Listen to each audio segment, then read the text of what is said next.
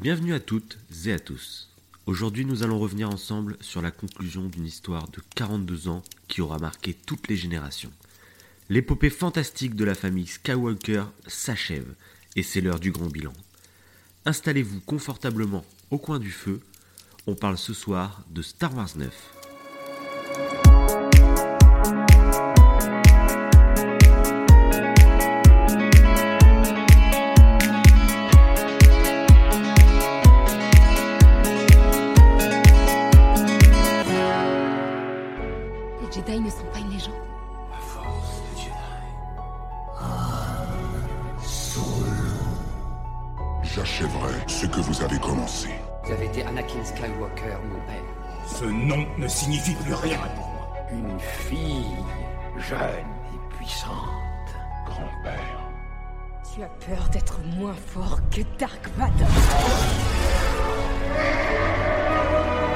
Besoin que quelqu'un m'explique ma place dans tout ça. Il est temps pour les Jedi d'en finir. Et il tue son véritable ennemi. Toutes ces vieilles choses doivent s'éteindre. Au sommet de leur puissance, ils ont laissé Dark Sidious, le créateur de l'Empire, les balayer. C'est lui qui a échoué. Moi, je réussirai.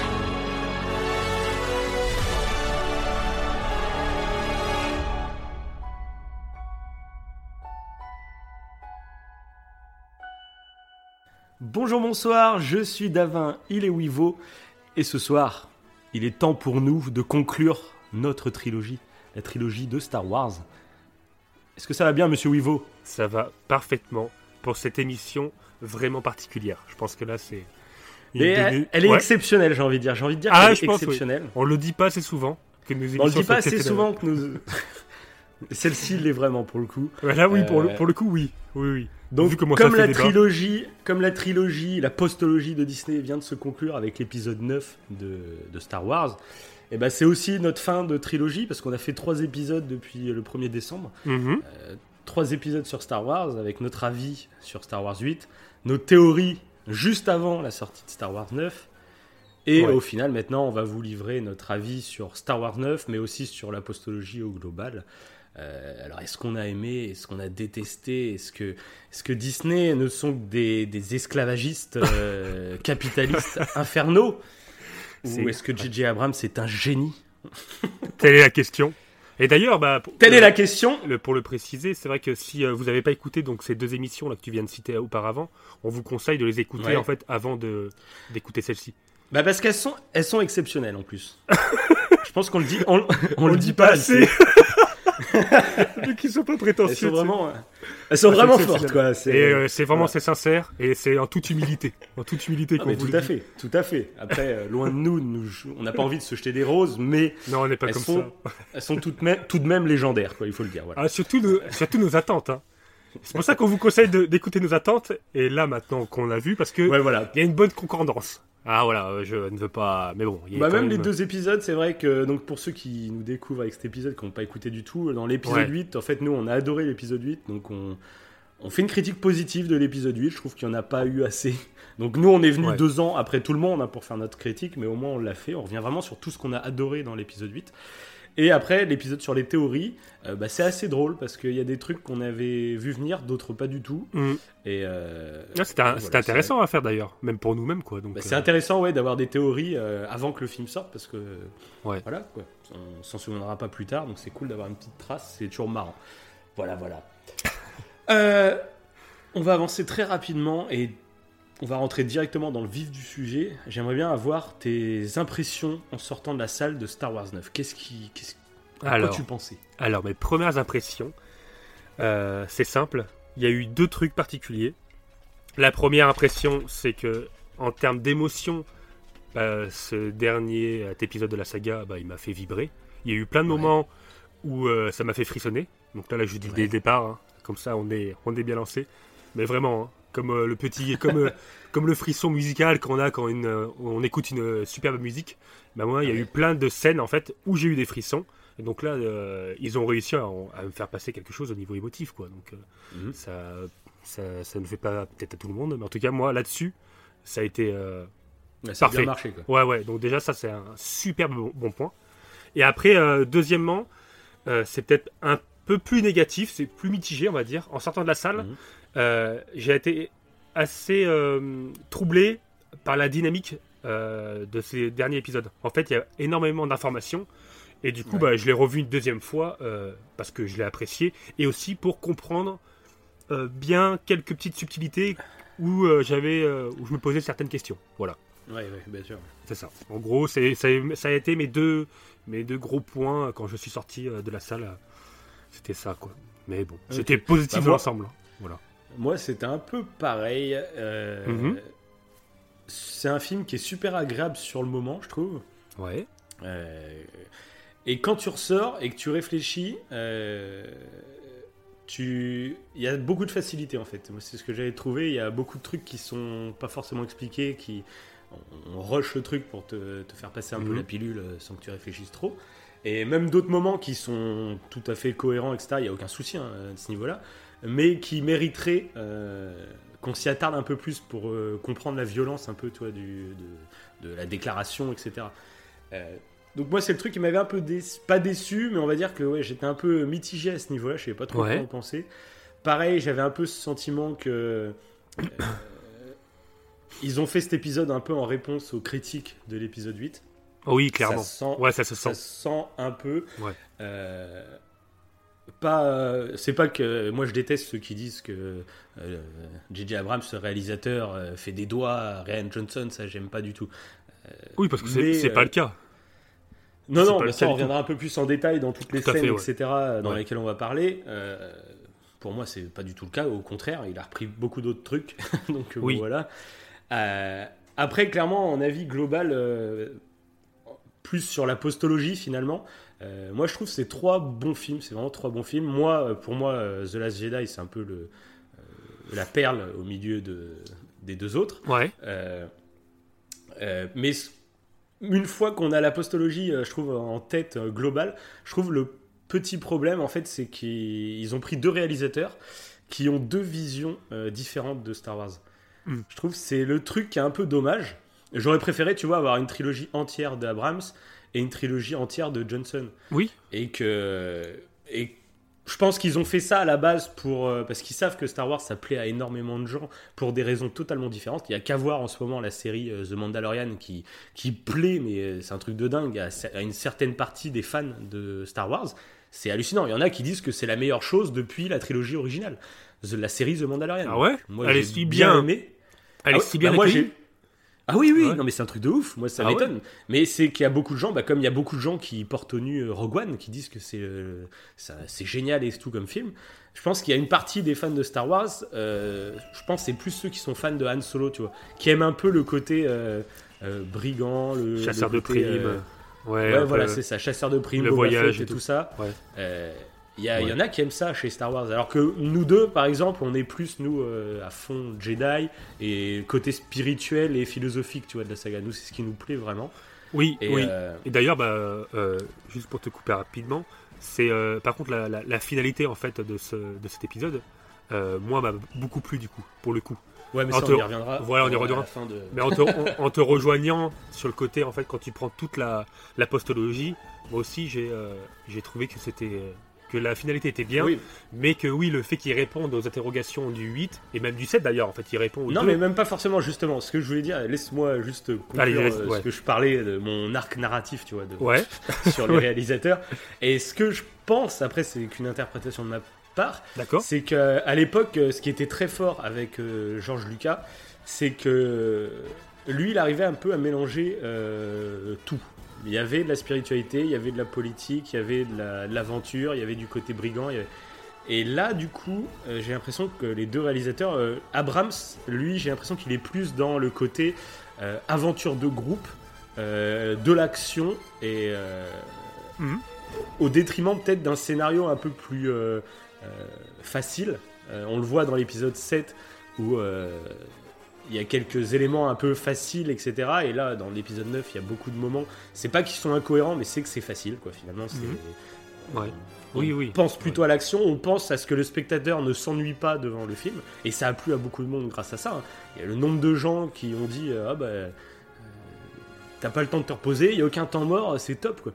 Et, et ça, on est tous différents là-dessus. Et je pense qu'Abrams, lui, il aime ce côté-là dans Star Wars. Il aime le côté aventure, le côté euh, euh, groupe. Et je trouve que justement, dans ce film, c'est excellemment fait. C'est peut-être celui de la postologie qui marche le mieux en termes de relation entre les personnages, je trouve. Hmm. Euh, je trouve que, par exemple, C3PO, je le trouve génial dans ce film. Ah oui, c'est vrai. Euh, je trouve vrai. il est très drôle.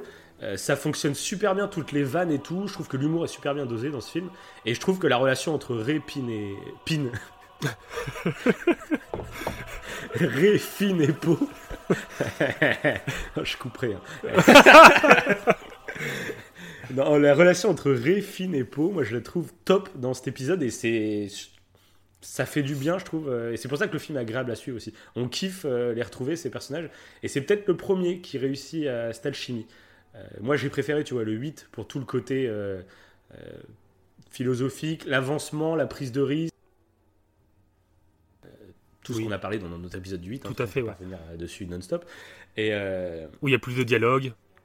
voilà, c'est ça. Mais différent. du coup, la relation entre les personnages, mais en plus, pour le coup, ils sont séparés. hein. Dans le 8, en plus, euh, euh, Fini part d'un côté, Ray de l'autre, Poe aussi. Donc là, il n'y a aucune relation entre les personnages. Ouais. Donc c'est ce que j'ai vraiment apprécié là dans ça. Et je... Abraham, c'est très fort là-dessus. Que Ryan Johnson, du coup, je pense que lui, il est un peu plus comme nous. C'est peut-être pour ça qu'on a bien aimé le 8. C'est que lui, euh, il est peut-être un peu plus. euh, euh, ce qu'il aime dans Star Wars, c'est tout le côté, je pense, euh, très euh, Spirituel, et ouais. philosophique. Quoi. Il, a, il a envie de faire passer des messages. Tu le sens dans son film. Son film est bourré de, Ouais, il y a de des messages, symboles. de références, Ouais. des symboles. Euh, il a envie de créer euh, des, des vraies scènes, je trouve, de cinéma. Et, euh, moi, c'est ce que j'adore vraiment dans le 8. Quoi. Ouais, Alors mais que dans ça- le 9, ça- le c'est 9 pas j'ai adoré tout le long, mais je trouve qu'il reste moins mémorable au final. Puis on le voit, de toute façon, le 8 s'est fait bâcher comme je sais pas quoi, mais on en a parlé pendant deux ans, le 8. Que là, le 9, euh, il a beaucoup moins divisé que le 8, mais j'ai l'impression qu'on passe très vite à autre chose finalement. Alors, est-ce que c'est parce que c'est une fin de trilogie, donc on a conclu en gros les arcs narratifs, donc on en parle moins mais j'ai l'impression, là, à suivre un peu l'actualité sur Internet, etc., j'ai l'impression que voilà, le film il est sorti il y a un mois et on n'en parle déjà plus. En fait, c'est un peu comme beaucoup de films qui sortent actuellement, qui sont un peu plus popcorn, tu vois, où Mhm. euh, tu le regardes dans la salle, tu passes un super moment, mais il reste pas euh, derrière autant que d'autres films, tu vois, qui sont plus marquants et qui resteront peut-être plus dans le temps, tu vois. Donc ça, on verra ça. euh, plus tard, hein. là c'est Ouais. juste un ressenti que j'ai pour le moment, mais c'est- Après, c'est- sûrement. hein. C'est peut-être le- l'effet un peu des, des haters qui, du coup, s'arrêtent juste au fait qu'ils considèrent qu'en fait, bah, l'épisode 9 euh, a, a essayé de rattraper euh, les erreurs de l'épisode 8. C'est pas ce que je pense. hein. Là, je parle des haters. Ouais. Et du coup, euh, ils s'arrêtent qu'à ça, en fait. Ils se disent juste ça. Voilà, ils ont essayé de rattraper. Et il n'y a, y a rien d'autre à ajouter, en fait. Parce qu'après, Ouais, sinon, euh, les, enfin, les réponses à nos interrogations, elles y sont dedans. Mhm. Il y en a plein de réponses. Donc je pense que c'est peut-être pour ça qu'il y a moins de entre guillemets de haine, alors que le 8, vu que c'était l'intermédiaire avant l'épisode Ouais, je sais final, pas. il disait ouais, allez, il faut que ça change, faut qu'il fasse comme ci, comme ça. Et ça marchait, on voit que ça marchait. euh, Mhm. On voit que les, les critiques du 8 euh, ont influé sur le 9, et je trouve ça dommage. Ouais, et puis moi, un truc, bah, bon. bah après, de toute façon, tous les films Star Wars, hein, quand tu regardes, ils se sont tous fait critiquer à leur sortie, c'est hallucinant, quoi. Ouais. Et euh, ce qui va être intéressant, du coup, c'est de voir dans le temps ce qui va rester, en fait, de cette postologie. Euh, parce que là, nous, on n'arrête pas de parler des détails de tournage, de ah, Mhm. il y aurait une querelle entre ci, entre ça et tout. Euh, dans 30 ans, euh, Oui. ceux qui découvriront la saga, ils, Ça, ils s'en Ah, de tout ça. Ils iront, ils Ça n'a iront pas lire des interviews d'aujourd'hui pour savoir euh, qu'est-ce qui se passe sur le tournage ou quoi, tu vois. Donc je suis curieux de voir comment ça se passe. Et alors, chose très intéressante du coup, Mhm. c'est que moi j'ai été voir le film trois fois. Ouais. Euh, et la troisième fois, donc c'était aujourd'hui, hein, donc c'est tout frais, donc un mois après la sortie du film. Et, euh, et alors c'était super intéressant parce que la salle a mieux réagi euh, que quand j'y étais dès la sortie Ah ouais? Où dès la sortie, bah, peut-être qu'il y avait beaucoup plus de fans, tu vois, c'était le jour de la sortie en plus. Alors peut-être beaucoup de gens, bah, du coup, qui attendaient quelque chose du film, qui euh, voilà. Alors qu'aujourd'hui, la salle, bon, elle était pas pleine, mais elle était à moitié pleine. C'était une grande salle quand même. Elle était à moitié pleine à peu près. En plus, j'avais des gamins euh, juste derrière moi. Euh, et, euh, et en fait, il y avait une meilleure ambiance, j'ai trouvé. ça réagissait beaucoup aux blagues. En plus, les petits derrière moi, je les entendais parler dès que. Ah, mais il est mort, il est mort, il est. Et Ouais. ça réagissait vachement bien, je trouve. Et tu voyais que les petits, ils étaient, euh, ils ont ado, enfin, ils adorent Kylo Ren, Rey, etc. Donc, je pense vraiment, c'est, on verra dans le futur, mais j'ai l'impression que cette postologie euh, va laisser sa trace euh, sur les générations en dessous de nous, tu vois. Ok, euh, ouais. Bah moi, sur, Je pense après, hein, Sur le- verra, hein, mais- sur le deuxième le, sur le deuxième visionnage, quand je suis sorti de la salle, euh, les gens avaient tendance, de ce que je- de, du peu que j'ai entendu évidemment, mais euh, Ouais. les gens disaient qu'ils trouvaient le film cool. hein. On est sorti avec une bonne ambiance, tu vois. C'était Ouais, sorti. Il y a juste eu le petit moment clé, euh, Ah ouais. comme quand on allait le Attends, voir spoil ensemble. pas tout de suite. Non, non, je spoil On pas. ne spoil pas tout Je de suite, spoil tout pas. suite. Mais il y a juste eu la, la scène, une scène particulière où il y a Oui, eu la même sûr. réaction que. Oui, je vois, je vois. Voilà, on en parlera, on parlera de ça tout à l'heure. Mais, euh, mais sinon, ouais, dans l'ensemble, euh, quand je suis sorti, ouais, il y avait un, un bon avis positif global. Euh, donc c'est cool, c'est cool. Parce qu'en plus, t'as interrogé toute la salle à la sortie. Ah oui, ah bah attends, j'ai fait le lourd. hein. Je me suis mis. Tu fais des bah, sondages. et j'ai bloqué la porte, j'ai bloqué la porte. et euh, et j'ai demandé l'avis, et à ce moment-là, j'ouvrais la porte. Mais sinon, non, non. Voilà, c'est ça. Tu demandais les cartes d'identité. ah bah tout oui, ça, quoi. ah bah sinon je me montrais violent. Ah, attention. Ça, c'est Le barjot. c'est ça. Donc bon voilà, pour conclure un peu mon avis, c'est ça, c'est ce sentiment un peu que c'est dommage. Euh, tu sens qu'ils avaient des plans pour la trilogie. J'aime pas ceux qui disent qu'ils avancent à vue. Ils avaient aucune idée d'où ils allaient. Euh, c'est faux. Euh, genre le retournement. Ah, c'est vrai qu'on spoile pas. Euh, Il y a plein, il y a, y a plein d'événements euh, dans le film, euh, dans celui-là, dans le 9, qui étaient prévus à l'avance, d'autres non, euh, qu'ils ont réfléchi petit à petit, mais il y a certains trucs qui, étaient, euh, qui savaient où ils allaient. Et, euh, Oui. et- mais ce qui est dommage, c'est clairement, ouais, je sais pas si c'est un choix. Est-ce qu'ils ont mesuré euh, euh, le risque qu'ils prenaient à prendre des réalisateurs qui avaient des visions différentes? Ou est-ce qu'ils ont été conscients en fait de ça et se disaient euh, que ça va être bien, que justement, genre, en prenant des trucs différents, on va satisfaire tout le monde alors qu'au contraire, ils ont plus divisé, j'ai l'impression, au final? Ouais, je, je sais pas comment, ouais, comment ils ont prévu Je sais pas truc, comment euh, ils ont réfléchi en amont le truc, parce qu'à la base, même, il y avait carrément. euh, à la base, c'était Colin Trevorrow qui s'occupait du dernier film, hein, donc c'est celui qui a fait Jurassic World et tout. Ouais. Euh, et du coup, peut-être que j'aurais bien aimé du coup voir ce qu'il aurait proposé, même si les fuites qu'on nous a dit me plaisaient pas trop. Euh, c'était genre une fuite du genre euh, Ray, euh, c'était la fille des concierges des, euh, de Han Solo et Leia ou je sais pas quoi, donc elle aurait ça connu, m'aurait, ouais, ça m'aurait fait flipper moi. elle aurait connu Ben Solo quand ils étaient gamins, ils jouaient ensemble ou je sais pas quoi. Ouais. Enfin, je sais Bah, pas, que- ça me plaisait pas trop comme ça après. Euh, que ce réalisateur, vu comment il traite Jurassic World par rapport Oui, oui. au Jurassic Park, voilà, il aurait pu faire des choses beaucoup mieux. Bon, après, euh, voilà. Ouais, bah après ça on saura Et- jamais de toute façon, parce qu'il aurait peut-être fait autre chose avec Star Wars, ça on saura pas. oui, Euh, oui. ce qui aurait pu être intéressant par contre du coup, c'est quitte à faire le 7 avec un réalisateur, le 8 avec un autre qui a une vision différente, ça aurait pu être intéressant d'avoir du coup le troisième avec encore une autre vision. Oui, oui, ouais. Moins- parce que Ah oui, là, ça fait vrai. vraiment euh, sandwich, quoi. Ça fait Abrams qui fait le début et la fin, et puis au milieu, il y a Johnson, le pauvre, qui est là, qui se prend tout dans la tête. quoi. Donc, c'est un peu dommage à ce niveau-là, mais bon. Euh, on va revenir maintenant, on va commencer à parler du film, et je pense qu'on va commencer à mettre le warning spoiler. à ceux qui Ouais. n'ont pas vu le film, bah, vous pouvez quitter ou vous pouvez écouter. Si vous l'avez toujours pas vu, peut-être que vous en foutez en fait des spoilers. Mais on va commencer à rentrer un peu dans le, dans le vif fait. du sujet. détails. Ouais. C'est ça. Euh, euh, un truc, donc, pour, rentrer dans les spoilers, mais en continuant à parler un peu des réalisateurs, c'est du coup, bah, il y en a beaucoup qui euh, prennent le film comme une réponse directe au 8, et même que c'est genre un fuck au 8, etc. Et euh, d'un côté, je peux comprendre, mais ça m'énerve parce que je trouve que c'est se biaiser son avis euh, négativement en fait de, de faire ça. Euh, c'est imaginer toute une querelle entre réalisateurs qui, je sais pas, ils se détestent. C'est des gamins de 8 ans, c'est qui se battent dans la cour de récréation. Je trouve ça complètement un peu débile, tu vois. Mhm. Euh, je pense vraiment, moi, c'est vraiment un duel de, de, de vision de Star Wars. Et la preuve principale, c'est dès le début du film, c'est ce retour de Palpatine. Euh, pour moi, Ryan Johnson, avec l'épisode 8, euh, ce qu'il voulait pour la saga, c'est qu'on sorte de ces codes de il y a le gros méchant, méchant, et il y a les gentils, gentils, euh, voilà. Lui, clairement, c'est ce qu'il a voulu faire avec le 8. C'est on tue le gros méchant, parce que comme ça, c'est fini. Et on tue le super gentil Luke, c'est fini. Les deux opposés très manichéens du bien Ouais. et du mal, on les tue dans le 8, et comme ça, le 9, il va faire un truc totalement neuf. Il va partir. euh, moi, pour moi, avant de, nuancé. voir- avant, de, avant de voir le 9, ouais, moi, ce que justement, je trouvais ça super intéressant d'imaginer euh, Kylo et Rey, que ça devenait les deux personnes, et Kylo, ça devienne le grand méchant. Il n'y a pas besoin qu'il y ait encore un leader au-dessus de lui, tu vois. Euh, moi, c'est ça qui m'aurait plu, tu vois, de découvrir justement et de casser les codes de Star Wars, euh, où il n'y a plus de grands, grands méchants, mais il y en a plein. à la fin du 8 justement qui gueulait sur la mort de Snoke parce qu'il disait bon bah du coup il y a plus de menace, il y a plus rien. Mais c'est les mêmes je pense qui crachaient parce que le 7 euh, c'était un Star Wars un Star Wars 4 bis. Euh, bah, justement le 8 il, poussait un peu à ça je trouvais moi, il poussait au fait que on allait vers autre chose, il y aura plus un grand méchant comme dans tous les autres films, là on aurait autre chose, tu vois, ça serait un autre duel différent. Mm. Ça j'aurais trouvé ça cool. Mais du coup, bah, c'est clairement pas la vision de, de Abrams. Abrams, lui, j'ai l'impression qu'il est plus traditionnaliste. Euh, les gens, ils aiment Star Wars pour telle raison, donc je vais leur resservir euh, ce qu'ils aiment, tu vois. Mais Moi, c'est ça, John- ça. En fait, Abrams, c'est ça, je sais pas en fait euh, si Abrams aurait fait le même film euh, s'il n'y avait pas eu toute la hate euh, sur le 8, si tu veux. Tu vois? Je pense que le pas, film bah aurait ouais, été parce différent. plus, ouais, Oui. c'est ça, j'en sais rien. Parce que c'est- vrai que du coup, le on se posera 7 toujours la a question. été beaucoup, le 7 a été beaucoup critiqué par rapport au fait que c'est un remake du 4, etc. Mhm.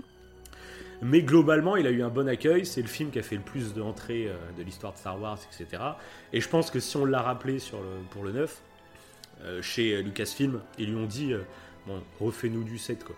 C'est, euh, ça plaira pas à certaines personnes, mais bon, euh, au moins c'est la sécurité, tu vois. Ouais, Donc je ouais. sais pas si euh, lui il aurait fait ça de base, s'il n'y avait pas eu autant de critiques. Si genre il aurait une trilo entière à lui, est-ce qu'il serait parti dans le même délire? Après c'est possible, hein, parce que je trouve le 7 et le 9 du coup se ressemblent beaucoup en fait dans la structure. euh, Oui. Dans l'envie, dans l'envie de faire un Star Wars euh, comme les gens aiment, tu vois. Et un truc aussi qui est super intéressant à dire, c'est que Abrams, c'est un gros fan de la trilogie originale. Et euh, je- bah, comme j'en avais parlé dans l'épisode 8, avant l'épisode 7, euh, la- le marketing autour de, de Star Wars 7, c'était Ouais. de dire justement, on va refaire comme à l'époque, comme à l'époque de la trilogie originale. La prélogie n'a pas existé, quoi. En gros, euh, Ah comme ça. ouais, ah ouais. Ouais, donc fait, il aurait peut-être gardé euh, Snoke en grand méchant. Et ouais, pff, je sais pas. Je sais pas. Bon après, on va pas euh, faire des hypothèses sur ce qu'il aurait fait ou pas. Ça aurait été. Mais ça aurait... s'il y aurait eu Snoke en grand méchant et que ça aurait été euh, une ressemblance Bah, en fait à la trilogie originale, ça aurait été dommage. Euh, Bah, je pense que, ouais, je sais pas. Je pense qu'il serait parti un peu là-dessus, lui. hein. Non. Bah, je pense qu'on en avait parlé d'ailleurs sur euh, l'épisode, en parlait de l'épisode 8. C'est- c'est- C'était une de nos craintes, euh, Ouais, mais bon, ça. il pouvait pas euh, anéantir ce qu'avait fait Ryan Johnson, c'est pas possible. Non, non, non, non, mais c'est sûr. Mais en plus, euh, je pense que cette trilo, elle est faite pour ressembler à la trilo originale, de toute façon. Hmm. Et là où George Lucas, bah, lui, s'était fait bâcher à l'époque de la prélogie, c'est que c'est pas du tout le même genre de, de- de- de saga, finalement. La prélogie, pour moi, elle fait beaucoup plus geek, beaucoup plus science-fiction traditionnelle, t'es avec... beaucoup d'ampleur, etc., des, euh, plein de vaisseaux différents, alors que la trilo originale était beaucoup plus euh, film d'action, d'aventure, un peu à la Indiana Ouais, Jones. ouais, c'est vrai. T'avais pas l'aspect que politique. euh, Voilà, la prélogie, poussé, fait- la prélogie, je trouve, a fait vraiment geek pour le coup. C'est vraiment poussé euh, et tu crées tout un univers autour. Moi, j'ai Ouais. adoré, tu vois. Mais euh, c'est pas péjoratif. hein. Quand je dis geek, ça veut dire, tu vois, en gros, ça fait. Il y a des films, il y a des gens, ils vont voir des films pour juste passer un bon moment, un truc comme ça. Pour moi, geek, ça veut dire un peu genre. Euh, bah, on prend le temps, tu vois, de s'intéresser à une œuvre et puis de la décortiquer. de l'analyser. On a- Ouais. va de l'analyser, on a besoin de plein de petits Ah détails. bah, ah, je trouve ouais, mais euh, c'est clairement ça. De toute façon, elle est faite pour être analysée avec tout le côté euh, politique euh, derrière, euh, la, montée ça. de la dictature et tout, et euh, ce qu'il n'a pas dans la trilogie originale. Quoi. Et d'ailleurs, c'est pour ça, ça, que sur l'épisode 7, bah, c'est pour ça qu'il est parti sur un Ah oui, oui, système sans- sans politique, quoi, en fait. Enfin, sans politique. Ah oui, bah, c'est clair. oui, Sans, c'était euh, voilà. totalement ça. Puis c'était en réponse avec euh, la, la hate que c'était pris la prélogie. Ouais, ouais, voilà. Ouais. Parce que ça, on a tendance à l'oublier, hein, mais la prélogie, voilà.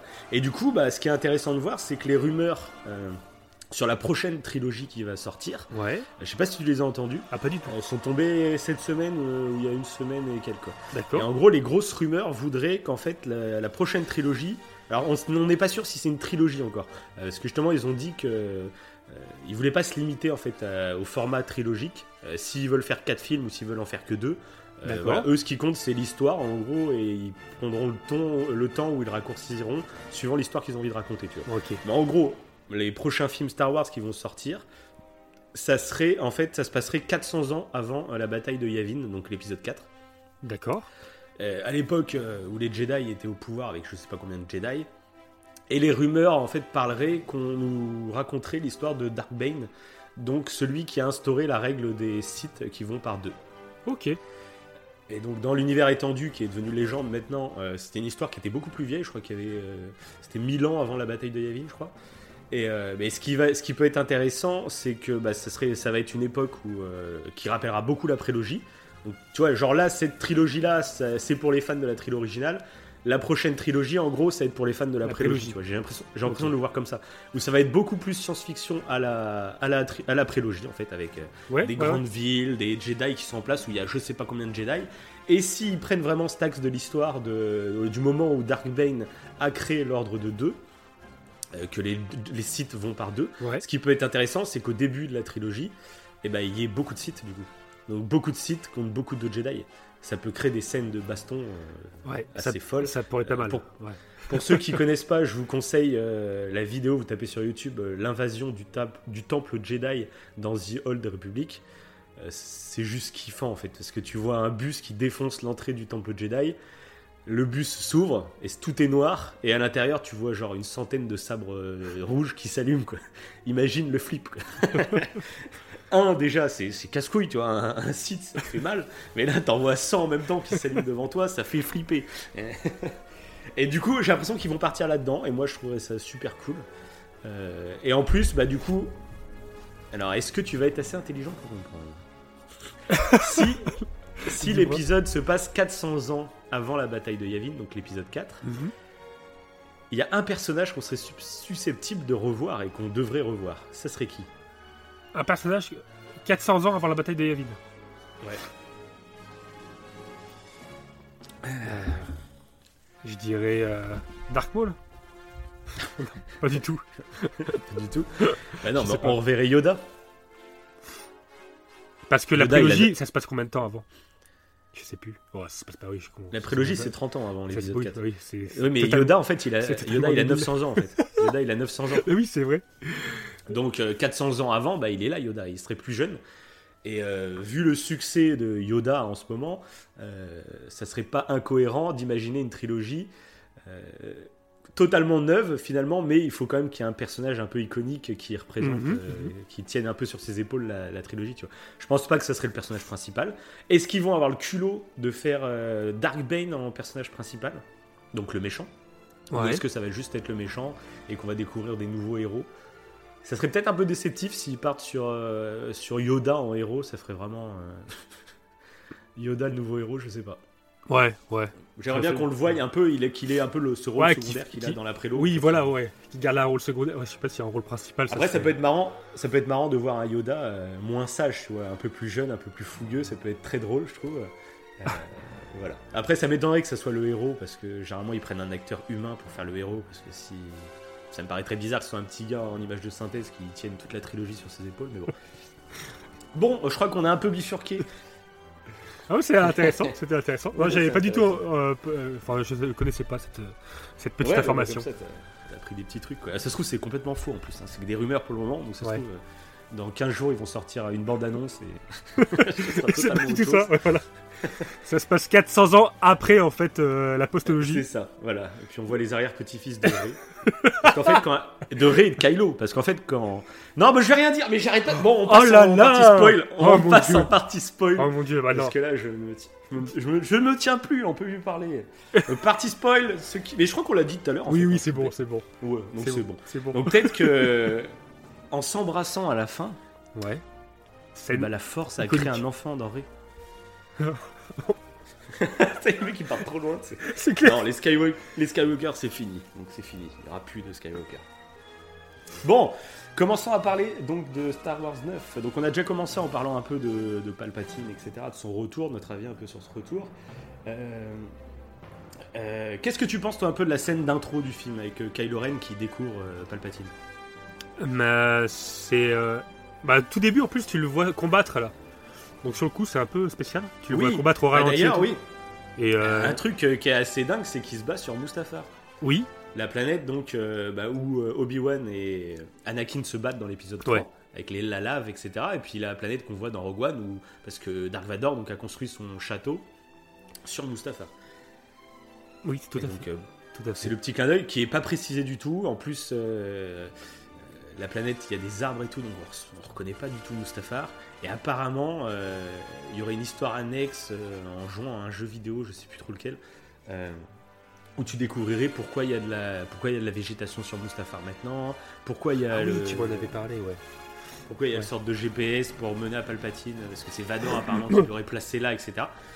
Donc c'est très spécial, je, je comprends pas trop ce choix de rien nous dire. Bah, Mais surtout que, en plus de ça, euh, déjà, tu as ce côté un peu euh, clin d'œil, et puis la scène, euh, elle paraît euh, intense, mais dès le départ, en fait, ça fait bizarre.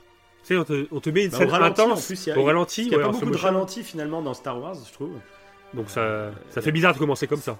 C'était assez étrange. Voilà. Bon, après, ça, c'était le, début, le tout début où il découvre justement le fameux triangle. Je ne sais plus Ouais. comment ça s'appelle, le- l'objet. Mais. euh, et après, du coup, c'est suite à ça qu'il va voir, du coup, euh, notre cher euh, empereur Palpatine. Et du coup, euh, bon, on le, on le savait plus ou moins, on se doutait qu'il y avait potentiellement un retour de Palpatine. Ah bah oui, on s'en doutait de On s'en On doutait, s'en doutait. on s'en doutait bien, bel et bien, ouais. quand même pas mal, ouais. Mais du coup, bon, bah. Rien de trop particulier. Si, eh bah, au moment où il voit l'empereur Palpatine, on voit subtilement bah, des clones de Snoke. De Snoke. Bah il dit en plus de toute façon. Oui, en plus, il, en parle juste après. Snoke, euh, Non, juste avant même. Je viens de voir le film, donc euh, j'ai Ah bon les trucs chronologiques. Ah Ouais, ouais il en parle juste avant. Ah, d'accord, ok. fait, euh, Ah, je, je m'en pas. Chez vois. Kylo qui dit. euh, non, t'as Palpatine qui lui dit euh, Snoke, t'as bien entraîné. Puis t'as Kylo qui répond J'ai tué Snoke et je vous tuerai. Et puis là, il rigole, Palpatine, il fait Mais j'ai créé Snoke. Et puis après, t'as- tu vois la cuve et tout. D'accord, dit, ok, ouais. J'ai été toutes les voix dans ta tête. D'accord. Donc, ça, moi, j'ai trouvé ça plutôt intéressant. Euh, alors, clairement, Oui, c'est oui, oui. rushé. Ça va trop vite, en fait, toutes ces révélations. Euh, tu démarres le film, t'as déjà des révélations. Tu vois, c'est là, bon, on n'est pas bien. Après, si Abraham, s'il voulait à tout prix faire revenir Palpatine, euh, je trouve que c'est le mieux. Enfin, c'est bien. genre Snoke, bah, c'était personne, c'était une sorte de coquille vide qui servait de marionnette, on va dire. Et, euh, et Oui. j'ai trouvé ça très sympa le fait que que tu comprennes du coup que quand Kylo parlait au casque de Vador, eh ben, en fait il entendait réellement une voix et il entendait celle de Palpatine qui prenait la voix de Dark Vador. Hmm. Ça j'ai trouvé ça cool. Donc, tu dis que depuis son enfance en fait Palpatine le, le manipule pour qu'il sombre, tu vois. C'est, encore plus glauque quoi, tu vois. C'est le mec de même les gamins, tu vois, il en a rien à foutre quoi. Ça j'ai trouvé ça cool quoi. C'était Ouais, ouais, puis au moins, idée à ce ça, ça répond euh, clairement à certaines attentes que les gens avaient euh, de connaître la backstory de Snoke. Ça, c'était, ça devenait un peu euh, euh, lourd. On voulait absolument savoir euh, d'où était Snoke. Quoi. Là, au moins, alors la réponse, elle est rapide. C'est extrêmement rapide. C'est ça. Mais du coup, tu te poses plus d'autres questions. Quoi. La backstory, elle est. Oui, au moins voilà, Elle est bâclée. conclu le truc. Enfin, elle est pas voilà. bâclée, mais au moins, c'est conclu. Quoi. Voilà. C'est Au ça. moins, bon. Et ça colle plutôt bien. Ouais, moi aussi, je trouve. Et ça explique pourquoi il a, il a autant d'emprise sur Snoke, en fait. Et tout le reste. quoi. Ouais, Donc, ouais. euh, non, ça va. C'était pas une. C'était pas. C'était rapide, choc, euh, mais ouais, bon, voilà. euh, voilà, ça manque c'était un cohérent. peu de détails, ça paraît facile, euh, mais ça peut être cohérent. Ouais, voilà, ouais. Je pense qu'ils feront sûrement des petits bouquins peut-être pour expliquer des, des trucs annexes ou je sais pas quoi. Enfin, Oui. Pourquoi pas. Après, un truc que j'ai bien apprécié par contre, c'est son look. À la base, moi j'aurais bien voulu que ce soit un esprit, tu vois, quand on a commencé à voir les, les trailers qui disaient que Palpatine était de retour. euh, je partais plus, je me disais ça peut être cool si c'est un. Si c'est un, esprit ouais, qui prend possession de certains corps et tout. Mhm. Euh, mais là, finalement, de le voir en physique, ça m'a pas trop gêné en fait. Je l'ai trouvé plutôt assez terrifiant, en plus avec la mise en scène et tout. Euh, avec ses yeux blancs, là, t'as l'impression que c'est vraiment un cadavre ambulant. Quoi. Le mec, il a. il a- Ouais, ouais, il a on voit. C'est vraiment. Ouais, bah ça colle bien à, à la trilogie originale. On voit que le mec, il est vraiment amoché, quoi. En plus, il se déplace au début avec une machine, euh, avec une grosse machine, là. C'est euh, limite assez bizarre. Sais, il est connecté à une machine, c'est euh, très étrange, quoi. ça. Ouais, c'est ça. tu te- il survit. À moitié cyborg. Ouais, c'est C'est ça. un peu finalement comme Vador, tu vois, qui, qui survit Ouais. grâce à, à du transhumanisme. Ouais, vois, ouais, voilà, c'est- tout à fait, ouais. Là, fait, ça fait pareil, sauf que c'est encore, il est encore en moins bon état que Vador. Tu vois. Et euh, je trouve ça pas mal. Et pareil, ça, Ouais. tu vois, c'est un. Il y en a qu'on dit, des gros fans de la saga, tu vois, qui disent ce qui est dommage, c'est que du coup, ça fait perdre de la valeur au 6. Euh, au sacrifice de Vador, qui du coup tue Palpatine. ouais, j'ai entendu Et, parler de ça. euh, ouais. Voilà. Et ça, pareil, bah, je pense que c'est une critique qui peut être recevable pour les gros aficionados, euh, qui pour eux c'est un mythe depuis des, des décennies, tu vois. Ça, ça peut paraître logique, mais c'est comme tout de suite, en fait. Une fois que tu rajoutes une histoire à quelque chose que toi tu considères comme culte, euh, bah, ça sera jamais assez bien de toute façon. Et, euh, et je pense que par contre, ceux qui, même comme moi, tu vois, moi ça, me- finalement ça me gêne pas trop, mais euh, ceux qui découvrent la trilogie, enfin la, la saga en entier maintenant, tu vois, euh, je pense que ça posera pas trop de problèmes, quoi. Au contraire, je trouve que ça a fait un tout un- en gros, Palpatine, euh, Palpatine, c'est le gros méchant de toute la saga, tu vois. Et je trouve ça plutôt bien, moi. Ouais, Ça ouais. fait un- en Ça- gros, la saga, c'est un tout, tu vois, avec Palpatine. C'est, c'est l'arc Skywalker, mais c'est aussi l'arc euh, Palpatine, finalement, qui, le mec a quand même ruiné trois générations, quoi. Oui, c'est ça. c'est un- ça. il, il- il en voulait au Skywalker, et il aime pas ces gens-là. Bah, c'est vrai que ça, ça fait les deux camps en fait. T'as vraiment la puissance euh, Jedi Skywalker et la puissance Sith Palpatine qui nous suit Ouais, depuis le ça, début. ouais. Et ça peut amener peut-être des gens en fait euh, qui n'ont regardé que l'Apostolo à justement regarder euh, les sagas Ah bah, précédentes. Euh, parce qu'ils doivent se demander d'où sort ce mec qu'on ne- connaît pas. Donc ça peut pousser Ouais, les gens à qu'il faut voir pas la. oublier qu'il y a plein de gens qui, euh, qui découvrent euh, Oui, cette, voilà. Cette saga grâce à cette posto. Hein, c'est... Ah oui, c'est clair. Et je- donc moi je serais curieux maintenant de, de voir dans le temps comment ils vont vieillir ces films. Et moi je pense qu'ils vont pas à rougir euh, par rapport aux autres, tu vois, c'est pas des, des horreurs comme certains ont pu dire, etc. Euh, je pense qu'il y a eu beaucoup d'attentes. Je pense Mhm. que le- du coup les gens qui vont découvrir la saga en auront moins. Enfin tu sais, ils, eux ils prendront le tout comme un tout, tu vois, ils verront pas comme ils, auront, ils attendront pas des années avant d'avoir une suite. Donc voilà, je suis curieux de voir comment ça va vieillir. Bah d'ailleurs, il y a un truc, je serais curieux de, de voir en fait, d'avoir l'avis de quelqu'un qui a regardé la postolo, euh, qui a adoré la postologie, et Ouais. qui regarde ensuite bah, la trilo et la, Ouais, c'est trilogie, clair, ouais. et qui, euh, qui en sorte un avis en fait, qui, qui dit ce qu'il en pense en, a, en ayant vu en fait euh, de façon euh, totalement non chronologique. Ouais, non, c'est clair. Mais ça peut être C'est intéressant. assez curieux. Mais ça, je pense que les avis vont fleurir, plus les années vont passer, on verra bien quoi. Ouais, ça sera intéressant. D'ailleurs, j'avais vu un avis là-dessus d'un mec euh, qui, euh, qui parlait, parce que nous, euh, enfin, il y, a- il y a beaucoup de fans qui au début voyaient que c'était une trilogie, c'était la trilogie culte. Après, c'était six films cultes. Et là, maintenant, il y a Disney qui arrive, qui en fait neuf. Et puis Mhm. après, il va y en avoir d'autres, en fait. Et il se dit, il y en a qui aiment pas de base tout ce que Disney va faire, parce que du coup, ça va enlever le mythe à Star Wars. C'est-à-dire que la, bah, la trilogie originale, ça ne sera plus que des épisodes d'une série. Ça sera plus euh, Star Wars. Il y en a pour, pour eux, Star Wars, c'est l'histoire de Luke contre Vador, tu vois. Et c'est compréhensible. Quand tu as grandi là-dedans depuis 40 ans, ça peut être compréhensible que pour toi, Star Wars, c'est ça, c'est cette histoire-là, ce conte, euh, cette épopée, tu vois. C'est un peu comme si je te racontais euh, l'histoire de Jésus. Et puis que je rajoutais une suite, une, une- un prequel, un truc comme ça. Tu disais, bon, finalement, Jésus, c'est qu'un petit gars parmi tant d'autres, tu vois. Ouais. Et euh, là, je pense que ça fait exactement ça pour certains, tu vois, qui ont pris Star Wars comme une, limite une religion presque. Et il y a de ça, je pense. Et il y en a qui pensent que bah là, tu sais, on fait déjà la suite. Puis après, si on fait 400 ans avant, euh, mais en fait, dans 40 ans, Star Wars, ça sera quoi En fait, l'histoire de Luke, ça sera quoi? Mhm. Ça sera perdu dans, euh, dans une vingtaine de films, tu vois. Ah ouais, du Et coup, ça, Dark- c'est un argument qu'on Ouais. peut comprendre, je pense. Ouais, parce que du coup, Dark Vador va perdre l'ampleur peut-être qu'il a euh, en tant Ouais, que site. euh, Mais après, qu'est-ce qu'on fait? Moi, qu'est-ce qu'on fait? Moi, j'arrive à comprendre cet argument parce que c'est vrai que j'aime bien iconiser certains personnages et tout. Mais de l'autre, je suis tellement content en fait d'avoir du Star Wars. euh, donc, faut pas qu'ils en fassent trop comme ils ont commencé à le faire avec plein de. Chaque année, il y a un Star Wars et tout. Mais moi, s'il y a un Star Wars genre tous les deux ou trois ans, un gros film et tout, euh, moi, je kiffe quoi, et que ça continue. Et puis voilà, il y aura des films que j'aimerais pas, il y en aura d'autres que j'aimerais. On verra bien quoi. Ouais, Mais bah, moi, je suis ouais. content que ça continue parce que sinon, aussi, on arrête euh, de faire des films sur Star Wars et puis la licence, bah, je sais pas, dans, dans- dans- dans 40 ans, bah, s'il n'y avait pas eu la Disney qui rachetait et qui continuait à produire des films, trouve Star Wars dans 40 ans, c'est- Ouais, ouais, ouais. il y aurait 2-3 deux, trois geeks de 90 ans qui en parleraient entre eux, mais sinon, il y aurait C'est plus ça. personne, tu vois. Ouais, euh, l'argument est recevable. Après, euh, moi, si je, comparais par exemple avec le, le Seigneur des Anneaux, euh, Ouais. j'ai j'ai adoré la trilogie. J'ai pas craché euh, sur le Hobbit. Au contraire, j'étais content que euh, il y ait une suite euh, de trois épisodes. euh, Enfin, bah, préquel. voilà, Euh, oui, un préquel, ouais. Et, euh, et du coup, bah, s'il y a encore une autre trilo, au contraire, moi, je serais. euh, au contraire, je, je l'attends. Ouais, S'ils en font une autre, je serais content. Après tu, Qu'elle soit nulle ou pas, tu l'aimes ou tant pas, pis, bah, c'est pas grave, c'est autre chose ça. Mais euh, ouais, t'es content qu'en fait que qu'ils remettent ça au goût du jour. et puis là, ça fait tant parler, quoi. C'est quand même sympa, quoi. Ouais, et puis ça fait du bien. Moi, moi qui adore cet univers, c'est vrai que c'est un bonheur.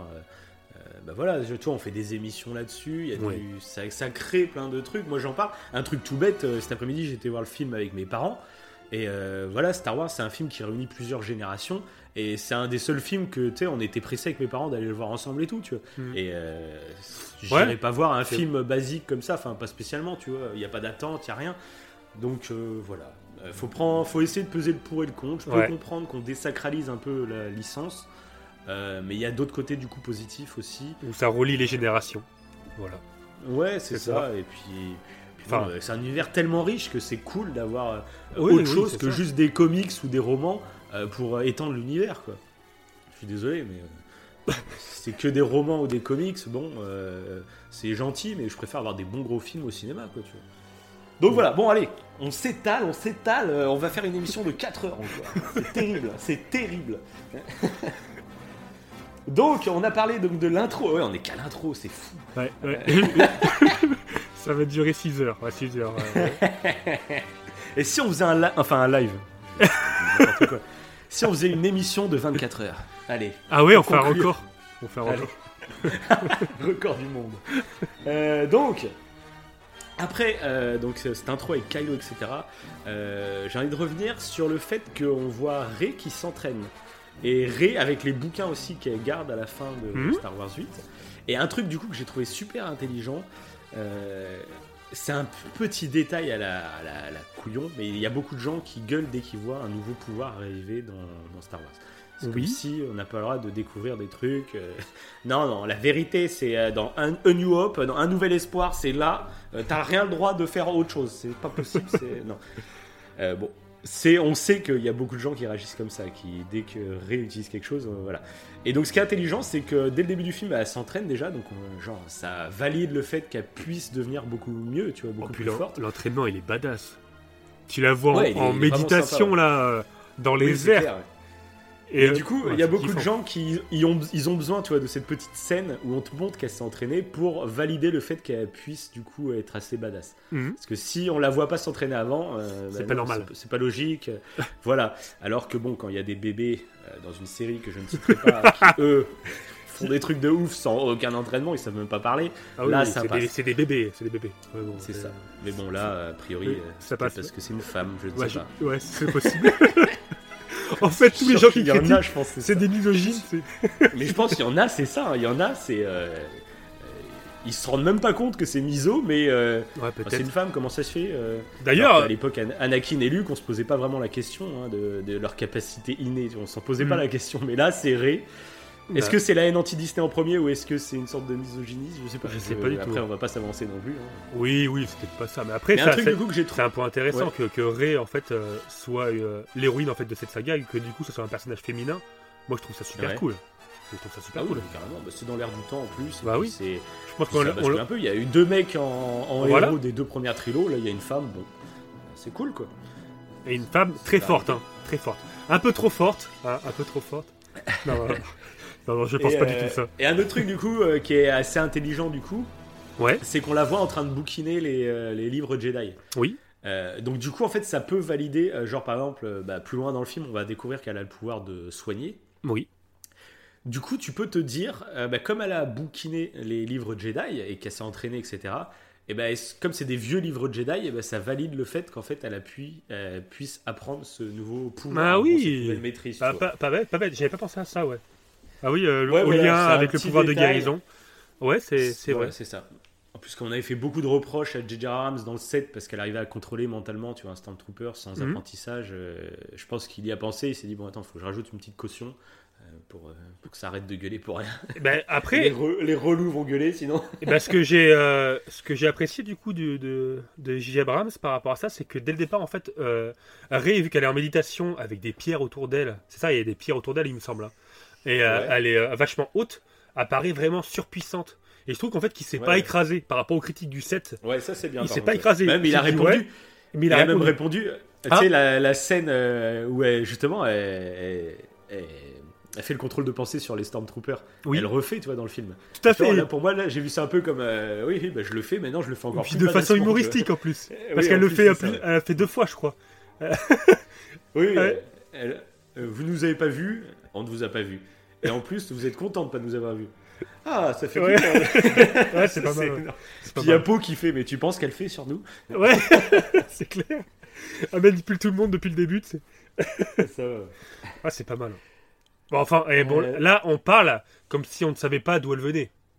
Mais en plus, sachant qu'il y a une autre Oui. réponse à payer par la suite, bon, de toute façon, les gens, là, ils doivent, ils doivent le savoir. euh, Je sais pas si on voilà, le dit bah, maintenant ou pas. on non, on le dit pas maintenant. ouais, on y est- On le dit pas maintenant. Ouais, on n'y est pas encore exactement. On, fait, on fait comme si on découvrait chaque truc au fur et à mesure et que. C'est ça. Euh, bah là, on va passer à un autre moment, moi, qui m'a pas mal euh, plu. euh, c'est toute la fête dans le désert. Parce que du coup, toute l'équipe part à la recherche du GPS pour trouver Palpatine. en gros. Ouais, Et ouais. ils vont, ils vont sur les traces de Luke. En fait, Luke qui aurait été lui aussi à la recherche de cet, cet artefact. Et euh, ses recherches s'arrêtaient sur cette planète, justement. Mhm. Et là, j'ai adoré l'ambiance de cette fête. Euh, D'ailleurs, il y a le petit clin d'œil, c'est une fête qui a lieu tous les 42 ans. Oui. Et j'ai trouvé ça sympa parce que bah, Star Wars a 42 ans, c'était en 77. Donc il a, Star Wars a pile poil 42 ans, donc c'était marrant ce petit clin d'œil. Et, euh, et j'ai adoré l'ambiance dans cette fête. euh, Ah ouais, je moi sais pas trop comment expliquer, mais c'est très dépaysant. C'est très Star Wars finalement. T'as as vraiment l'impression d'être dans une autre planète, mais sur une autre culture. Sur, euh, j'ai adoré. Je sais pas pourquoi j'adore cette scène. Ça me fait du bien de la voir. Ouais, et la euh, etc. musique et tout, euh, elle est. euh, D'une certaine manière, elle me fait penser à. Je crois que c'est dans l'épisode 2 2 de la prélogie, ou je sais plus Ouais. quel épisode, où euh, c'est l'espèce des Jar Jar Binks qui font la fête là. Ils font tout un spectacle. Ah, c'est à la fin du 1, ça. Ouais. Ah, c'est à la fin du 1 Oui, voilà. Oui, oui. Et euh, L'espèce de Jar Jar Binks. ah bah c'est comme ça que la race s'appelle. C'est- les Kungan, les Kungan, ça s'appelle. les gueule, merci. et du coup, ça m'a fait penser euh, d'une certaine manière à ça. Le côté un peu euh, Ouais, musique vrai, ouais. euh, très joyeuse. Et, euh, Ouais, et puis après, t'as tout le spectacle avec un peuple ensemble de couleurs et tout. Ouais, c'est j'ai kiffé non, aussi. J'ai bien aimé, on voit les enfants qui sont en train d'apprendre, on voit pas mal de trucs et tout. Oui. Et c'est là, euh, ce qui se passe, c'est que pour tous ceux qui disent que Abrams fait des doigts d'honneur et, et ne valide pas du tout l'épisode 8, et bah pourtant, hein, ce mec qui déteste a priori l'épisode 8 et Ryan Johnson, et bah il va pourtant récupérer la chose principale que Ryan Johnson a créée, c'est-à-dire le, lié- le lien euh, Kylo Ray. C'est quand même le truc que Johnson a créé, qu'il a carrément créé, euh, tu vois, dans, dans l'univers Star Wars, etc. Mhm. euh, aussi fort, tu vois. Et, euh, et ben là, Abrams s'en sert et le prolonge en fait. Euh, moi, je trouve que c'est super bien pensé parce que à partir du début du 8, et c'est qu'une montée en puissance en gros ce pouvoir, en Ouais. gros, cette, euh, cette liaison qu'ils ont entre eux. Et c'est euh, excellent et ça, moi, dans tout le film, ça on va pouvoir en parler un peu dans tout le film. Ouais. Je trouve que c'est super intéressant l'idée du coup qu'ils en ont euh, de créer qu'au début c'est un petit lien juste pour discuter, tu vois, c'est c'est Snoke donc Palpatine en gros qui les aurait mis en contact, Mhm. Mais euh, que petit à petit euh, C'est de plus en plus fort. diade. Euh, ça crée vraiment ouais euh, la force crée une sorte de vrai pont tu vois entre deux euh, extrêmement fort tu vois. Et ça moi j'ai trouvé ça super intéressant. Ouais, parce que, comme tu dis, pour le coup, du coup, il crache pas du tout sur l'épisode 8. Et même Ah bah moi, en fait, sur le coup, en, en ne sachant pas d'où ça venait, euh, je me suis dit, mais ça va super loin en fait là. Ils s'échangent des objets et tout. euh, C'était. euh, Ah ouais, donc, clairement, mais moi je trouve que c'est bien pensé et c'est pas un Ouais, truc, c'est pas un nouveau pouvoir finalement. Voilà. C'est, Ah, tu, tu euh, veux le dire c'est maintenant vraiment. Tu veux le dire maintenant Ouais, oui, non, mais on peut en parler tranquillement. On est en spoiler de toute façon là. Oui, oui. Euh, mais euh, euh, c'est pas juste un pouvoir, genre on est. euh, tu peux faire ça avec n'importe quel Jedi, genre allez, euh, Yoda il passe ça à Mace Windu, qui passe ça à Obi-Wan, on, on s'amuse, tu vois. C'est pas ça. Euh, c'est pas un nouveau pouvoir, c'est vraiment une particularité euh, extrêmement rare. Ouais. Euh, un lien qui se crée entre deux utilisateurs, en plus un lumineux et un obscur. Donc, il, faut, il faut vraiment des éléments très. Enfin, en gros, il faut que les deux tombent, on va dire, à moitié amoureux, mais qu'en plus ils tombent amoureux alors qu'il y en a un obscur et un lumineux, donc c'est extrêmement rare et complexe, tu vois, à créer. Mhm. Et il faut en plus qu'un utilisateur de la force très puissant les ait mis en contact au début. Donc, tu vois, c'est un- C'est pas un nouveau pouvoir et que tu dis bah pourquoi il le faisait pas avant euh, Ça aurait été pratique entre Jedi de se passer des trucs et tout. Mhm. Non, c'est Ouais, bah, c'est ce, que tu- euh, ce que tu peux croire en fait au départ. Mais en fait, euh, après, t'apprends du coup que c'est la fameuse diade de la force. Et que c'est ce que ouais, tu dis là, c'est super intelligent. Ah ouais, c'est super ça, intelligent. euh, Parce qu'il a fouillé dans l'univers étendu en fait pour utiliser ce concept-là. Il a, il a pas sorti de. Euh, bah écoute, magique. ça, même ça, euh, je sais même pas. hein. Le Ah truc ouais de diade de la force, je sais pas si c'est l'univers étendu. hein. Il Ah y a plein de trucs qu'il a pris de l'univers étendu. Et ça, tu sais pas si. Ce truc de diade, je sais plus. hein. Je sais plus. D'accord, ok.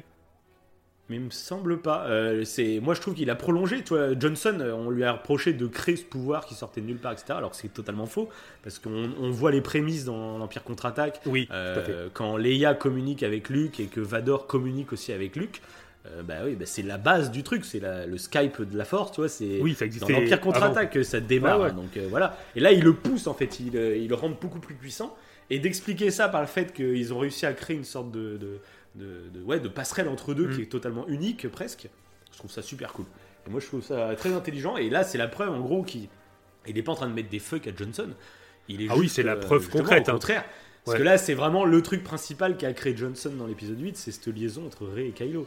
Donc, euh, s'il reprend sans cracher dessus, enfin, c'est- Mhm. voilà. Je pense que les gens qui disent ça, et ben, ils se biaisent tous seuls un peu leur avis. Tu vois, ils, s'imaginent des tensions, des trucs diaboliques. Tu vois, c'est Euh, voilà. Bon. Ouais, mais en plus, c'est. Euh. Et ça, du coup, je suis super content qu'il ait gardé, parce que du coup, il a gardé une partie du concept spirituel que Ryan Johnson avait euh, lancé. Et donc, Oui, ça, fait, euh, je, je trouve ça ça, génial. C'est Ah pour oui, oui, ça, ça, j'avais fait un petit dessin, euh, ceux qui veulent aller voir euh, sur euh, Wivo. euh, Ah oui, exactement. mais c'est qui, fait, qui se fait de la pub, tu sais. Et ça même, je pense qu'on en reparlera. On avait, on avait pour projet de faire une grosse émission qui reviendrait sur le côté philosophique et spirituel de la saga au complet. Ouais, Et je pense qu'on reviendra du coup en détail sur ce. Bah, de toute façon, t'en avais parlé dans l'épisode 8. euh, oui. pour ça, écoutez notre lien. émission sur l'épisode 8. euh, que t'avais fait euh, tout un truc. euh, Du lien taoïste, en fait, la- Qui ouais, avait, le lien taoïste par rapport à la saga. Et ça rejoint totalement ce côté du yin et du yang. qui- Exactement. Qui, qui ne s'affrontent pas, mais qui sont un tout. Euh, bah là, euh, voilà. Ils le prolongent. En gros, ils en font. et ouais, ils prolongent en en faisant un truc. euh, Une sorte de pouvoir de la force inédit, Ouais. quoi. Donc c'est top. C'est génial. C'est génial, ouais. Euh, donc ensuite, si je voulais revenir sur un petit point, je crois que c'était juste avant que je suis parvenu. euh, Ouais. C'est le casque de Kylo Ren. Euh, Ah oui. Là, je pense que c'est vraiment deux visions de réalisateurs qui s'affrontent. Je pense que Johnson n'avait pas d'intérêt en fait avec ce casque. Lui ne voyait pas d'intérêt. Et je pense que Abrams lui le voit. Euh, et je pense que là, je suis un peu plus du côté pour le coup de Abrams, tu vois, alors que j'ai adoré Johnson et tout. Mais je trouve que Star Wars, c'est un tout. C'est pas que euh, des sables laser, c'est pas que de la philosophie, c'est pas que de l'aventure et tout. C'est aussi un comment dire. Euh, ah j'arrive- je perds mes mots, c'est complètement fou. C'est un peu. ah, j'arrive pas à le dire, mais bon, c'est une sorte de tout où les costumes euh, font partie de l'univers en fait, tu vois. Dark Vador, s'il est venu si charismatique, c'est parce qu'il avait cet accoutrement, tu vois. Euh, ça aurait été juste un humain, on verrait sa tête normale, ça serait pas devenu le Dark Vador qui est tellement iconique. Et je pense que ça, Abrams a raison sur ce point. Ouais, tu voulais dire Euh, que ouais. Même si- Abrams voulait pas trouve- dissocier en fait euh, les costumes de l'univers Star Wars. C'est Ouais, voilà, lié quoi. euh, Ouais, ouais, Voilà, d'accord. ça Ouais, c'est le ce petit truc du coup. J'avais compris où Johnson voulait aller venir en disant que le casque euh, ça donnait un côté ridicule. Je trouvais que c'était super intéressant psychologiquement pour Kylo euh, de lui mettre face à ses pas à sa bêtise, mais en gros voilà. Et euh, mais je trouve pour le coup, je suis plus de l'avis de, de Abrams, même si c'est un peu débile de voir un mec qui a un casque. euh, tu sais pas trop pourquoi il a un casque, même s'il pourrait y avoir des explications. Comme Ray lui dit, euh, tu mets ton casque pour cacher ta, ta honte, etc. Mhm. Euh, je trouve que voilà le mot que je voulais dire c'était le folklore voilà justement bah, je trouve que le casque de Kylo Ren ça fait partie du folklore Star Wars. Ça fait partie euh, euh, bah, par exemple des, des mecs qui vont faire du cosplay etc euh, d'avoir le max de Kylo Ren bah, tu reconnais directement le personnage. Et c'est ça qui fait partie du tout euh, Star Wars. C'est pas qu'un truc. Et je pense que c'est le problème de cette postologie on va dire. C'est que les films ont, ont une vision et ils s'arrêtent à leur vision. Les deux réalisateurs s'arrêtent un peu à leur vision de ce qui est Star Wars. Et ils essayent pas de pas de comprendre, parce que je pense qu'ils sont pas débiles, hein. Euh, mais ils, ils ont vraiment fait un film suivant une vision. Et ils ont pas essayé de s'ouvrir, tu vois, euh, à d'autres trucs. Et du coup, pour le casque de Kylo, je trouve ça un peu facile, du coup, dans le neuf. Euh, J'ai adoré le fait qu'il ressoude avec des traits apparents en rouge qui fait rapport à, des traditions chinoises euh, qui veulent qu'en fait, on, on- quand as un vase, par exemple, tu le casses, euh, tu le ressoudes avec, en plus, avec des trucs, euh, avec de l'or ou je sais pas quoi, euh, parce qu'il faut montrer en fait qu'un vase a été cassé, ça fait partie de son histoire. Que si tu refais un vase qui est cassé, mais tu le ressoudes et puis on voit même pas qu'il a été cassé, et ben tu, tu vas à côté de l'histoire finalement. Tu, euh, et ça, ça peut être un peu ce casque. Moi, c'est ce qui me permet de dire que euh, tu vois, il crache pas sur le 8, au contraire. Et il, il a recousu son, enfin, il a refait son casque. Il a mis les traces rouges. En plus, c'est un peu le design de The Jedi est très rouge. Ouais. C'est peut-être juste un hasard, ça c'est moi qui interprète. Eh. Mais du coup, pour montrer en gros que tu vois, euh, même si ça vous a pas plu, etc., euh, ça fait partie de l'histoire, c'est un tout global, tu vois.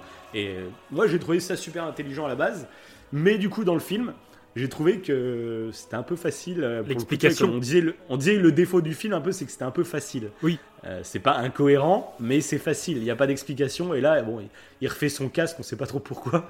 Ouais. Il y a une petite remarque. Bah, genre, euh, L'interprétation moi que j'avais de ça, c'était euh, peut-être plutôt parce que maintenant qu'il a appris en fait que Snoke c'était qu'une qu'une qu'on va dire qu'une marionnette de Palpatine et que du Ouais. coup son père avait été aussi une marionnette de Palpatine, plus ou moins. Et je pense qu'il ça, il est- plus ou moins au Son courant. grand-père. hein. Ouais, de son grand-père, oui, pas de son père, pardon, de son grand-père. Euh, du coup, c'était pour ça qu'il se dit, après avoir rencontré Palpatine, euh, en fait, l'envie de remettre le casque, l'envie euh, de, Ouais, de, de ré- ils- ils en parlent pas du tout. Ah non, ils en parlent pas du tout. Là, c'est vraiment une interprétation que je fais. Et je me suis Ouais, dit, en fait, c'est pour l'honneur de son grand-père.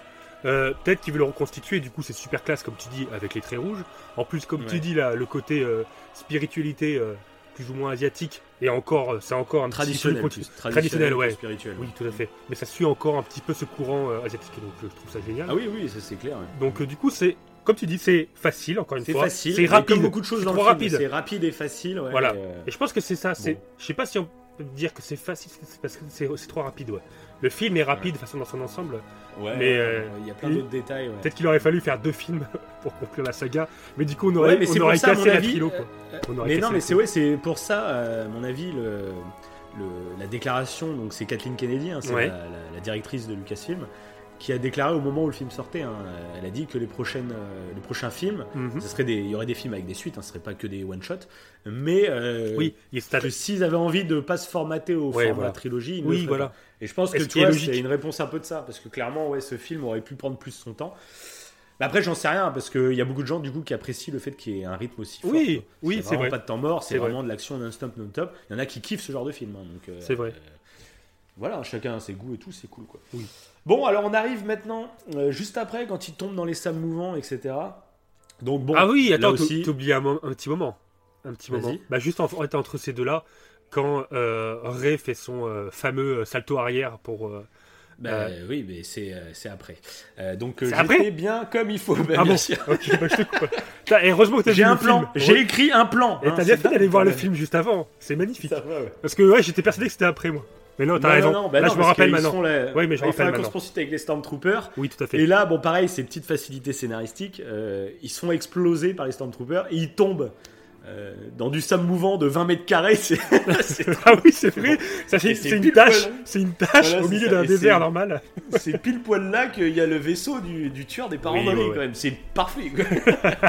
Donc ça, tu vois, ça fait partie des facilités, mais faut pas voir ça comme une faiblesse horrible, atroce. Le film est une merde infâme. faut pas voir ça comme ça. Faut juste se dire, voilà, c'est un film qui rush.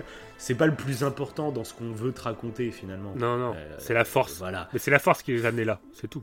Ouais, bah en plus Voilà. ils jouent beaucoup avec ça. euh, sur, euh, ils ont des pressentiments tout au long du film. Mm.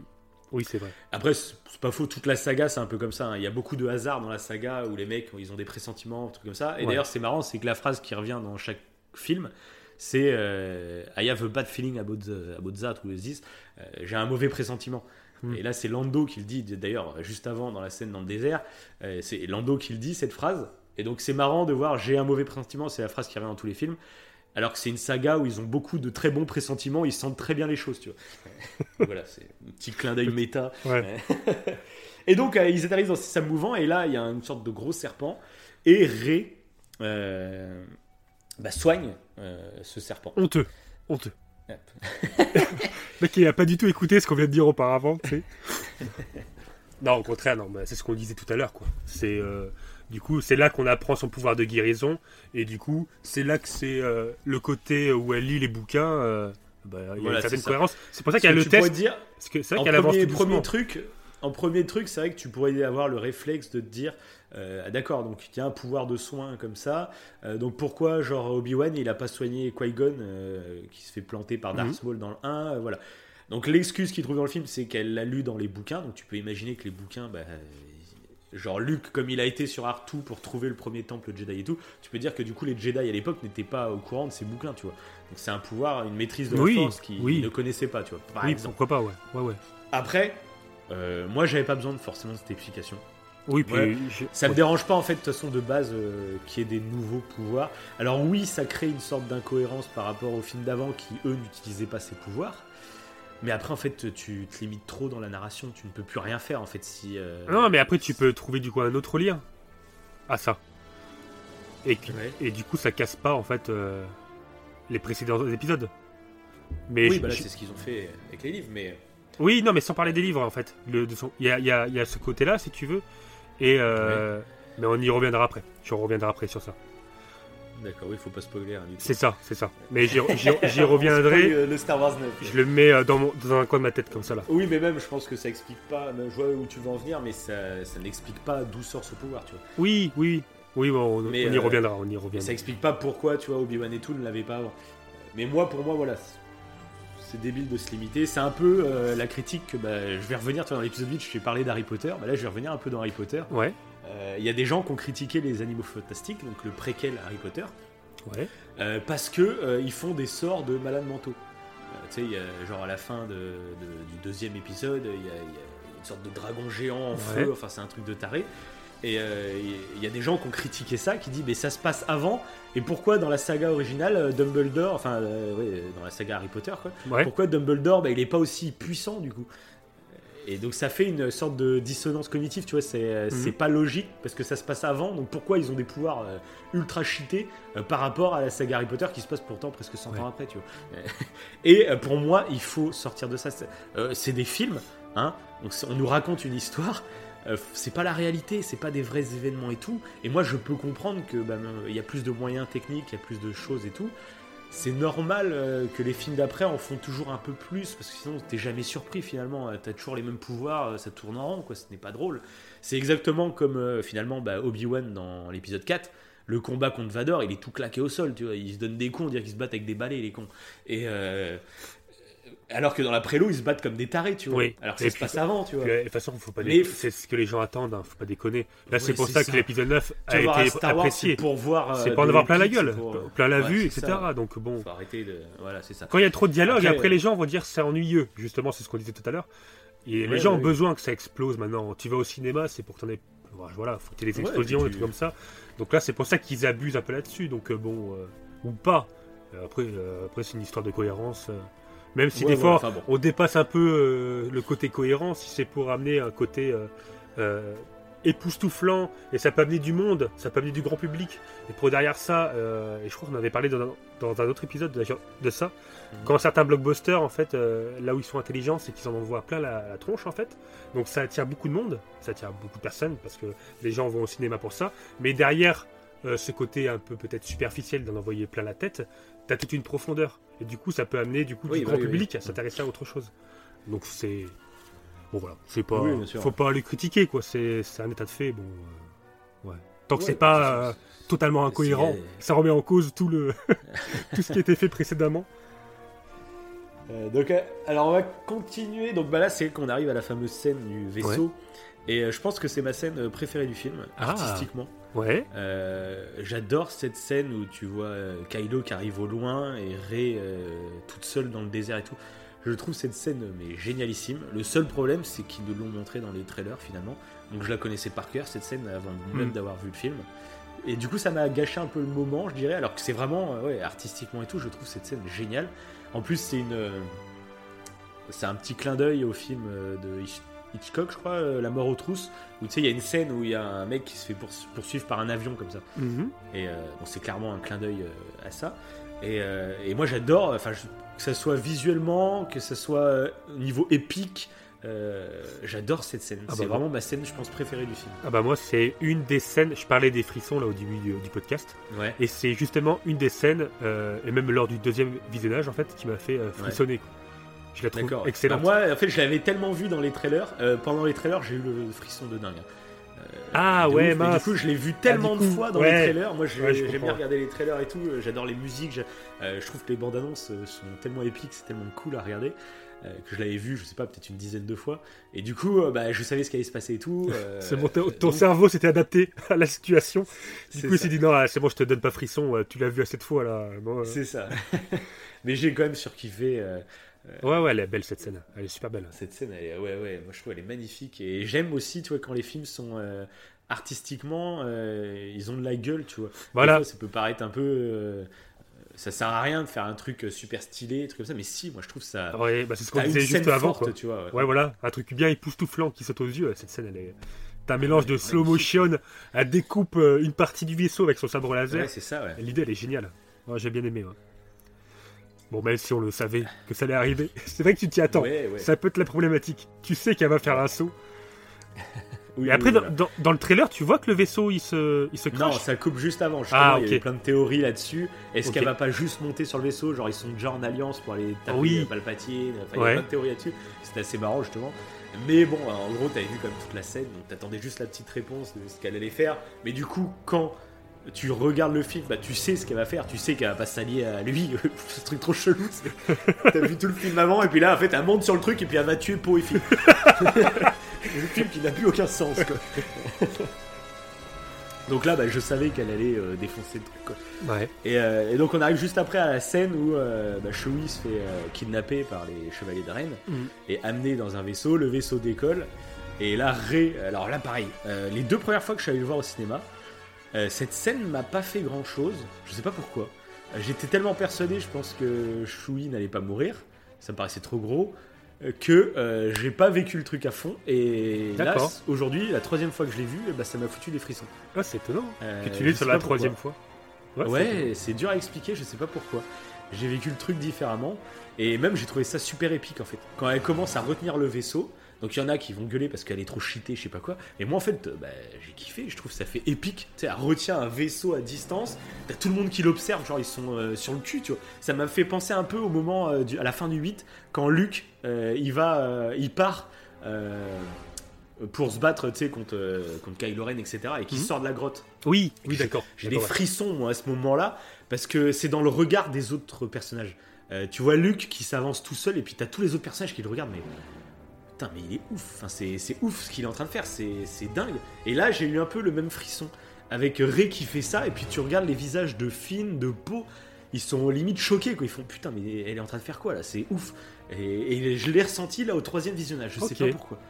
Ah Je- bah. Pourquoi ça m'est pas venu avant? Je sais pas si toi tu l'as eu à ce moment-là aussi. Ah oui, ça, bah, ça fait partie de mes autres scènes où j'ai eu des frissons. Donc ça, Ouais. Là, ça s'enchaîne. hein. Ah, Là, ça senti le côté épique direct. Ah, euh, moi, j'ai euh, surkiffé. Alors, surkiffé, euh, à partir. Enfin, pas forcément quand, quand a tenu le vaisseau. Euh, Ouais. je, je trouvais ça épique, clairement. hein, et j'ai trouvé ça super cool.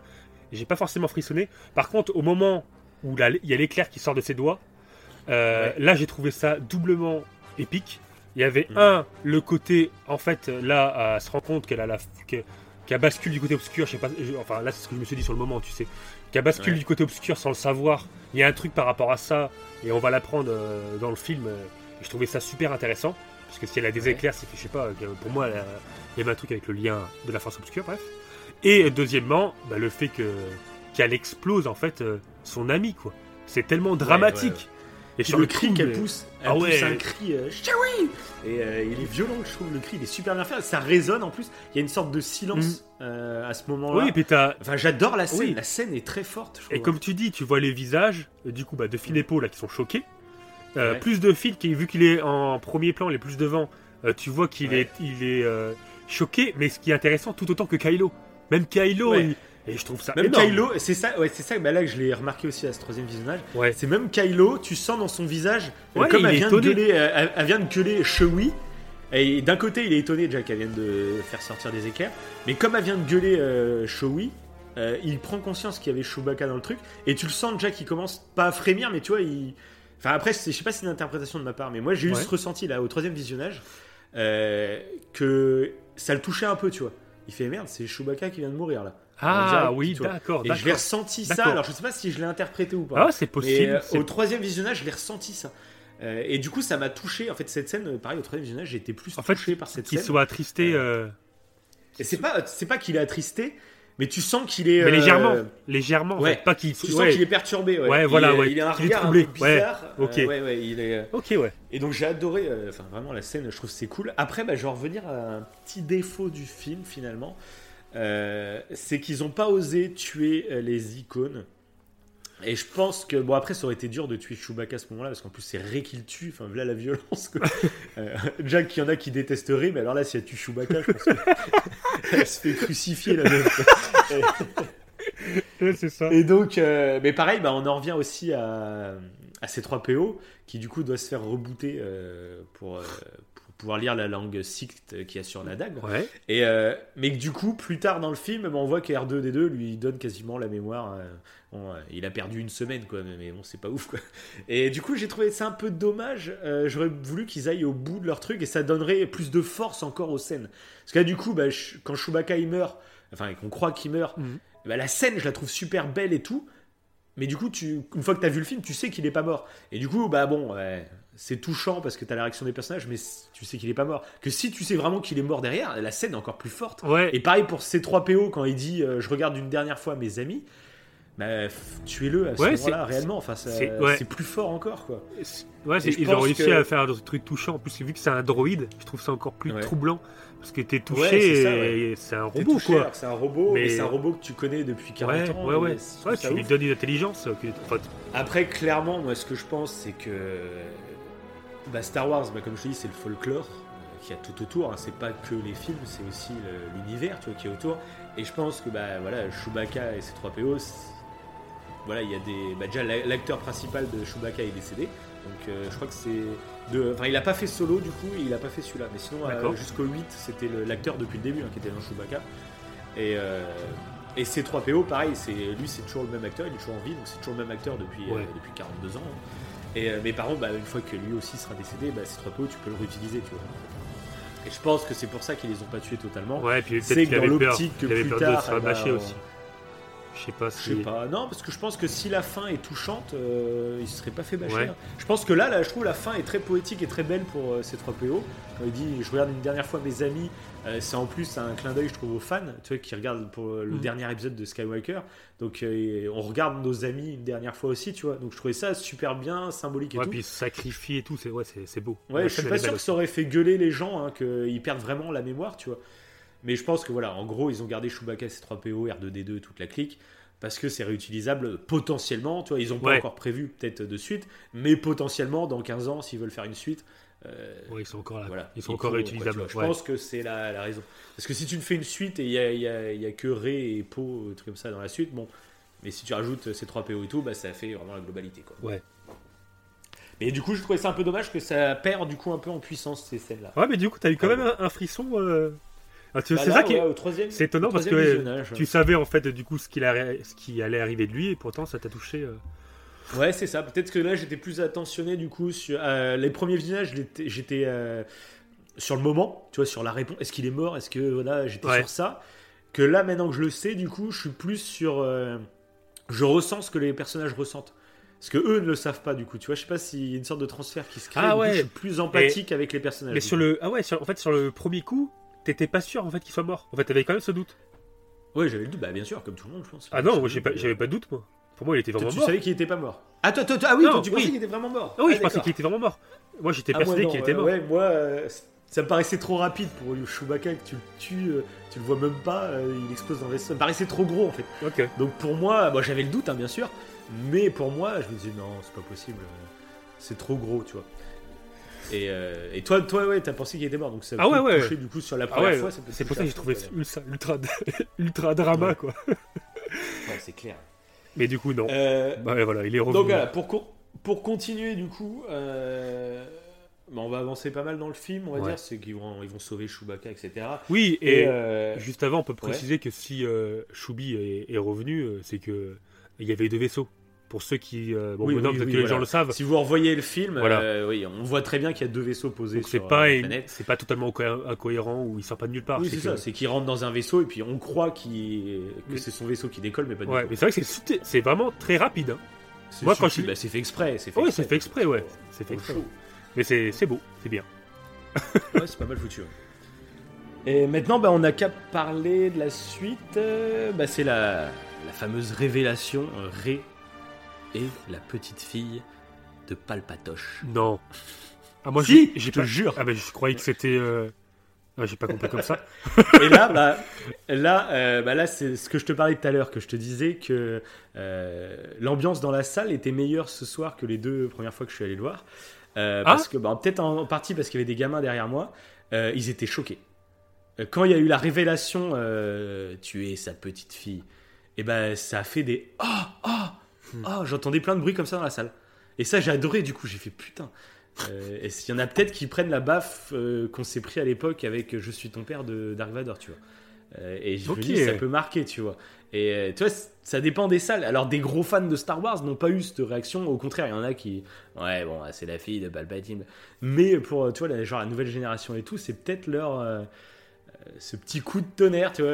Ça serait oh beau. là, c'est la fille. Ça serait cool. Moi, c'est la sensation que j'ai eue là ce soir. Euh, Ouais, et puis t'as euh, t'as fait un sondage de tout le monde. T'as bloqué les Bah, portes à la sortie. Oui, oui, oui, oui. Ah bah, eh oh. Bah, c'est ce qu'on fait à chaque fois hein, pour le podcast. On est bien- obligé de faire des choses comme ça. Bah, c'est la loi. Donc toi, sinon, hormis euh, ça, qu'est-ce que t'en as pensé? Euh, bah, euh, j'ai. euh, Alors, j'étais troublé. Troublé. Ouais. Euh, sur le premier ressenti. Il n'y a pas eu de.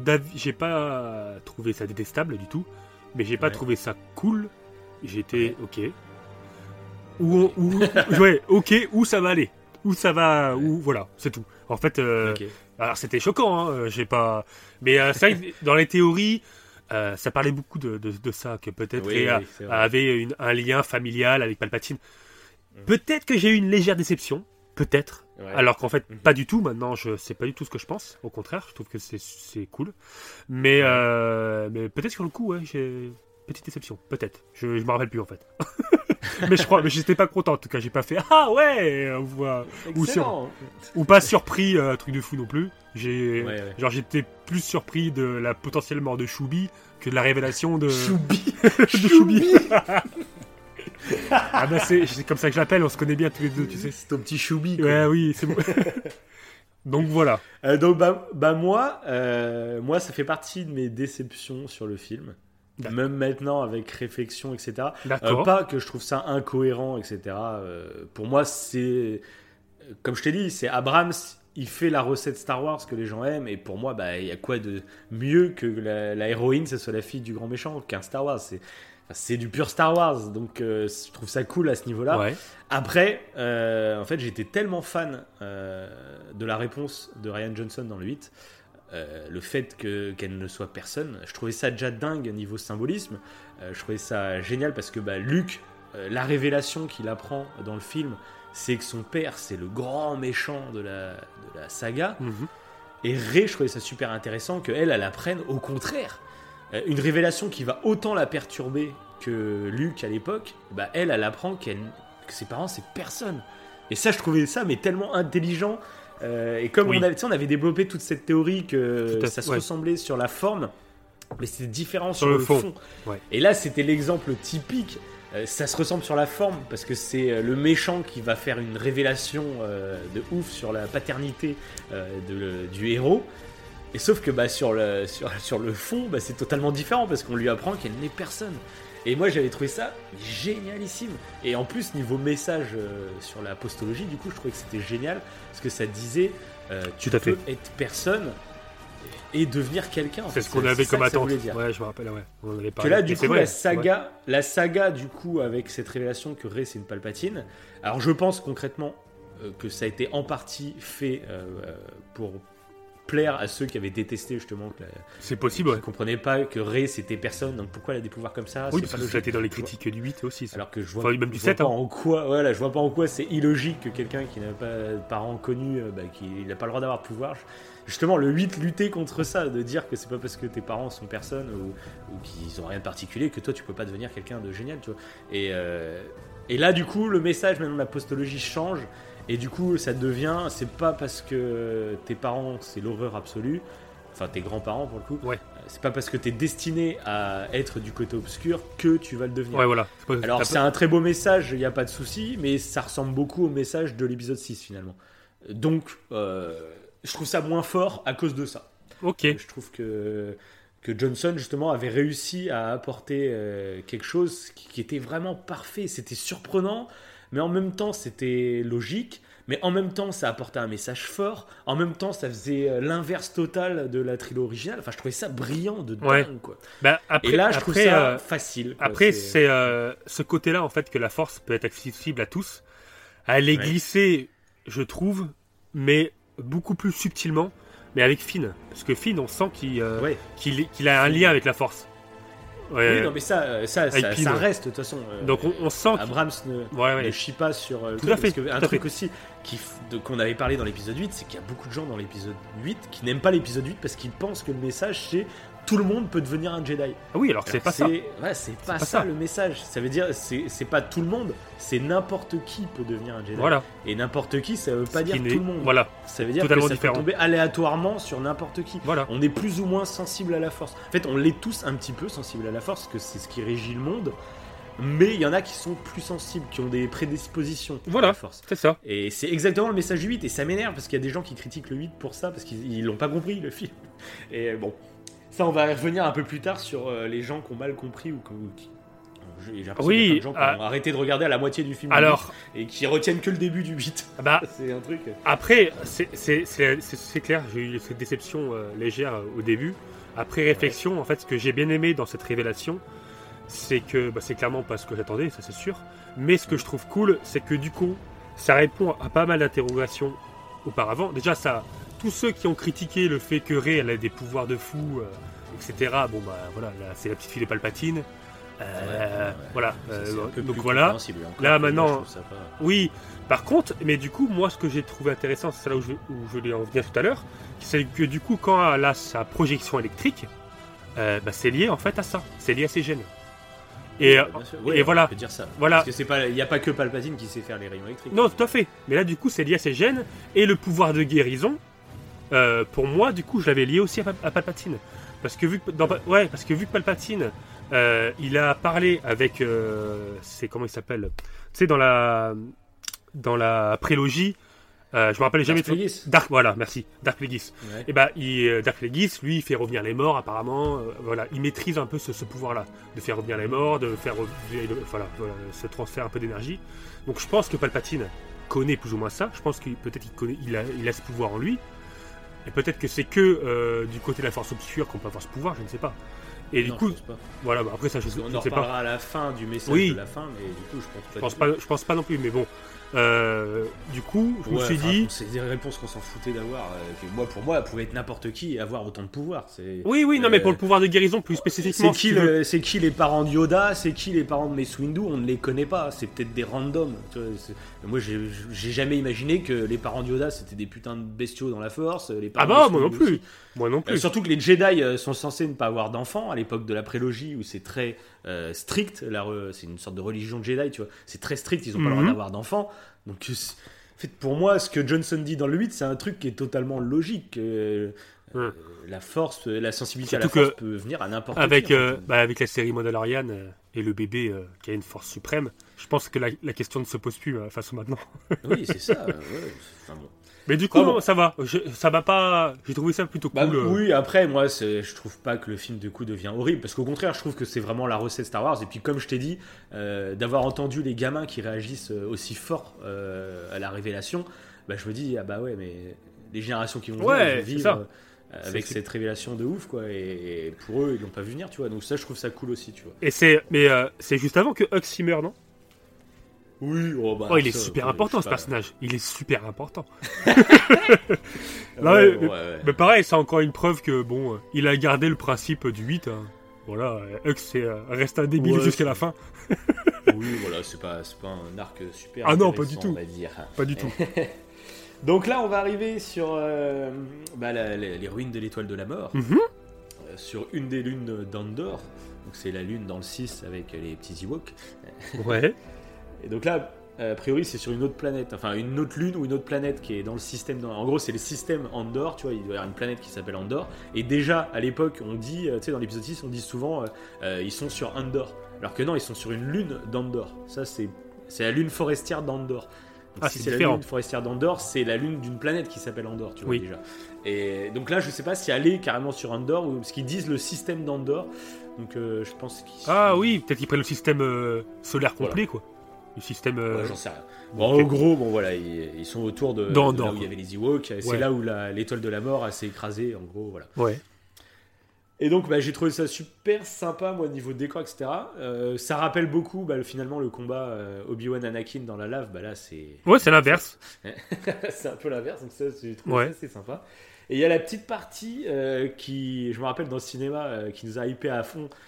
Et on a été vite déçus. C'est la confrontation avec Dark Ray. Ah, moi j'ai kiffé, moi. J'ai grave kiffé. Mais Moi c'était aussi, j'ai kiffé, tellement rapide. trop court. C'est trop court. Moi, j'aurais voulu qu'il euh, qu'il nous fasse un vrai combat de dingue. Après, bon, j'ai j'ai kiffé le fait qu'il revienne sur le. bah, un peu ce que. Bah, Commencer le 8 en parlant justement de- d'accepter son côté obscur Ah bah, qui est c'était- nous, tu vois. Que- Si vous écoutez nos attentes, ça on l'avait euh, prédit, mais à la- merveille. hein.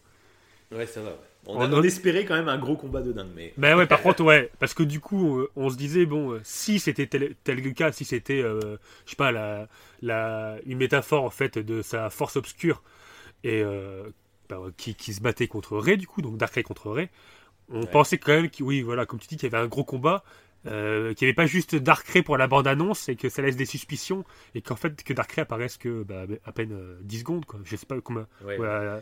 Et du coup, c'est un peu dommage. Je trouve que. Ouais, clairement. bah, bon, tu sens qu'ils l'ont mis du coup pour la bande-annonce. Ouais, mais c'est ça qui est Mais bon, il y a quand même ce côté qui te dit bon, euh, accepte qui tu es, euh, accepte Ouais. ta partie d'obscur, tu vois, pour être plus neutre en fait. Euh, ça sert à rien de se battre contre ta partie obscure, faut que tu Exactement. l'acceptes, tu vois. Donc ça, on va dire que voilà, il faut quand même passer ce petit message, même si bon, le but premier, à mon avis, c'était de la foutre dans les bandes annonces. Hmm. Voilà. Ouais, ouais, Ça, ouais. faut pas être naïf non plus, mais bon, c'est toujours sympa. Après, tu te demandes aussi un peu qu'est-ce que qu'est-ce qu'un truc aussi obscur foutait euh, juste à côté de la salle du trône. c'est un petit truc, tu fais bon, euh, ok, pourquoi pas. Et donc après, on arrive au fameux gros combat du film euh, contre Kylo Ren, donc sur les ruines avec les vagues dans Ouais. tous les sens et tout. Et ça fait, en fait, j'ai beaucoup aimé ce combat, mais du coup, ça ça a créé ma déception sur la postologie entière, ce combat, Ah. que j'aime bien, mais en fait, je t'avoue que pour le coup, là, j'avais des attentes. Euh, bah, on a les moyens techniques aujourd'hui de faire des combats en- mémorables et dingues et tout. Et du coup, je trouve que bah, le combat contre Darth Maul dans le- la menace fantôme ou le combat, euh, bah, surtout, hein, entre Obi-Wan Anakin et Yoda contre Palpatine dans le 3, Ouais. je trouve qu'ils enfin, ils sont dantesques. Il y a une musique de dingue, c'est vraiment un rituel, tu vois. Euh, là, j'ai trouvé le combat. euh, en plus, c'est pas le combat final qui va conclure l'épisode en plus. Moi, j'aime bien ce côté un peu rituel qu'il y a dans les Star Wars, qu'il y a le combat de duel à la fin qui décide de beaucoup de choses. Euh, et là, il, il est pas assez puissant. Il est cool, mais il est pas assez puissant. Et du coup, dans cette postologie, euh, je trouve qu'il manque un gros gros combat de sabre laser vraiment mémorable quoi.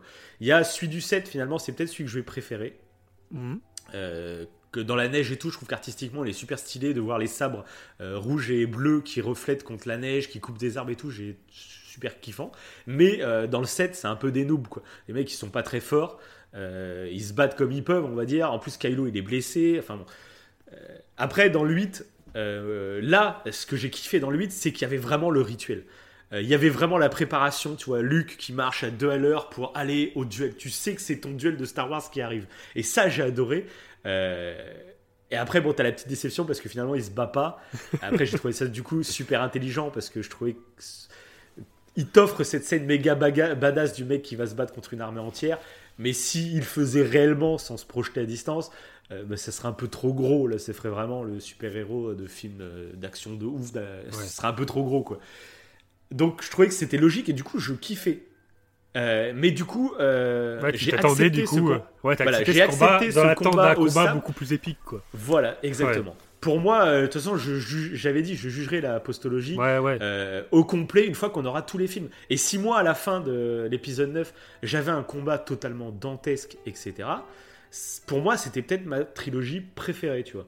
Euh, parce que j'aurais eu tout, tout de ce que j'aime de Star Wars, je l'aurais eu dans chaque film. Ok. J'avais pas besoin de l'avoir que chaque film, tu vois, euh, chaque film me propose tout ce que j'aime de Star Wars.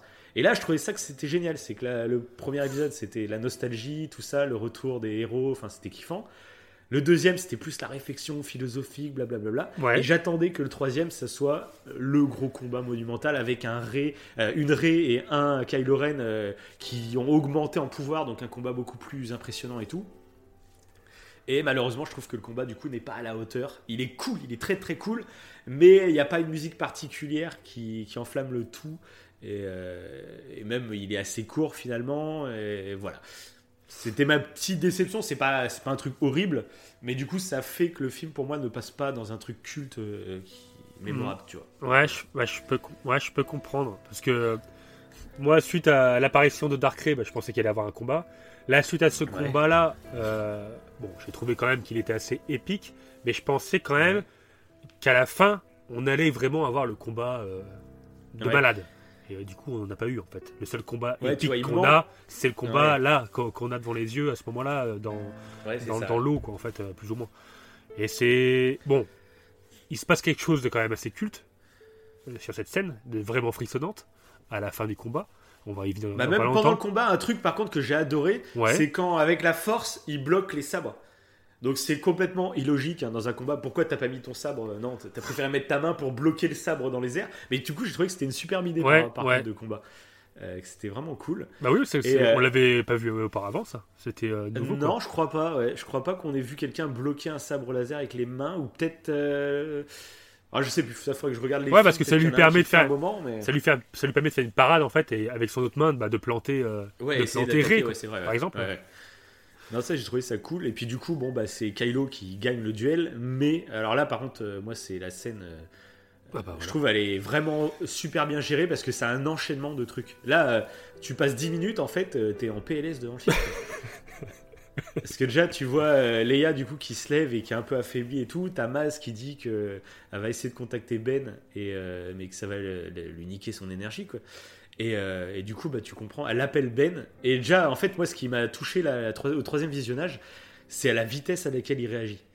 Euh, il, est entre, il, il va tuer Rey et elle dit juste Ben et directement en fait il, il se tourne directement. Il a comme un choc électrique, tu vois. Mm.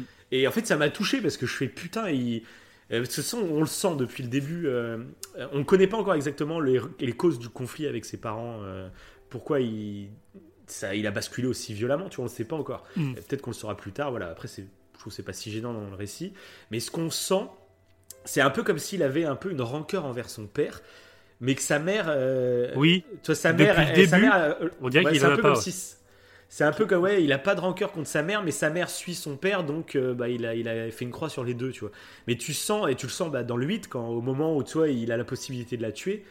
Qu'il ne le fait pas. Qu'il ne le fait pas alors qu'il a tué son père avant et qu'il est dans phase de il faut que je m'émancipe à fond, tu vois, Ouais. et il le fait pas pourtant. Et du coup là, tu le ressens vraiment. Là, euh, au troisième visionnage, ça m'a- j'ai dit, enfin, j'avais envie de chialer quoi. ouais. et ce qui est totalement cohérent d'ailleurs. Il se tourne comme Ah ça, oui. il est. Euh... Ouais, il y a- t'as l'impression qu'il y a de l'émotion D'un en fait. Il entend sa mère et euh, il sent qu'il se passe un truc, tu vois, directement. Et, euh, C'est vrai que ce moment est intense, tête, hein. Et puis le, le jeu d'acteur en plus d'Adam Driver, moi je trouve, Mm. moi j'adore cet acteur. Et puis là, euh, mais vraiment, c'est Bah, c'est ça qui est bien d'aller voir plusieurs fois un film, c'est que passer la surprise, etc. Bah, tu peux analyser un peu et, et j'ai l'impression que tu ressens encore mieux le jeu des acteurs. Quoi. Et puis là, bah, moi, quand il se retourne, il fait une tête, il est complètement déboussolé. Quoi. Puis donc, du coup, bah, il y a Ray qui, qui en profite pour le, le planter. Ah ouais, mais Et elle, et elle, en plus, elle, elle, elle a pas ressenti euh, Leia. Mm. Et c'est euh, bah, euh, Kylo, il se prend le truc dans le bide, du coup, il tombe. Et puis là, du coup, tu vois que Leia meurt. Ouais, et là, c'est là qu'elle ressent en fait, ouais. Et là, elle ressent. Et là, elle ressent et elle fait putain, qu'est-ce qui se passe? Et là, ce que j'adore dans cette scène, c'est que Kylo, il a aucune réaction. Il est complètement hébété. Euh, et je Mm. trouve c'est génial. Il est hébété et je trouve que ça colle totalement au personnage qui, depuis le début de la, de la postologie, il est, c'est un, c'est un garçon qui est complètement paumé, tu vois. Mm. C'est pas un Ouais. grand site haineux euh, comme beaucoup auraient voulu, tu vois. Non, c'est un autre personnage différent. Euh, il est paumé dans ses émotions, il sait pas trop où il veut aller finalement. Ouais, c'est ce qu'on disait. Ouais, Mm. il voudrait, il voudrait être comme son grand-père, c'est ce qu'on disait auparavant. euh, Enfin, dans les, dans les autres euh, émissions podcast, Ouais, il voudrait ça. être comme son grand-père, mais il a pas cette cette haine. Ouais, il a mais pas autant de haine. De toute façon, ça parle de ça un peu, c'est le, le poids de l'héritage, tu vois. Il a, il a euh, un oncle archi connu, sa mère c'est une générale ultra respectée, son père Han Solo c'est un, euh, c'est un, un personnage très important dans la guerre, etc. En plus, Mhm. son grand-père c'est le Dark Vador et tout. En fait, il a, et lui c'est qui dans cette histoire? C'est, c'est un, il a Il tout approuvé, place, tu vois. Il cherche sa place. Ouais. Et donc c'est ce qui est très intéressant dans toute cette postologie, c'est que Rey, elle aussi cherche sa place, mais pour des raisons complètement différentes. différente, ouais. Et, euh, Ouais, et là, moi, c'est vrai que je trouve ça génial, c'est que là, on voit qu'il est complètement paumé, et quand sa, meurt, sa mère décède, et ben là, il tombe hébété, euh, il réagit même pas, il s'est pris un coup dans le bide, mais il réagit pas, il se tient pas la blessure ni rien, il est juste hébété, et tu te sens qu'à ce moment-là, il se dit, mais merde, mais je fais quoi Ouais, il, fait ré- Je- il résiste plus. T'as l'impression en fait Ouais. qu'il se laisse mourir. Il se condamne. Il pourrait fait, encore. euh, ouais. Il pourrait encore bouger. Tu sens qu'il pourrait encore. Il est, il est là. Il est pas mort euh, sur le coup. Quoi. Non, mais il pourrait rien que se se tenir Mais- la blessure pour faire euh, ah, j'ai mal, ou, ou essaye de ça. bloquer le sang, ou j'en sais rien. Non, il est juste, euh, il essaie euh, de Ou sentir. projeter, projeter contre un mur ou je ne sais Oui, quoi. voilà, n'importe quoi. Voilà. Mais là, le fait de sentir sa mère partir, bah, c'est comme si, tu sais, il se disait. euh, Bon là je vais dans je vais dans mon chemin mais c'est comme si euh, tu sais j'ai un peu cette interprète après c'est peut-être moi qui interprète mais c'est un peu comme si il est sûr tu vois de euh, là maintenant je vais dans cette direction je vais devenir puissant je vais voilà et ma mère comprendra plus tard ce que je suis en train de faire tu vois je sais pas si tu vois un peu le délire Mhm. Toi c'est un peu euh, on avait fait le parallèle dans le set euh, avec Kylo Ouais. Ren ça, ça représentait un peu les jeunes qui vont s'engager pour Daesh blablabla et tout tu vois, qui basculent vraiment Oui, oui. euh, dans une, une idéologie obscure et, et du coup, je pense qu'il y a des gens tu vois, qui partent là-dedans. Ils savent que leur- leurs parents ne vont pas comprendre ce choix, mais ils se disent Ouais, mais une fois que j'aurai accompli des actes, euh, et ben là, ils comprendront pourquoi j'ai fait ça. Et que finalement, j'apporte le, pas le bien, mais tu vois, j'apporte quelque chose de positif, peut-être. Euh, et je pense que, toi, peut-être il se dit ça. Et que là, quand sa mère elle décède, bah, il se dit bah, Elle le saura jamais, quoi. Elle saura jamais ce que essayé de faire, ou tu vois, un truc comme ça. D'accord. ce qui le bouleverse, Ouais, je vois, du. Ok, ouais. Après, c'est peut-être une interprétation de ma part, tu vois. Mais du coup, mais j'aime bien aussi avoir, tu vois, des, des- chacun euh, Bah, vit que- une œuvre à sa à sa façon, propre- tu vois. Ouais, et, grave, grave. Oui, parce que c'est, c'est, ça, ça reste totalement cohérent. euh, Et du coup, Moi, bon, sur- bah, en plus, Ouais. ouais. non, euh, Parce que sur le coup, euh, sur le coup, euh, ouais, euh, moi, ce que j'ai ressenti au moment en fait où il tombe, c'est que euh, t'as l'impression en fait qu'il il se remet en question. Mhm. Enfin, à ce moment-là, c'est une grosse remise en question, mais il se dit que c'est trop tard en fait, qu'il se laisse ouais, mourir voilà, en fait. ouais, Tu ouais, vois c'est ça, ouais. Il est- Et ça rejoint plus ou moins ce que tu dis en fait. Ouais, c'est D'une certaine ça. manière, ça s'appelle la même chose. Et du coup, il se laisse. euh, et ouais, voilà, il est comme. euh, Mais il est hébété, ouais, je sais paralysé même pas par l'émotion, Je sais pas je sais s'il quoi, il se est- laisse volontairement il mourir, mais c'est juste, il, a, il est tellement paumé depuis le début de la postologie que là, bah, il y a une sorte de bug technique dans le cerveau, tu vois. En gros, Ouais, euh, ouais, ouais. Merde, mais enfin, il sait même plus ce qu'il pense. Ouais, ouais, enfin, ouais. c'est- Et puis la tête qu'il fait. Alors je sais qu'il y en a qui vont se foutre de sa gueule en disant qu'il est vilain ou je sais pas quoi, tu vois. Euh, On a l'habitude, les gens qui. Voilà. Euh, mais moi je trouve au contraire. Non, mais il joue vachement bien. Il joue tellement Il joue bien. bien. Et puis du coup, euh, je trouve que c'est un enchaînement parce que du coup, c'est là après qu'il y a. euh, Il y a Ray qui décide donc de partir, il y a Poe, Finn et tout qui, qui partent aussi, et on voit la réaction de Chewbacca quand ils arrivent sur la planète et qu'on leur annonce que Leia est décédée. Et là, pareil, euh, de voir Chewbacca qui s'effondre. Donc là, pareil, je trouve, c'est euh, un petit reproche qu'on pourrait faire à l'épisode 7, c'est qu'on n'a pas assez vu, je trouve, la réaction de, par exemple, de, de Leia et Chewbacca quand ils se retrouvent euh, à la fin du film, alors que Han Solo vient de mourir. Et, euh, et Leia va serrer dans ses bras Rey, alors qu'elle connaît même pas Rey, elle l'a jamais rencontré. et au lieu Mm. d'aller vers Chewbacca, tu vois, c'est des petits détails, mais qui auraient été vraiment touchants. Dans le set, à la fin du set, tu vois Leia et. Chewbacca qui s'enlacent en chialant parce que Han Solo est mort. Euh, putain, ça m'aurait pris au trip, quoi. Et il Ah oui, l'a pas fait. une touche dramatique euh, super ça. intéressante. Et du coup, Ouais. il l'a- pas fait dans le set. Et après, il y en a qui vont lui tomber dessus en traitant de, de- de tous les noms. Moi, je dis bon, c'est peut-être une petite erreur, tu vois. C'est les mecs qui font les films, c'est pas des, des robots. C'est pas, ça arrive de faire des petites bêtises, tu vois. de- Enfin, de pas penser à un truc, même de pas penser. Tu vois, la création, c'est, c'est, ça- t'es dépendant de ton inspiration et tout. Tu peux pas penser à tout finalement. Nous, on est tranquille, bah oui. on est dans notre fauteuil, dans notre canapé, en train de regarder un film. euh, et puis on arrive à faire des critiques comme ça. Mais bon, euh, quand tu dois créer toi-même le truc, euh, tu peux pas penser non plus à tout. Tu vois, c'est pas des robots les gens. Et du coup, Bah je trouve qu'ils se rattrapent là-dessus. Euh, en faisant là, on voit Chewbacca qui réagit à la mort de Leia et je trouve que c'est déchirant. Quoi. Tu Ouais, c'est déchirant, ouais. ouais.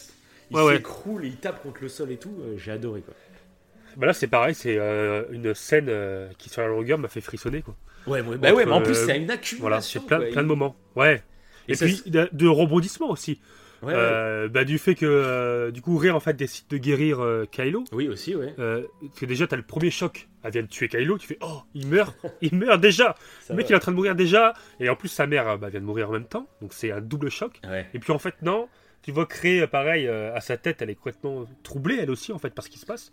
Et qu'elle décide de le guérir. Mhm. Et c'est là, tu te dis, euh, ah oui, bah, c'est vrai qu'elle a le pouvoir de guérison. Parce que sur le coup, moi, je suis pas du tout pensé. Enfin, je, ouais. je, je sais Oui, même pas. où- ouais, je sais plus, ce que je me rappelle Je plus. sais plus si j'y ai pensé. ouais, ouais.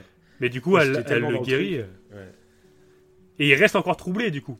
Sait il pas- reste Là, il hébété se fait ça, et puis il y a Ray qui lui dit euh, Euh, parce qu'il lui avait demandé un peu avant dans le film, euh, tu sais, dans le 8, il lui a tendu la main pour rejoins-moi, Mhm. etc. Et dans le film, après, il lui demande euh, pourquoi tu m'as pas rejoint, etc. Et, euh, et là, elle lui répond, elle lui dit, bah en fait, j'aurais pris ta main, mais celle de Ben, quoi, pas celle de Kylo, tu vois. Et, Oui. euh, donc c'est assez, euh, voilà. Et, euh, et du coup, bah, la scène n'est toujours pas finie parce qu'en plus, bah, derrière, il y a l'apparition de Han Solo. Et pareil, Oui, j'ai adoré. C'est un truc Ça en plus. s'enchaîne. Parce que tu vois Kylo qui est en train de réfléchir au bord de l'eau, quoi. Puis d'un coup, t'entends euh, Salut gamin, ou un truc comme ça. Il dit Salut mon petit, ou je sais pas Mm. quoi. Puis tu reconnais la voix d'Han Solo, tu fais Oh putain. Puis là, il se retourne, tu vois Han Solo. Et je trouve qu'ils ont une bonne idée euh, de le faire comme un souvenir. J'avais peur, euh, parce que moi, j'hésitais dans les théories. Alors, je sais plus si on en parle dans notre épisode, mais j'hésitais euh, pour le basculement de Ben, parce qu'on sentait le basculement de Ben venir. Mhm. Mais on pensait, on hésitait soit entre un fantôme de force de Anakin Skywalker ou soit euh, Han Solo, mais on disait justement ça serait con de faire revenir Han Solo en fantôme Oui. de la force. Parce que là, pour le coup, ce serait très incohérent. Un mec qui est pas du tout forceux, euh, Ouais, je crois euh, voilà. on l'avait évoqué, ouais, il me semble. ouais. Et du coup, bah, je trouve que c'est plutôt intelligent ce qu'ils ont fait, du coup. Euh, de le faire, euh, c'est comme un souvenir, c'est comme si c'est un peu un- une scène symbolique finalement qui se passe que dans la tête de Kylo, tu vois. Et je trouve ça super, super cool. Bah, Puis en plus, oui. c'est qu'ils re- ils reproduisent la scène où il l'a tué. Et ça, j'ai surkiffé, quoi. Parce qu'ils refont, euh, tu sais, les mêmes gestes. euh, Ouais, tout à fait, ouais. euh, il lui Les mêmes, la les mêmes- joue, le même phrasé et tout. Les mêmes phrases et tout. euh, Ouais.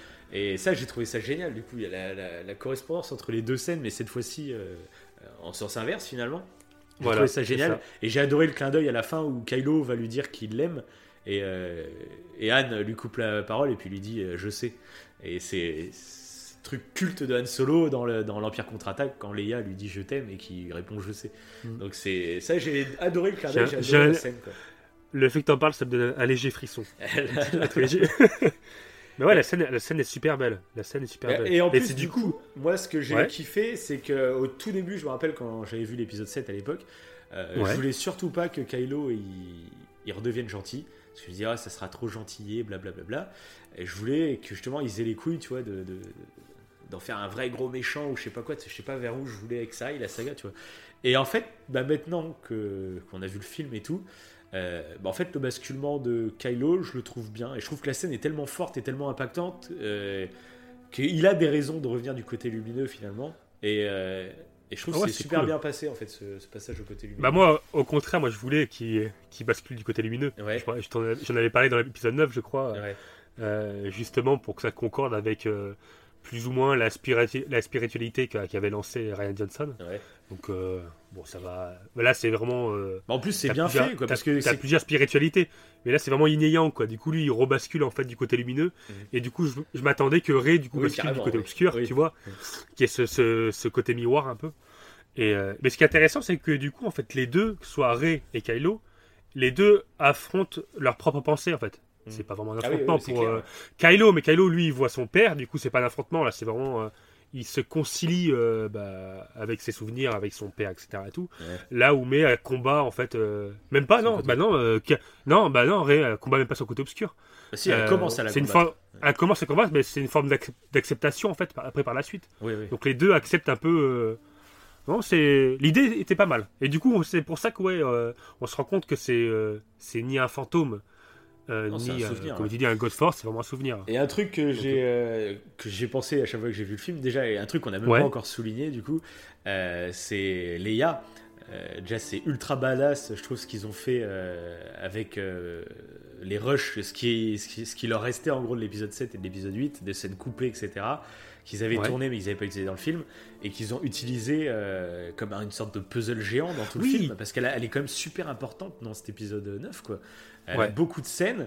Euh, donc nous on le voit en VF, donc bon il y a une doubleuse, donc bon tu te dis euh, ils font un peu ce qu'ils veulent, mais il faut savoir que dans la VO c'est vraiment la voix de Leia. Ils ont, il y a aucun moment ils ont rajouté une phrase rien. super fort. Alors des fois je trouve ça se sent sur certains dialogues, tu sens qu'ils ont poussé des, quelques dialogues dans, dans certains sens. Il y a des dialogues que je me suis dit ah ouais ça colle bien à ce qu'elle aurait pu dire dans l'épisode 7 ou je sais pas quoi, tu vois, en parlant à Ah ouais ou un truc comme ça ouais. Mais bon, mais, mais je trouve que c'est super balèze ce qu'ils ont fait. Je pense qu'ils ont fait le bon choix pour le, lui rendre hommage et tout.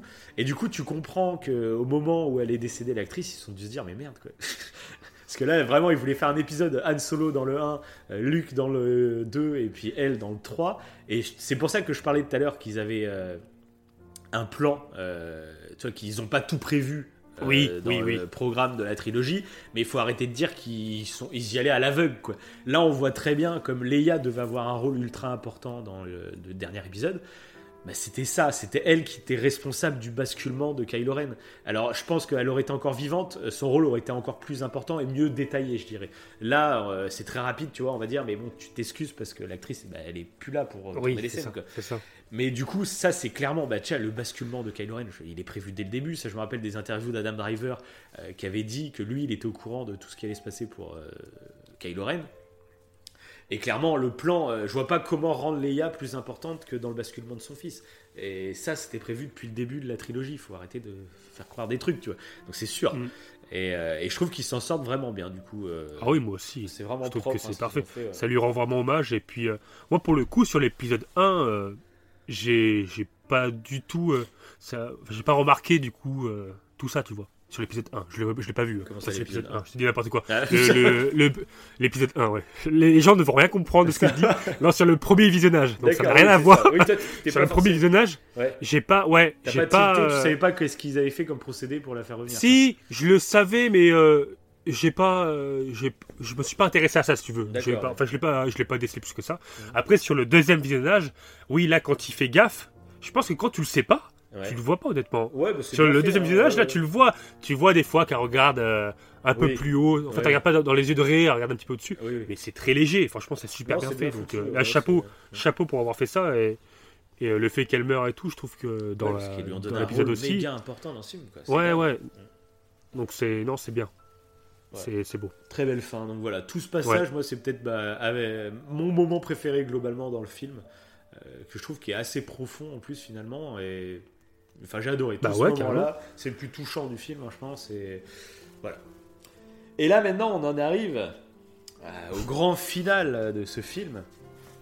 Euh, enfin, pas tout à fait. Non, non, oui, il y a une un tout petit mot que je voudrais dire, c'est que du coup, Ray retourne sur Artou, donc l'île de Luke dans l'épisode 8.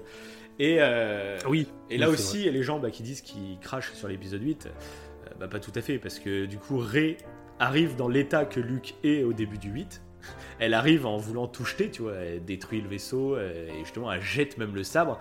Et là, Luke récupère le sabre et dit euh, cette fameuse phrase euh, Attention, une arme de Jedi doit être utilisée avec plus de soin, ou un truc comme ça. Et du coup, bah là, direct, tous ceux qui ont détesté le 8 ont dit Ah bah voilà, ça c'est le fuck de Abrams à Johnson. Hein. Alors que moi, en fait, bah moi qui le 8, en fait, je le vois pas du tout comme ça. Et là, c'est là que je voulais dire tout à l'heure. J'ai l'impression qu'il y a des gens qui n'ont pas regardé le 8 en entier. Alors peut-être qu'ils ont tellement détesté qu'ils ont arrêté avant, j'en sais rien. Mais en fait, euh, le 8, euh, à la, enfin, en gros, le Luke qu'on voit euh, là, qui est positif, etc. Ben en fait, c'est le Luke qu'on a dans la deuxième la partie fin. du 8. En fait, à partir de de la- l'apparition de Yoda, et ben le Luke positif, il est de retour. Et c'est à ce moment-là qu'il bascule. C'est pas, c'est pas là dans le 9 qu'il est redevenu sympa. Tu vois. Vous avez vu la fin du 8 ou pas? Euh, Parce qu'à la fin du 8, c'est le Luke qu'on aime. C'est le Luke héroïque. Justement, c'est le Luke qui a compris de ses erreurs et tout. Il les comprend pas dans le 9. Et ça, c'est ça qui est un peu énervant. Parce que là, tu te rends compte qu'il y en a qui ont- Je sais pas comment ils ont regardé le 8, quoi, en fait. Euh, Ouais. Ou ils ont non, ils ont regardé la bande annonce. c'est ça, ouais. Ils ont regardé la bande annonce, ils ont vu les critiques négatives. C'est ça, Et voilà. mais c'est dingue. Et Parce que... ouais, ouais, c'est c'est pas le même personnage, donc euh, c'est que- justement l'intérêt. Ouais, c'est. Le personnage, il change de profondeur le long de, de l'épisode. Parce que tu peux pas dire que cool. Abrams se fait un fuck à Johnson en, en nous offrant le Luke qu'on attend tous, alors que Johnson nous l'a offert lui-même dans son propre film, tu vois. Donc ça n'a aucun sens. Et au contraire, moi je le vois vraiment comme euh, euh, une boutade de Luke. Et euh, en plus, il a son petit, euh, son petit visage malicieux où justement il, s- il s'autocritique lui-même quand, euh, quand il dit cette boutade. Euh, qui dit non, non, il faut pas acheter, euh, toi, il faut prendre plus soin de ces trucs. Ouais, C'est- tout à fait. En ouais. gros, justement, moi, je, je- je me suis rendu compte que j'ai fait une erreur euh, en m'isolant, etc. comme ça, euh, fais pas la même, tu vois. Et justement, moi je trouve ça super malicieux. Bah, il le fait, il le fait avec un petit sourire, ouais. Oui, oui, c'est ça, ouais. Il est pas, il sort pas tout sérieux. Ouais, euh, c'est pas un truc haineux, C'est euh. une honte d'avoir jeté ça. la, la Oui, sable. voilà, c'est ça. Là, oui, ce serait Il pas fait cohérent un avec le sourire bienveillant. Non, là. Il fait Voilà, avec un petit ça. rictus, moi qui m'a rappelé un peu euh, Dumbledore. Je- le mec fait que des parallèles à Harry Potter. Quoi, le mec plus. Et ça m'a rappelé, toi, euh, Dumbledore, des fois, quand il fait des petits, des petits regards malicieux à Harry, tu vois. Euh, genre, je t'apprends un petit truc, tu vois, je suis, euh, je suis bienveillant, tu vois. Mm. Et là, il est clairement bienveillant avec Ray, il est pas dans la haine euh, d'un truc. Bah Et oui, du coup, oui, donc voilà. ça. Mais ça, c'est clair que bah, ceux qui ont détesté 8, ils vont voir euh, le fuck direct. euh, Voilà. Oui, Mais c'est la preuve, je trouve a- que cette scène, c'est la preuve de si tu veux te biaiser ton avis négativement, tu te biaiseras Exactement. ton avis négativement. Oui, hein. c'est clair. Alors qu'il y a plein d'e- il y a plein d'exemples qu'on vient de citer là tout le long de ce podcast qui Ouais. prouvent que le mec ne fait pas un fuck total à Ah, Johnson. bah. Sinon, euh, voilà, donc bon. Et puis oui, on le voit sourire. C'est Oui, voilà, c'est l'argument. ça, euh, C'est clair. Et puis il lui c'est explique, et, il explique qu'il a fait des erreurs et tout. Et du coup, moi, moi, c'est une scène que j'ai vraiment bien aimé. Alors le seul truc, le détail à la con, mais que je n'arrive pas à comprendre, c'est qu'en fait, Luc, il a les cheveux longs. Et ça, je ne comprends pas pourquoi. À quel moment Genre, est-ce qu'une fois que tu meurs, bah, tes fantômes, tes cheveux continuent à pousser Bah, quand t'es Ghost Force, ouais, les cheveux continuent à pousser. C'est ça. Puis du coup, bah, tu peux plus utiliser de ciseaux parce qu'il n'y a pas de ciseaux Ghost Force. Non, ça n'existe Euh, pas. Donc, euh, ça Bah, tu feras gaffe, hein, Yoda aussi il a les cheveux longs dans l'épisode 8. bah, jusqu'au Mais il fait. s'est fait une tresse. Il s'est fait une tresse. Non, ça, j'ai pas compris. Euh, Ah, j'ai pas, j'avais pas pourquoi fait gaffe à ça. J'avais pas fait gaffe. Ah ouais aux cheveux, ouais. Euh, Moi, ça m'a fait bizarre. Quoi. Je fais, mais pourquoi Ah ouais il a les cheveux qui ont poussé de 10 cm quoi C'est chelou. C'est chelou, quoi. Euh, parce que bon, enfin, je sais pas. Je comprends pas ce choix spécifique. Ouais, c'était une pas. perruque qui s'échange entre Ghost Force. Ils s'amusent, ça. ils s'amusent dans leur monde de l'au-delà. C'est ça. Enfin bref, bon, j'ai bien aimé du coup cette scène. Et puis bon, après il y a la fameuse scène où il relève son vaisseau comme Yoda le faisait dans l'épisode 5, tu vois. Donc c'est le petit Mhm. clin d'œil assez sympa. Euh, et donc on arrive enfin à la scène finale. Ça y est, le- la conclusion de ce film, c'est la grosse bataille spatiale et l'affrontement avec Palpatine. Oh là là. Alors toi, globalement, qu'est-ce que t'as pensé de tout ce, toute cette scène finale? Alors, toute la scène? Parce que là, euh, Bah. Commence euh, par la bataille spatiale, comment, par où tu veux quoi. Ah ouais, bah déjà, euh, bon, euh, c'est pas maintenant, mais euh, rien que le fait que quand euh, arrive dans la grotte là, Ouais. où, où t'as toute l'assemblée Oui. qui commence à, à faire des, des, des bruits ou je ne sais quoi là, je trouve ça super kiffant quoi. Ouais, moi aussi, ce c'est épique, ouais, assez épique. Ouais, on dirait qu'il y a une Tu grosse attends secte trop pas, tu- bizarre. euh, Tu t'y attends trop pas en plus. Ouais, Tu dis, C'est eh, super noir, en fait. petite grotte et tout, puis d'un coup, c'est super d'arène en fait. C'est ça. Elle est au milieu de tous là, puis euh, ils ont tous des capuches, donc euh, ouais, c'est super. Il y, a- il y a un côté un peu flippant, un peu horrifique. Ouais, Et du coup, j'aime beaucoup ces- cette arrivée là en fait. ouais. Et euh, après, bon, bah, tu vois Palpatine qui, est, qui apparaît euh, de je ne sais où euh, pour commencer à parler à Rey. Quoi. ouais. Et, euh, et bah, j'ai plutôt kiffé en fait, parce qu'après, t'as en fait, t'as un parallèle avec du coup les rebelles qui essayent de faire, euh, d'établir leur plan en fait, euh, bah, de détruire euh, je ne sais quelle Antenne, sonde en fait. euh, ouais. ouais. voilà, les antennes. là. Oui, j'ai mieux compris pas du que- coup. Moi, c'était une partie du film que je trouvais ça un oui, peu. tu, euh, tu- voilà. tu m'en avais parlé, ouais. Mais que j'ai un peu mieux Qui- compris là au troisième visionnage, c'est qu'en gros, les vaisseaux de la flotte, euh, comme il y a un atmosphère ultra Mhm. épais autour de la planète, euh, les vaisseaux par eux-mêmes ne peuvent pas sortir eux-mêmes, ils ont besoin d'être guidés par Ouais, cette ça. antenne en gros. Et en gros, s'ils cassent l'antenne, bah, les vaisseaux peuvent pas euh, quitter la planète. Quoi. En gros, c'était ça le délire. Bon, pareil, c'est un peu facile, je trouve. euh, c'est toujours un peu la même histoire du on tape un truc et ça détruit tout le monde. Ouais, un peu ouais, la ouais. facilité, voilà. Et Bon, après, ouais, ouais. après, bah, moi, ouais, si je donne, bon, on va faire notre avis déjà sur cette bataille spatiale au global, ça sera fait. Ok, Euh, on se garde pas le patine après pour la, la- voilà, la c'est suite. ça, ouais. Euh, Ok, globalement, moi, euh, la bataille spatiale, je l'ai trouvé sympa sans plus. Euh, par exemple, bah, en tant que bataille spatiale, j'ai beaucoup plus surkiffé celle de Rogue One ou celle de- du début de l'épisode 8. Euh, Ouais. Celle du début de l'épisode 8, moi j'adore, avec Poe, euh, tu suis vraiment Poe, puis il y a, il y a un peu de tout, tu vois, tu, il y a le truc épique où il va tout seul déglinguer plein de, de- canons. Après, tu as tout le truc avec les, les, la chair de bombe là, qui est, tu suis vraiment à l'intérieur, avec la sœur de Ouais, Rose et tout. ouais. Enfin, je trouve qu'il y a plusieurs émotions dans cette scène qui sont vraiment cool et c'est vraiment agréable à suivre. Que là, je trouve c'est beaucoup plus brouillon. Du coup, il y a, tu suis beaucoup de monde et du coup, tu suis personne. Euh, Mhm. T'es moins, t'es moins avec eux, je trouve, dans, dans l'histoire. T'es- Après, c'est peut-être juste un ressenti que j'ai, j'en sais rien, mais euh, je trouve que ça fait plus gros bordel final, tu vois. Et tu suis pas vraiment une histoire entre les vaisseaux.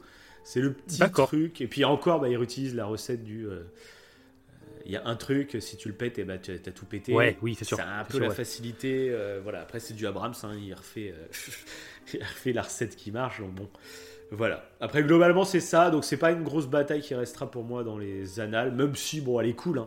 Euh, c'est sympa. Euh, pareil, le- les chevaux qui courent sur le, le truc. Euh, J'ai trouvé ça. En fait, moi, je faisais partie des gens pendant l'abondance quand on le voit. Bah, j'ai pas critiqué, je trouvais ça plutôt cool. Finalement, dans le film, je trouve pas ça si épique. Il y en a pas assez. Finalement, il aurait fallu une armée entière de chevaux, tu vois, un truc à la Seigneur des Anneaux, euh, bien badass. Ouais. Là, bon, ils sont quoi? Ils sont une vingtaine. Euh, ça dure, euh, ça dure 5 secondes. hein. Finalement, dans l'abondance, on avait vu toute la scène. Donc bon, Oui, surtout que moi sur le premier vi- en fait euh, après le premier visionnage, je me rappelais plus en fait de la raison euh, précise de pourquoi en fait ils, bah, ils prennent des chevaux quoi. ouais, c'est juste en fait, que- c'est pour éviter de se faire tirer dessus Ouais, là, c'est par, les, par les par les vaisseaux automatiques quoi, plus ou moins là. Ouais, les ça, automatiques quoi. qu'ils ont des détecteurs qui Donc tuent bon. les vaisseaux. Là, bon, ouais, ils peuvent. Mais c'est vrai que tu t'attends à beaucoup plus avec leur bande annonce. Mais c'est comme Darkrai en fait. Oui, beaucoup plus, Il y euh. a plein d'images que- qui vont servir, Mm. je pense, pour les bandes annonces. Pour, euh, voilà. bon. Bon après, euh, après euh, là où je te rejoins, c'est vrai que c'est pas c'est pas une grosse grosse bataille spatiale. Après moi, euh, j'ai quand même été marqué et ça, je resterai marqué par rapport à ça. Euh, Il y a un moment où j'ai eu des frissons, c'est quand euh, t'as tous les rebelles en fait qui arrivent. Quand Ouais. euh, Poe se retourne et qu'il il, il voit une flotte de rebelles énorme. Et là, moi, à ce moment, j'ai trouvé ça assez épique. J'ai eu, j'ai eu des frissons, clairement. Là, ça fait partie des, des scènes où ça m'a ça fait fri- frissonner parce que t'as l'impression vraiment qu'ils vont crever. Ouais. ils ont, t'as l'impression qu'ils vont tous mourir. c'est vrai, parce que c'est le Surtout que moment Palpatine, où euh, il maîtrise les éclairs à ce moment-là. euh, Ouais, et puis c'est Ouais, le moment voilà. où il reprend le pouvoir, enfin, il reprend son Tout à corps, fait, ouais, voilà. Et tu dis merde. Bah, c'est pour ça que t'as pas une grosse bataille en fait, parce qu'en fait Palpatine interagit vachement en fait sur tout ce qui se passe au-dessus. Ouais, c'est vrai. Euh, vu que ça alterne en fait entre euh, bah, cette bataille et du coup, euh, bah, on va y venir avec Rey, Palpatine et le reste. Ouais. Et euh, du coup, il n'y a pas une grosse bataille, mais ça a permis de, tout, de, de faire cette petite scène dramatique où tu as l'impression que ta peau, tu as l'impression qu'il perd totalement ses moyens, et là il se dit mince, en fait, euh, ils se sont perdus, tu sais, mince, les rebelles vont pas. En fait, on est tout seul, en fait, personne va venir. Et là, Ouais, au dernier ça, moment, il se retourne, il y a tout le monde. Après, moi, c'est la, la petite déception que j'avais, c'est que euh, pour moi, à la fin du 8, le geste de Luke, Oui, euh, c'était ce geste qui était censé euh, redonner réunifier tout le à- monde. redonner Ouais. de l'espoir à la galaxie. Et du coup, Mhm. euh, ils a- quand ils sont à Crate avant que Luke arrive, bah, personne répond à l'appel. Et pour moi, le geste de Luke devait euh, créer cette étincelle euh, qui redonnait espoir à la galaxie et qui faisait qu'ils auraient eu des, des, des- des renforts en fait. Tu vois. Là, du coup, c'est même dommage qu'ils juste ils disent pas, tu vois, genre euh, Lando là quand il arrive avec toute la flotte, euh, Poe, euh, Finn, euh, oui non, Poe lui dit, Oui. trop bien Lando, vous avez réussi à convaincre tout le monde et tout, puis Lando il rigole et tout, et ça aurait été bien une petite phrase genre, ouais, ça c'est grâce à Luke et son sacrifice, j'ai eu besoin de convaincre personne, tout le monde m'a suivi, tu vois, un truc comme ça, tu vois, et ça aurait été cool, je trouve, et ça aurait Ouais, donné plus encore précis. plus de force euh, au sacrifice de Luke à la fin du 8, quoi, du coup. Donc là, du coup, ça fait Bah. perdre un peu de valeur au sacrifice de Luke, je trouve. C'est le petit truc un peu dommage, quoi.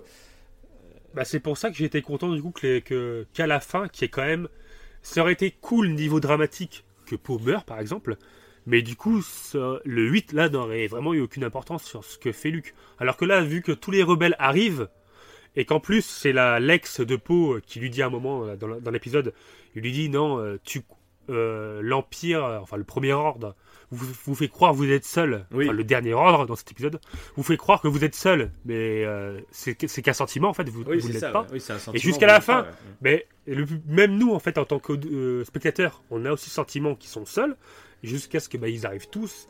Et du Ouais, coup, c'est cool. Non, mais qui Voilà. garde ce sentiment d'être seul, il n'y a pas de souci. Mais du coup, juste qu'ils, tu vois, ils auraient pu le préciser Ouais, quand qu'ils- ils qu'ils arrivent. Ouais, quand ouais, ils arrivent, ils disent dire, euh, ouais. vous vous croyez seul, mais non, depuis le sacrifice de Luke, eh ben, vous avez recréé la- le truc. Il suffisait que Ouais. quelqu'un aille réunir tout le monde pour que ça. Voilà. Ouais, ils auraient pu faire juste une petite, glisser Ouais, une petite phrase sur ça, et ça le faisait. Ouais, ouais. Ouais, ça aurait été cool. C'est vrai. Enfin bon. On va pas refaire, on Pas va sauf- pas refaire le- l'histoire. hein.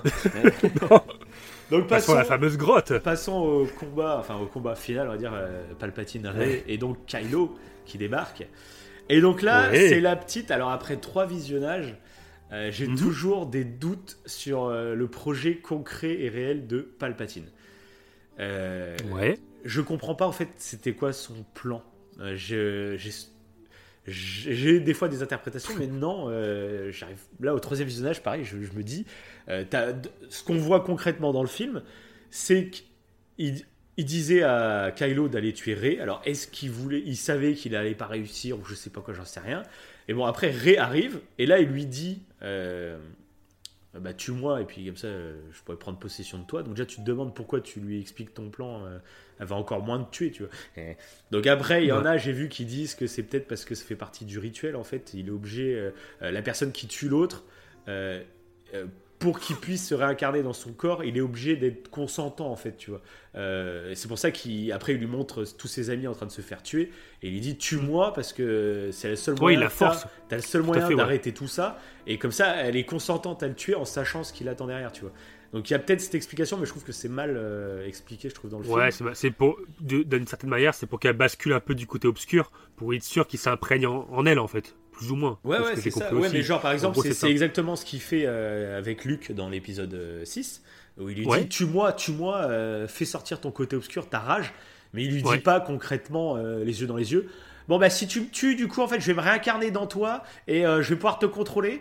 Et tu sais, il lui dit pas, euh, c'est plus subtil, tu vois. Il lui dit Tue-moi, vas-y, tue-moi. Ouais, et- Mais là, en fait, ouais, t'as l'impression que c'est très théâtral pour expliquer ça au spectateur. voilà, en fait. ouais. c'est un peu. euh, Et même, même par la suite, c'est ça qui est gênant, en fait, dans ce moment. Même par la suite, avec la diète de la force, là, on va y venir. ouais. C'est pareil, je trouve que c'est très théâtral. Tout ce moment est très théâtral, en fait, avec. euh, Ouais, c'est ça, parce que du coup, après, bah, il y a donc y a Kylo qui arrive. euh, Alors, j'adore la scène où il se passe le sabre. euh, Moi, je surkiffe. Ah ouais, Et, elle est badass, cette scène. Est- Et, puis, je kiffe le fait que du coup, je trouve, on voit vraiment la différence. on voit que c'est Ben, c'est plus Kylo. Voilà, c'est le Jedi Ben Solo, là. Il a des mimiques différentes. Euh, quand il se bat, Il se bat différemment. et- ouais, il se bat différemment. Et, et là, c'est là que l'acteur est fort aussi. C'est que même son visage est plus doux, plus souriant. Et Mhm. euh, bon, j'ai adoré, moi, ce, ce Ben Solo. Moi, j'ai j'ai kiffé. Et euh, par contre, le truc, du coup, bah, quand ils arrivent tous les deux, et là, en fait, euh, bah, il veut leur mettre les éclairs, je crois. Et sauf qu'en mettant les éclairs, bah, il se rend compte que c'est en train de lui régénérer sa main. Et là, il les absorbe, l'énergie. Mais tu, au début, euh, la première fois que j'avais été le voir, tu vois, ou même la deuxième fois, je m'étais dit, en fait, c'était ça son plan depuis le début. Il les manipule depuis le début, c'est lui qui les a mis en contact, etc. Et euh, c'est son plan. Il sait qu'en disant allez vous tuer, mais il sent qu'il y a un lien très fort et qu'ils n'arriveront pas à se tuer. Le but, Ouais, c'est que les, deux, les deux arrivent devant lui pour leur piquer, tu vois, leur, euh, Voilà, leur c'est puissance. ça. Pour moi, c'était ça après les deux premiers visionnages. Donc là, au troisième visionnage, j'y suis allé en pensant à ça. Mais en fait, non. Euh, non, au moment où il essaye de les tuer, euh, il dit euh, Vous voulez pas me régénérer, tant pis, euh, mais je vais vous tuer Ouais, tous les deux. l'impression que comme c'est un ça, je plan B. dé- Ouais, ouais, c'est C'est un ça. plan B, quoi. Et je vais, je vais vous tuer tous les deux, comme ça je serai débarrassé au moins de vous deux et basta. Et sauf qu'au moment où il veut les tuer, bah, c'est là qu'en fait il aspire de leur énergie, on dirait involontairement, que ça lui régénère un peu ses mains et puis il se dit oh. Et t'as vraiment la sensation qu'il fait oh mais tiens. Et il découvre, il fait ah bah du coup je vais vous piquer vos pouvoirs. Et là il aspire et du coup je- Ouais, c'est ça que j'avais. bizarre, Même au deuxième visionnage, ouais ouais. t'as l'impression que là, il apprend que il, il apprend que c'est la diète de la force, Ouais, alors qu'il le sait en fait. Non, il, le sait pas. depuis le départ. Enfin non, il sait Ah, pas. il le sait pas Totalement parce que Kylo mais euh, le dit Kylo, il avec- le sait. Kylo, quand, elle- quand il annonce à, Ouais. à Rey que c'est une Palpatine et tout, il lui ouais. dit justement euh, un truc que Palpatine ne sait pas, c'est qu'on est une diade dans la Force. Euh, ça, il est pas Ah, au courant. Il dit ça dans le film. Voilà, et, donc Palpatine n'est pas au courant Donc, de, de ce D'accord, donc Palpatine n'est pas au courant. D'accord. Ah ouais, bah là, ça, ça va un peu mieux. Donc ça veut dire que coup, ouais, quand il fait bon. ça, il se rend compte que c'est une diade à ce moment-là. En Ouais, fait, coup- au moment où du il est. coup, euh, voilà, oui, il se rend compte qu'il y a la diade à ce moment-là et que du coup les deux quand ils sont réunis, ça crée une force euh, vraiment puissante, quoi, tu vois. Euh, Mais du coup, bon, je trouve que c'est quand même très euh, c'est son vrai plan B au dernier moment, ils y trouvent un truc de ouf pour euh, régénérer totalement, quoi. Donc, Ouais, ouais. que c'est un ouais, peu maladroit en fait, c'est un peu maladroit, un peu un peu facile. du quoi. coup, c'est oui, la critique du coup, la- début, c'est un peu facile. quoi. Voilà. Et puis Et, du coup, il n'y a aucun combat épique. Ouais, du coup, il y a, bah, des bah, de toute éclairs. façon, contre Palpatine, euh, je me voyais mal le- avec un sable laser en train de faire des saltos. Après, partout, oui. C'est clair. Donc bon, bah si, c'est pour ça, euh, moi. euh, bah, si, c'est ce qu'il aurait pu envoyer? Plein de clones de Snoke. Ah oui, bah oui, pas bête, ouais. Mais moi, euh, c'est pour ça que. Dans la philosophie que si Johnson voulait euh, qu'il n'y ait Mm. plus de gros euh, Snoke ou de gros Palpatine euh, en patron du méchant, et que ça soit Kylo le vrai méchant dans le neuf, quoi, et ben là, il aurait pu y avoir un combat final épique entre Rey et Kylo, tu vois. Ça aurait Ouais. été totalement différent l'histoire, tu vois. Mais du coup, il y aurait pu y avoir là, c'était quasiment impossible. Parce que tu dois faire basculer Ben pendant le film, pas la- au dernier moment, tu vois. Donc, forcément, il n'y a pas de combat final au sabre laser. C'était couru d'avance, tu vois, quasiment. Ouais, ouais. Donc, bon, Ouais, voilà. ou plusieurs, plusieurs chevaliers. Parce que même les chevaliers de Rennes, ou des chevaliers de Rennes plus puissants. Qui, Ouais, qui- exactement, Parce que ouais, là, les bah, chevaliers de Rennes, ils que- sont. Ils se passent vraiment au second plan, euh, mais bon, ça fait trop. Après, euh, ça fait trop d'informations, tu peux pas faire. Oui, un- c'est ça, ouais. Donc, euh, c'est pour ça qu'il y a des personnages qui passent au second plan, dont Ouais, clairement. Rose. hein.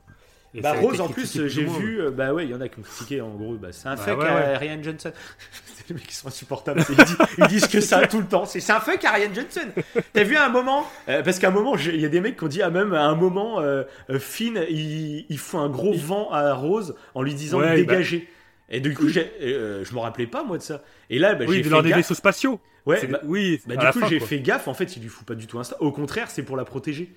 Mm. Il lui dit de partir parce que euh, eux, ils sont en train de détruire l'autre truc et tout. Et il lui fout pas un vent, genre, il lui fout un râteau. Pas du tout.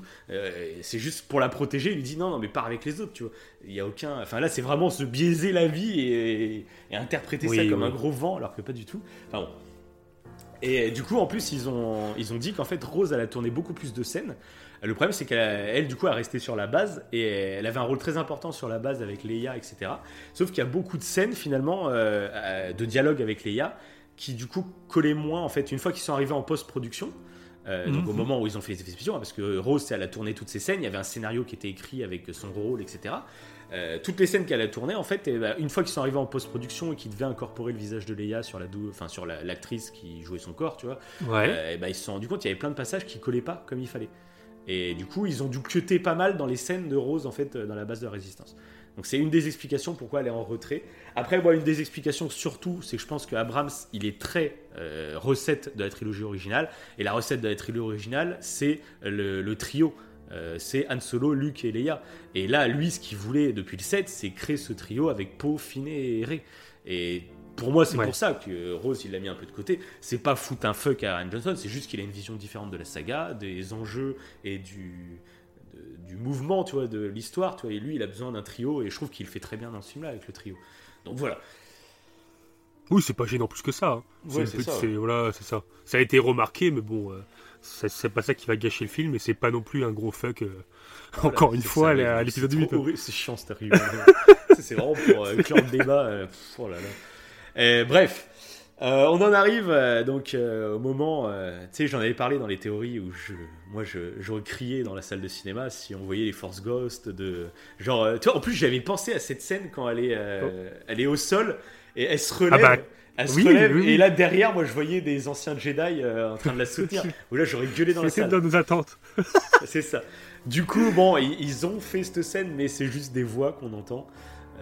Donc, bon, ouais, j'ai trouvé que c'était du coup un peu moins fort. Moi, ça m'a pas foutu les frissons, du coup, euh, que j'aurais pu avoir si vraiment. Ah ouais, Ouais. Ah si, moi ça m'a j'ai eu des frissons aussi. D'accord, ouais, toi, t'es bien, toi, au moins t'as des frissons à chaque fois. Là, Ah ouais, mais c'est- je te le dis. ouais. Et ouais, é- émotionnellement, euh, ce film. marqué, euh. Ah ouais, ouais.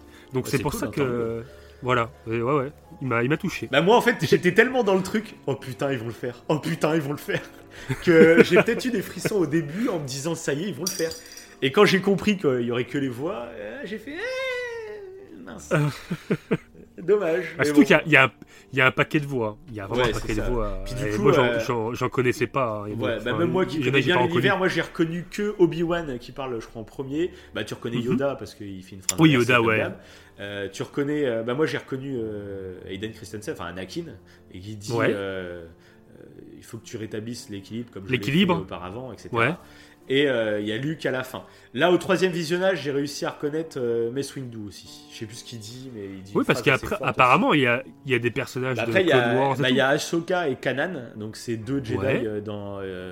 Ashoka, c'est dans Clone Wars et Rebels, et Kanan, Kanan c'est le, le- le mentor en gros du héros dans Rebels.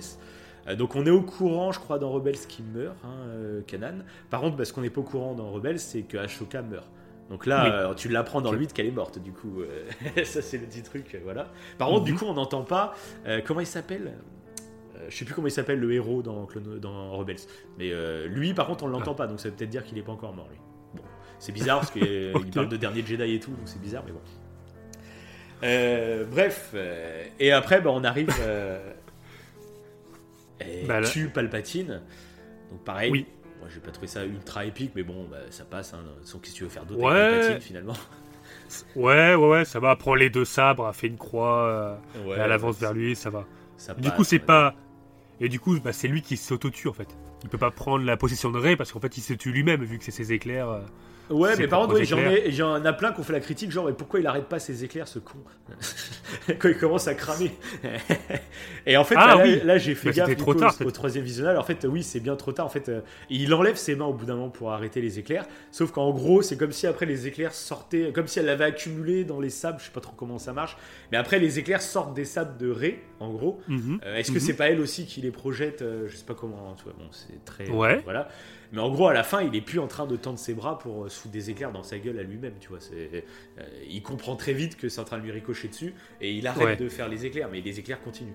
Et il est, c'est trop tard Oui. quoi, pour lui en gros. Ou puis même s'il aurait arrêt- arrêté avant de mourir, ça serait une grosse loque, il pourrait pas rien faire. Oui, oui. Le mec, il est à moitié brûlé. Ça va. Et du coup, on arrive à, à la scène, donc là, qui est très perturbante. Euh, bah, c'est Ah oui, euh, oui. le fameux moment où Ray est inconsciente, Ben euh, sort de son trou pour venir la, bah, la, la soigner comme elle l'avait fait pour lui juste avant. Ouais. Elle se réveille et là, le bisou. euh, Et là, euh, le choc. ouais, moi j'aurais préféré beaucoup plus de subtilité. J'aurais préféré qu'ils euh, qu'ils meurent avant le bisou. Tu sais, tu sens qu'ils vont s'embrasser, mais ils meurent et euh, voilà. Et ça laisse dans le doute, ça laisse ça. Là, j'ai trouvé que bah, le bisou, ça faisait méga too much. Quoi. Ça fait vraiment. euh, Ah ben, en fait, moi, ça ça m'a clairement cassé l'élan. Parce ouais. que pour moi, je me aussi, suis dit, ouais. vu qu'il vient de guérir Rey, mais qu'il vient en fait transférer toute son énergie, ben, il va mourir. Ouais, ouais. Et moi, c'est ce que j'attendais, c'est qu'il meure euh, Kylo, parce que bon, ça n'a pas été un bisounours tout le long de sa vie. Ouais. Donc euh, voilà, on en avait parlé dans nos attentes, et je le voyais mourir. Euh, et du coup, le fait qu'il s'embrasse, en fait, je me suis dit, mais non, mais en fait, il va, il est en- il va rester en vie, le gars. Ça. Et ils vont avoir des, des enfants, etc. et non, bah en fait, ils sont le temps de s'embrasser et après ils meurent. Mais c'est vrai que c'est. Ça, ça aurait été plus, plus intéressant, ouais, voilà. C'est pas subtil. S'approche, c'est Qui vraiment- laisse le doute. Ouais, c'est ça. Et- mais ça. comme ça, tu te dis pas. Parce que là, tu te dis, en fait, il- moi, pour moi, du coup, quand j'ai vu la scène, je me suis dit, mais en fait, non, il meurt pas. Et Ouais, c'est ouais. ça, ça m'a gâché, en fait, le moment. Ouais, d'accord. Ça m'a gâché clairement le moment. Donc voilà. Euh, Moi, j'arrêtais pas de me dire, oh non, ils vont pas s'embrasser. Ils vont pas s'embrasser. Ils vont pas s'embrasser. Et oh putain, ils s'embrassent les cons. et là, dans la, dans la salle du cinéma, c'est Ouais, marrant. on l'a senti à hein, dans à la salle, fois. la gêne Bah ouais. qu'il y a eu. Il y a, tu sens, il y a des murmures dans toute la salle, tout le monde fait oh putain les cons. Euh, Tu sens ce moment, il est très maladroit quoi. Et- Euh, voilà. Après, du coup, euh, par contre, euh, donc là, c'est vraiment le ressenti sur le moment exact et tout. Après, Ah oui, du coup, fait. en réfléchissant un peu du tout sur euh, sur cette scène, etc. euh, du coup, en fait, je trouve qu'il y a un truc très très très très fort euh, dans ce final. Mhm. Alors c'est une interprétation de ma part, mais je pense qu'elle est vraiment crédible pour le coup. Euh, Ouais. Pour moi, euh, le fait qu'ils s'embrassent, c'est vraiment, à mon avis, ils y ont réfléchi. Ils sont pas cons, ils se sont pas dit, allez, on va- ils vont s'embrasser, c'est génial. Ils ont réfléchi, ils se sont dit, est-ce qu'on les fait s'embrasser, tu vois, c'est pas possible.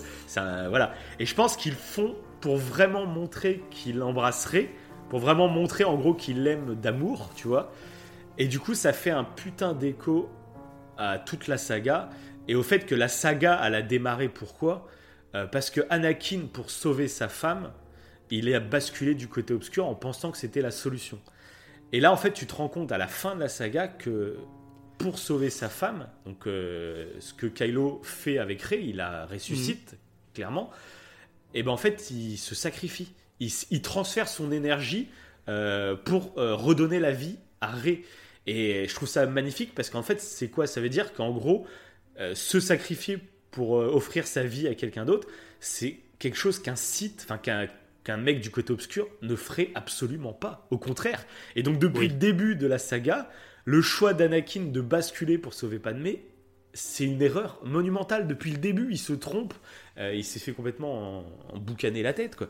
Et, et il se trompe dès le début en allant du côté obscur. C'est ce qui l'a condamné en plus du coup euh, sa femme. Mais en Ouais. plus, c'est vraiment, il serait resté du côté obscur.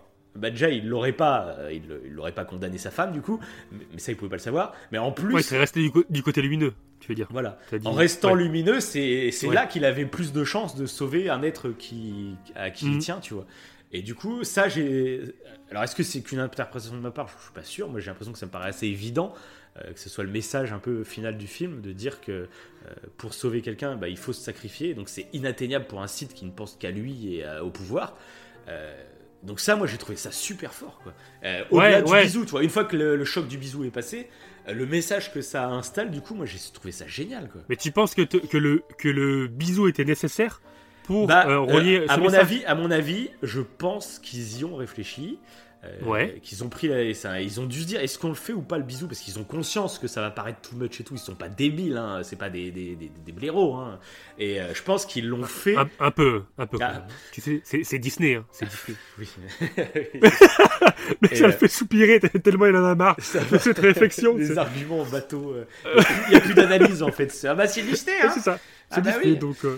Donc c'est euh, euh, devenu un, un argument fallacieux. en fait. On, essaie ça et plus ça de casse comprendre euh, les trucs Ouais, on- c'est ça. on- voilà on dit ça puis c'est réglé comme ça ça on est intelligent on est en société alors euh, c'est trop ça. Et du coup, euh, ouais. euh, du coup, voilà, moi je, je pense qu'ils y ont Ah, réfléchi cool. à fond. Et le, le ce choix de les faire s'embrasser, c'est vraiment pour symboliser pour ceux. Parce que si en gros euh, ils les font pas s'embrasser, t'auras toujours le doute de dire est-ce qu'ils s'aiment ou pas et tout. Là, on va dire que ça clôture le truc. Voilà, Anakin a tué sa femme en basculant du côté obscur. Et Kylo euh, sauve, c'est pas sa femme, mais on va dire celle qu'il aime. euh, en, Mhm. en revenant du côté lumineux et en se sacrifiant totalement quoi. Et je pense que du coup, le baiser a cette importance-là de dire euh, pour ce message-là, pour moi. Voilà. Ouais, c'est cool, c'est cool interprétation. Après, peut-être une, interpré- demande- c'est peut-être une interprétation Bah, de ma part, mais au moins, me- euh, c'est une interprétation, tu vois, positive, qui, euh, au lieu de critiquer pour critiquer, pour dire euh, Ouais, grave, et tout, grave. bah, moi, j'essaye de comprendre qu'est-ce que voulaient faire passer les. Et c'est exactement ce qu'il faut faire, en fait. C'est exactement ce qu'on- doit faire quand on regarde un, un film, je trouve. Ouais, c'est Et ça. Là, l'interprétation, elle est cool, clairement. Et puis moi, je trouve que est c'est cool. méga crédible. C'est un putain d'écho avec toute la saga. Enfin, je- Bah ouais, ouais, non, mais c'est clair. Après, moi, je pense que s'ils ont fait le bisou, ils sont, s'ils sont allés. Parce que je pense. Je pense pas que le bisou. Je pense que l'envie de s'embrasser était nécessaire pour euh, euh, lier cette interprétation-là que tu viens de nous donner. Tu Oui, mais c'est ça que je après- oui. C'est pour ça qu'ils ont Ouais, choisi de. sans- Ils ont dû hésiter, Oui. mais ils ont choisi de le faire le bisou pour Voilà. vraiment concrétiser le truc, quoi. Après, peut-être qu'ils ont décidé de faire le bisou aussi. euh, Il y a un petit côté fan service, vu qu'il y a eu toute une, thé- une théorie euh, Raylo, là, Oui. le fameux hashtag Raylo. Peut-être qu'ils se sont dit, allez, pour les fans, parce que depuis le début, en fait, dans l'épisode 9, Je sais- euh, ouais, mais tu vois qu'ils font plaisir y aux a fans. ça, euh, mais après, c'est un truc, ça, pour le coup, qui allait diviser, c'était sûr, quoi. Ouais, oui, ah bah oui, c'est Même s'il y en a Mais bon, qui bah voilà. Mais après, moi, tu vois, si, euh, s'il n'y avait pas ce message avec Anakin et tout, euh, qui laisse le doute, en fait, ça aurait pu convenir à tout le monde, du coup. Et Mm. Moi, j'aurais trouvé ça beaucoup plus subtil et, et mieux amené, mais du coup, bon, voilà. Bah après, moi, c'est, ça m'a choqué sur le coup. euh, par- pourquoi? Parce que du coup, dans, ça m'a mis dans l'optique en fait que Kylo allait pas mourir. Mhm. Mais vu qu'après Kylo il meurt de suite après, je me suis dit ah, Oui, au en moins, fait, ça oui, m'a rassuré. oui, oui. Tu vois, j'ai fait Parce ah, en fait là, non, si c'est la cool, c'est ils dramatique. et vivent ensemble euh, et ont des enfants. Oh là là, ça aurait été le- vraiment- la happy end horrible. Ah Ah non là, j'aurais j'aurais trouvé ça nul à chier. mais bon. Tu vois Kylo qui arrive, qui débarque avec tous les résistants. si tout le monde ouais, Kylo. Bah, c'est ça en fait, l'ascension de Ouais. Skywalker, c'est qu'ils ont plein d'enfants. tu sais. Ouais, sont- tout le monde est content, tout le monde accueille Kylo en l'applaudissant et tout. Et là, euh, Ah, horrible. le mec, il a décimé une population entière. c'est- clair. Bon Non, non, voilà. du coup, c'est pas mal. Franchement, c'est pas ouais, mal. après voilà, c'est gênant sur le coup, mais bon après tu peux réfléchir. Et donc on arrive ça, à la ça reste scène- triste, hein. Ça reste triste. Oui, euh, ouais, c'est clair. ça. Mais bon, c'est beau, c'est beau. C'est ce beau, c'est beau. Et donc on arrive enfin à la scène finale du film. Mais oui, mon Ouais. gars, on est de retour Oh là là. sur Tatooine. C'est vrai. C'est vrai. Donc on retourne là où bah, tout a commencé, à la, maison de Luke, la maison de la mère de, de Anakin. Mhm. Et euh, donc on voit qu'il est abandonné. hein. depuis, personne n'habite. Depuis le meurtre de l'oncle et la tante de Luke, euh, on dirait que plus personne n'a habité dans cette baraque. Ils l'ont laissé à l'abandon. Et euh, Rey enterre les sabres, sort le sien, Ouais. un sabre jaune, Et jaune Il doré. est jaune. Il est jaune. Et ça, du coup, nous, ça nous a fait plaisir. euh, Oui. Parce qu'un truc bah, aussi qui nous a un peu déçu euh, dans le film, c'est que du coup, niveau spiritualité et, euh, et réflexion philosophique, le 9, du coup, ne- n'en parle quasiment pas. hein. Le 8 le faisait génial. Enfin, c'était génial ce qu'il faisait dans le 8. Là, dans le 9, bon, ils en parlent quasiment plus. Ouais, Mais- c'est beaucoup plus subtil. C'est beaucoup. Il y a, il y Non, a pas quelques subtil, c'est beaucoup plus léger, tout bêtement. quoi. C'est pas subtil, c'est. Oui, c'est. Ils en Ouais, parlent bah, quasiment pas, quoi, après. euh, Oui, tu me diras, ouais, c'est vrai qu'ils ils en, ils en parlent. Ouais, c'est vrai qu'ils en parlent euh, pas. il y a juste bah, du coup cette fin, donc ce sable jaune euh, qui symbolise en gros. Bah si, mais si, t'as quand même Darkrai. C'est pour ça que je pense à ça. J'étais en train de chercher. oui, mais voilà. T'as quand même le combat- C'est ce que je dis, c'est extra léger. Ah oui, c'est très léger. euh, voilà. C'est pro- la problématique. Oui, Après, t'as le fait que Kylo de, euh, plonge du côté lumineux. Et euh, pour finir sur ce sabre jaune. Et oui, clairement. Voilà, le bah, quand sabre- Toi, la, la première impression que t'as eue, c'était quoi ouais, quand tu l'as vu? Le sabre jaune. ça- Ouais. Vraiment, Ah, la première moi- impression. Le premier visionnage. À moi direct, j'ai. pour moi, c'était. L'équilibre. ouais, voilà, c'était. euh, Ouais, trouver ok, ouais. l'équilibre euh, et que l'équilibre, du coup, c'est. Ouais, c'est pareil. Euh, c'est le jaune. ça le en gros, c'est un symbole, tu vois. Euh, parce qu'après, tu peux regarder dans l'univers étendu, il y a d'autres personnes qui avaient des, des sables, sabres jaunes. Euh, Mhm. Il y en a, c'était des Jedi qui étaient attirés par le côté obscur, donc il y avait une forme d'équilibre, etc. Il y avait, enfin, il y a eu plusieurs trucs qui ont eu des sables jaunes. Les Jedi Sentinelles. Voilà, c'est ça, ouais. Les Jedi Sentinelles. Ouais. Il y a les gardiens du temple dans Clone Wars, tout. Il y en a plusieurs comme ça, avec plusieurs interprétations possibles, etc. Après, je pense que concrètement, là, ce qu'il veut nous dire dans le film, euh, c'est que Rey euh, accepte sa part d'obscur et du coup, ça, ça rougit son sabre. En gros, du bleu, tu passes un peu au jaune euh, parce que Ouais, ouais. c'est l'entre-deux, tu ça. vois, entre le, le bleu et le rouge.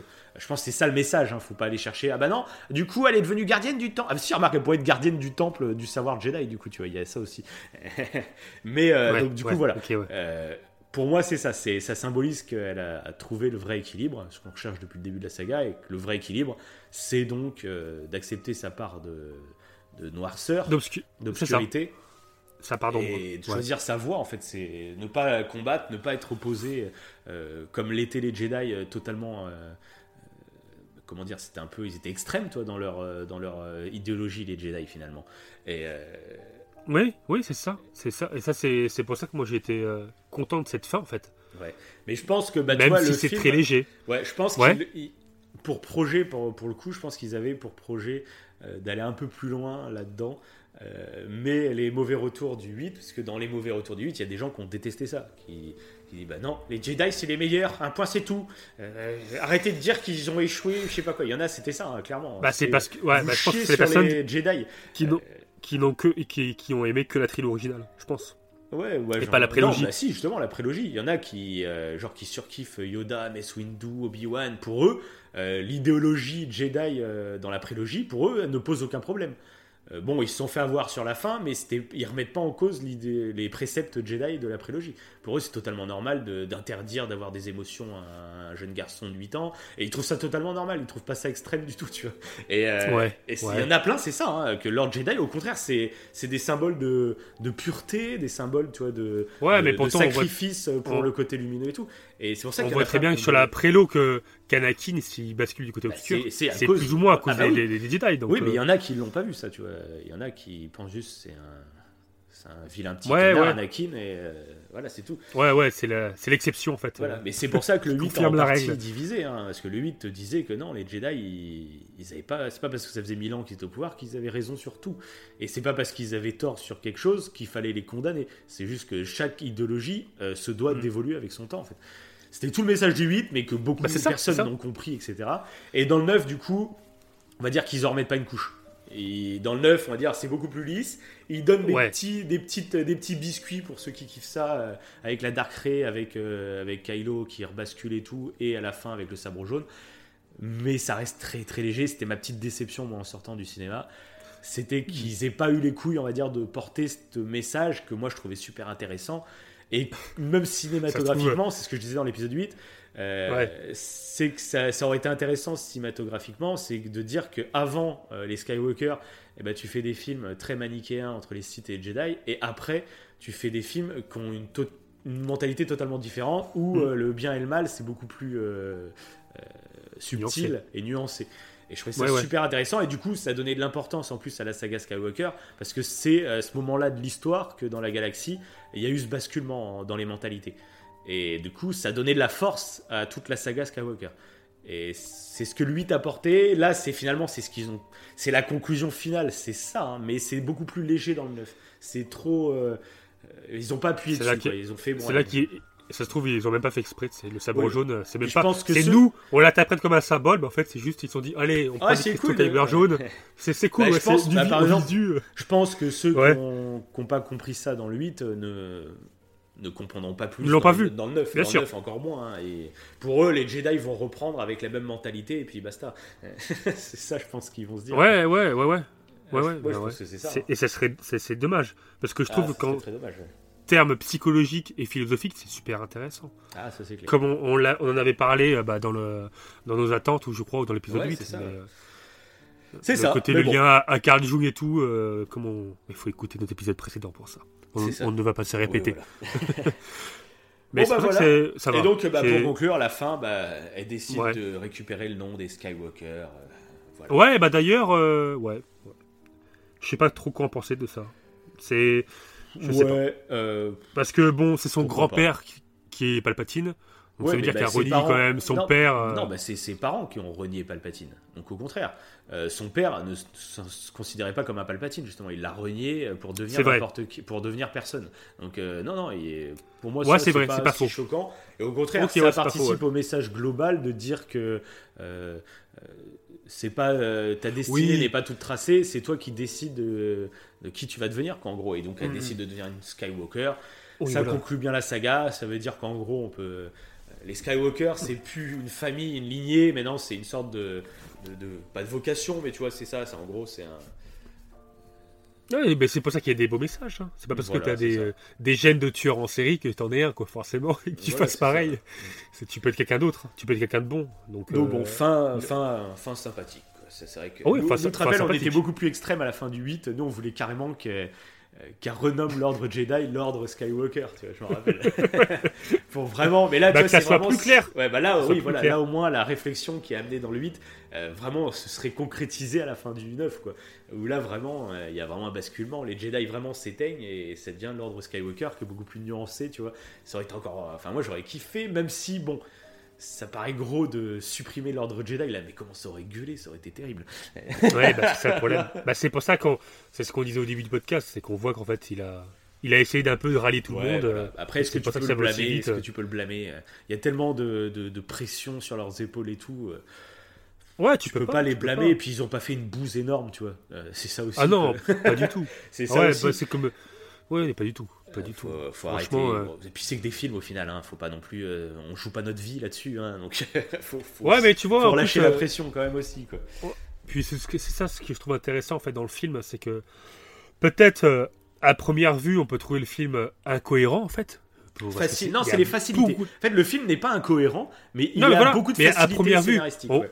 On pourrait croire qu'il est incohérent, Oui, mais en à, fait à pas cause des tout. facilités, ouais. Ouais, c'est ça. ouais. à cause des facilités. Alors qu'en fait, euh, après coup, quand tu quand analyses le truc, et t'es Non, obligé il, peut-être ouais, il est pas incohérent, il manque quelques Mais il est- explications. Non, mais voilà, c'est ça. euh, voilà. mais il reste euh, très cohérent.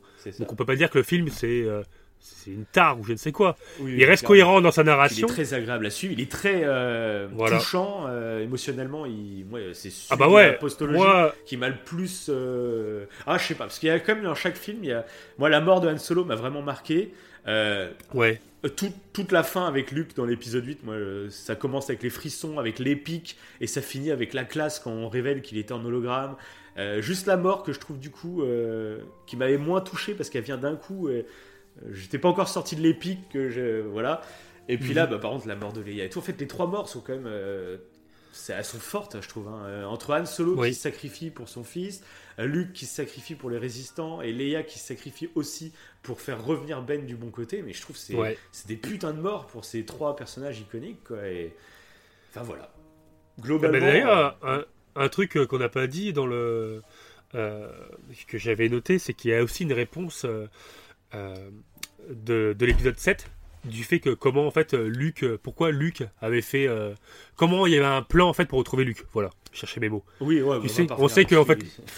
Non, mais intéressant de le dire. Parce Ouais, que ouais, on, ouais. dans- on- on l'avait dans nos attentes.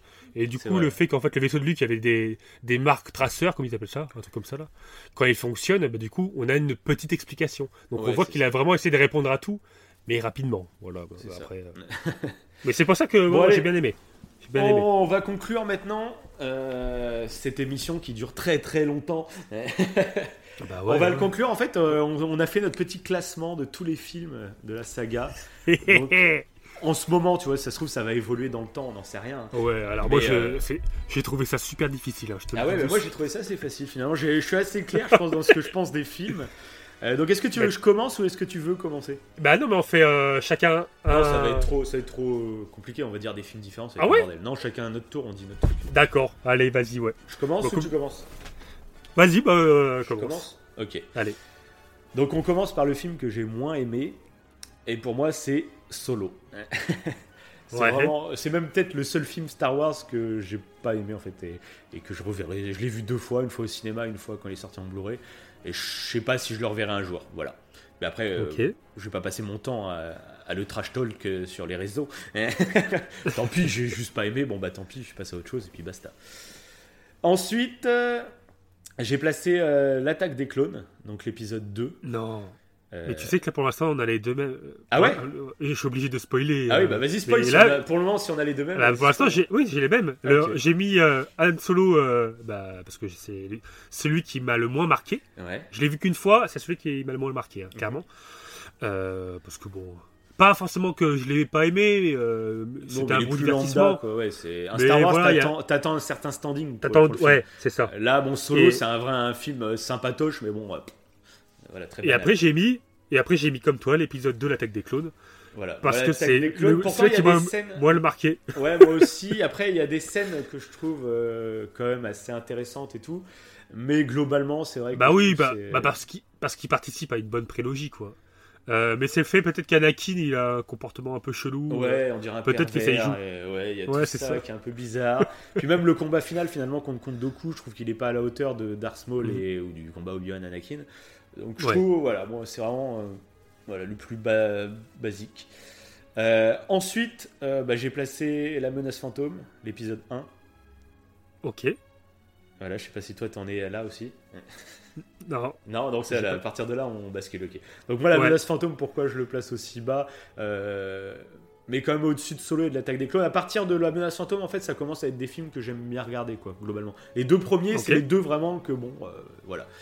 Mais Menace Fantôme, bah, moi, je trouve qu'il y a quand même il y a des, des longueurs et tout, mais j'aime globalement ce film comme il faut.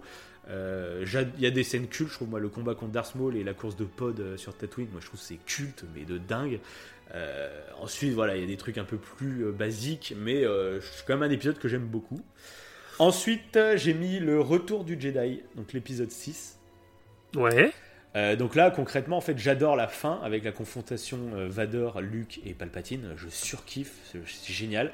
Mais tout le reste du film, en fait, euh, bah, je suis pas très fan. Toute la première partie avec Jabba the Hutt et tout, je suis pas fan. Toute la partie Ouais. avec les Ewoks, bah, je suis pas fan.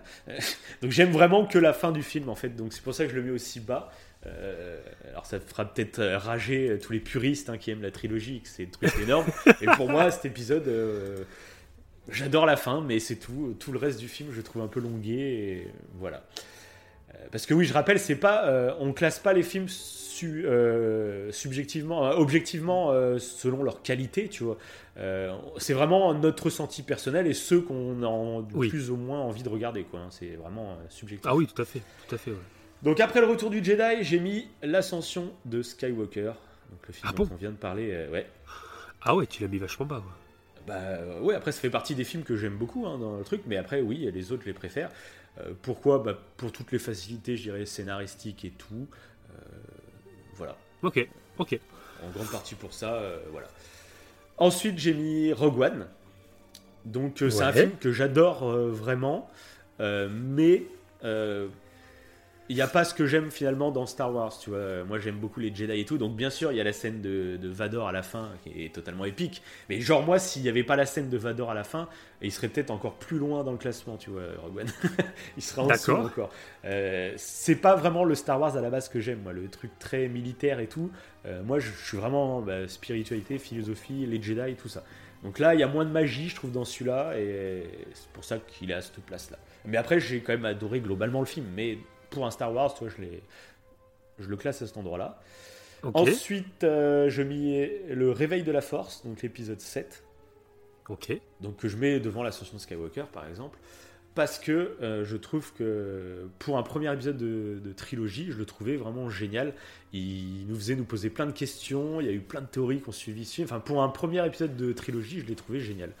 Et il y a plein de moments marquants. Les nouveaux personnages qu'on nous a fait découvrir, je les trouve, moi j'ai vraiment adoré.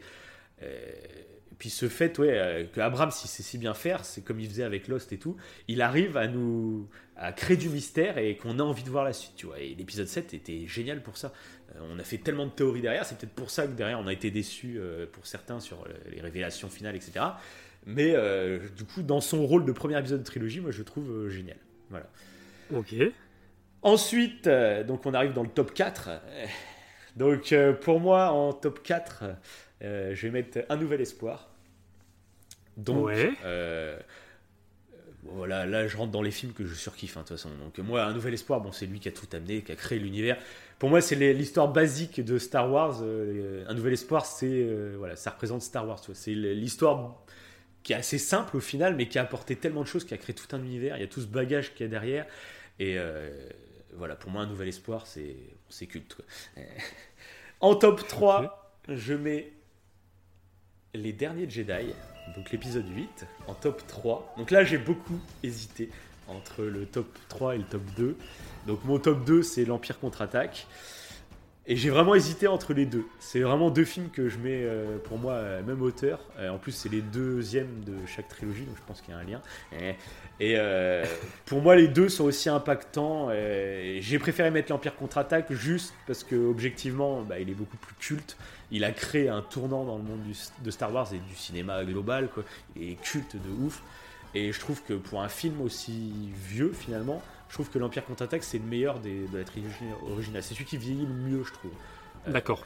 Et niveau rythme, niveau euh, tout ce qu'on découvre, euh, euh, tu découvres Yoda, tu découvres la paternité et tout de, Vader. Enfin, tout ça, moi, je, enfin voilà. Et les derniers Jedi, bah moi, euh, j'adore ce film euh, pour toutes les raisons qu'on a exposées dans les émissions d'avant. Et donc je le mets en top 3 parce que en top 1, bah il y a la revanche des Sith, l'épisode 3. Euh, donc là, j'étais obligé de le mettre en top 1 parce que c'est vraiment le film qui m'a rendu fan de Star Wars. Euh, il a peut-être des défauts, tout ça, mais ça, je m'en fous parce que là, c'est vraiment des émotions pures que je ressens devant ce film.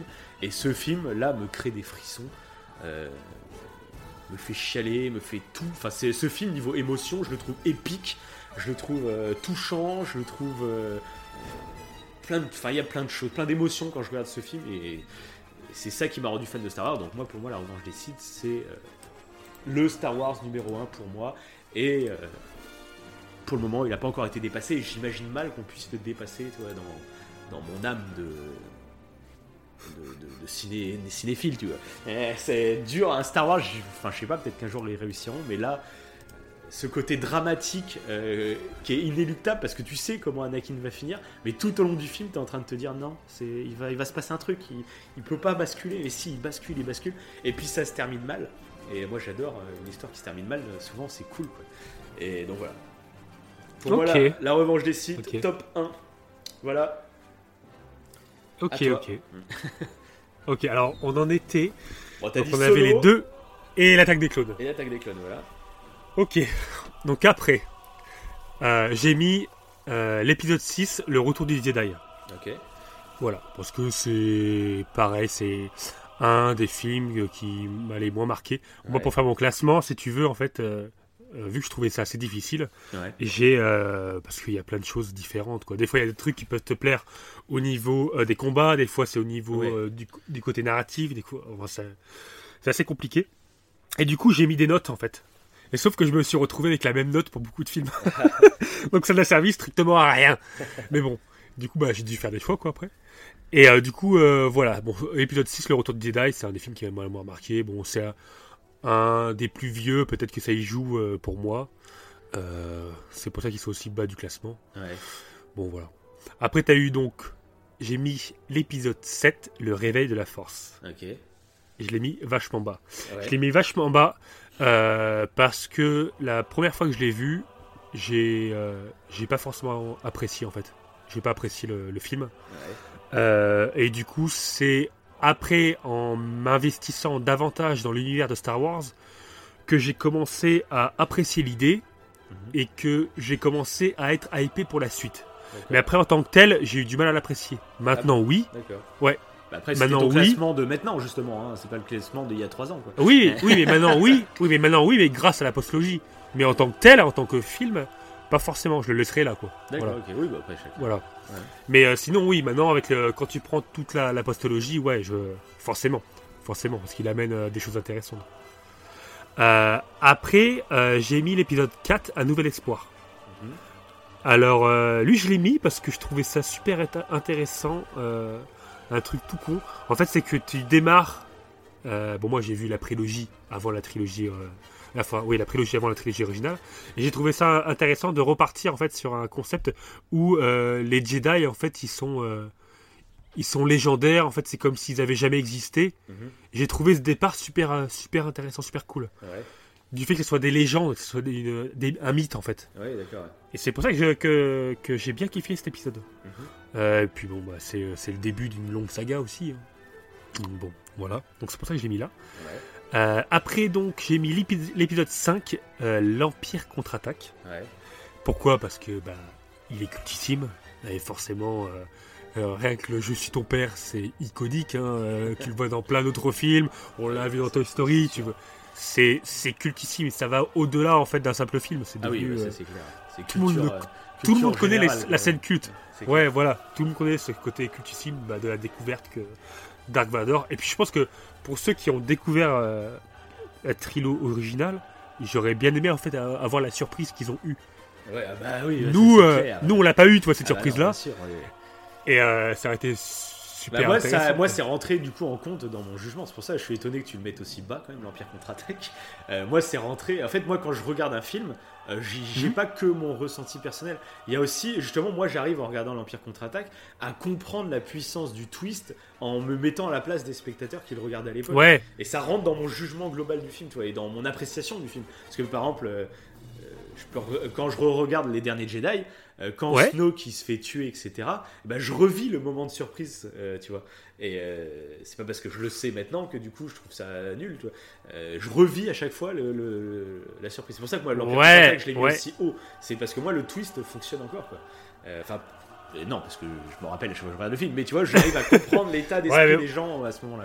quoi. oui, mais ça, oui. Mais c'est après, il est pas, il est au milieu. hein. Il est pas si bas que ça. Je l'ai mis au milieu vraiment par rapport à ça.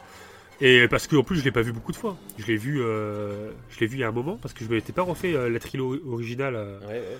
euh, Oui, non, c'est- subjectif, hein. chacun c'est Mais, son choix. hein. Ouais, ouais, non, mais parce que, ouais, ouais, mais parce que je l'ai mis là en fait. et J'aurais pu mettre plus bas en plus, hein, c'est pas ça. Ah bon? Je l'ai, ouais, ouais, j'aurais pu le mettre plus bas. Mais parce Là, qu'il est on va se faire bâcher dans les commentaires, mon gars. Ah bah c'est possible, c'est possible, mais bon. Après du coup, j'ai mis l'épisode 3, la revanche des sites. Non. Ah oui, mais alors là, je ne te comprends plus du tout, là. Tu, tu vas. Pourquoi Euh, Bah, non. c'est simple, Ah, bah, non, mais je sais là, goût, pourquoi hein, mais Putain, ouais. Bah pourquoi j'ai mis celui-là euh, à cet endroit-là? C'est parce qu'en fait je sais, euh, j'ai adoré le film, ça y a pas de souci. Ouais. Mais je Genre, sais genre qu'Ana- là, t'as pris, une qu'Anakin plus va sombrer. t'as pris une plus grosse claque devant l'ascension de Skywalker que devant la revanche des Sith. Ah bah oui, Putain. en termes ah d'émotion oui. Ah, ouais, Ah bah oui. Ah ouais, bah non, mais c'est Bah, bien, j'ai eu beaucoup bien, plus de voir. frissons avec l'ascension de Skywalker. Il n'y a bon pas eu Putain. de... Ah ouais. Bah oui, mais parce que la, la revanche des sites, tu t'y attends en fait.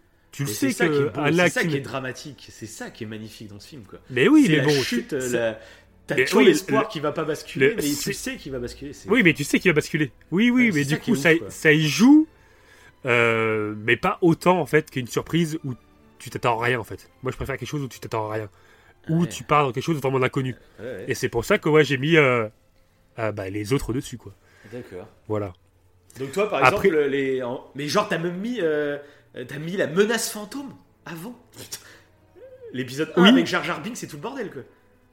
Ouais, Putain Ouais, ouais. Ah ouais, mais c'est ouf Ah Ah ouais. C'est marrant de voir à quel point on a tous... Parce que je pensais qu'on était plutôt d'accord, tu vois, euh, on discute beaucoup de Star Wars, donc je pensais qu'on était vraiment d'accord sur plein de trucs.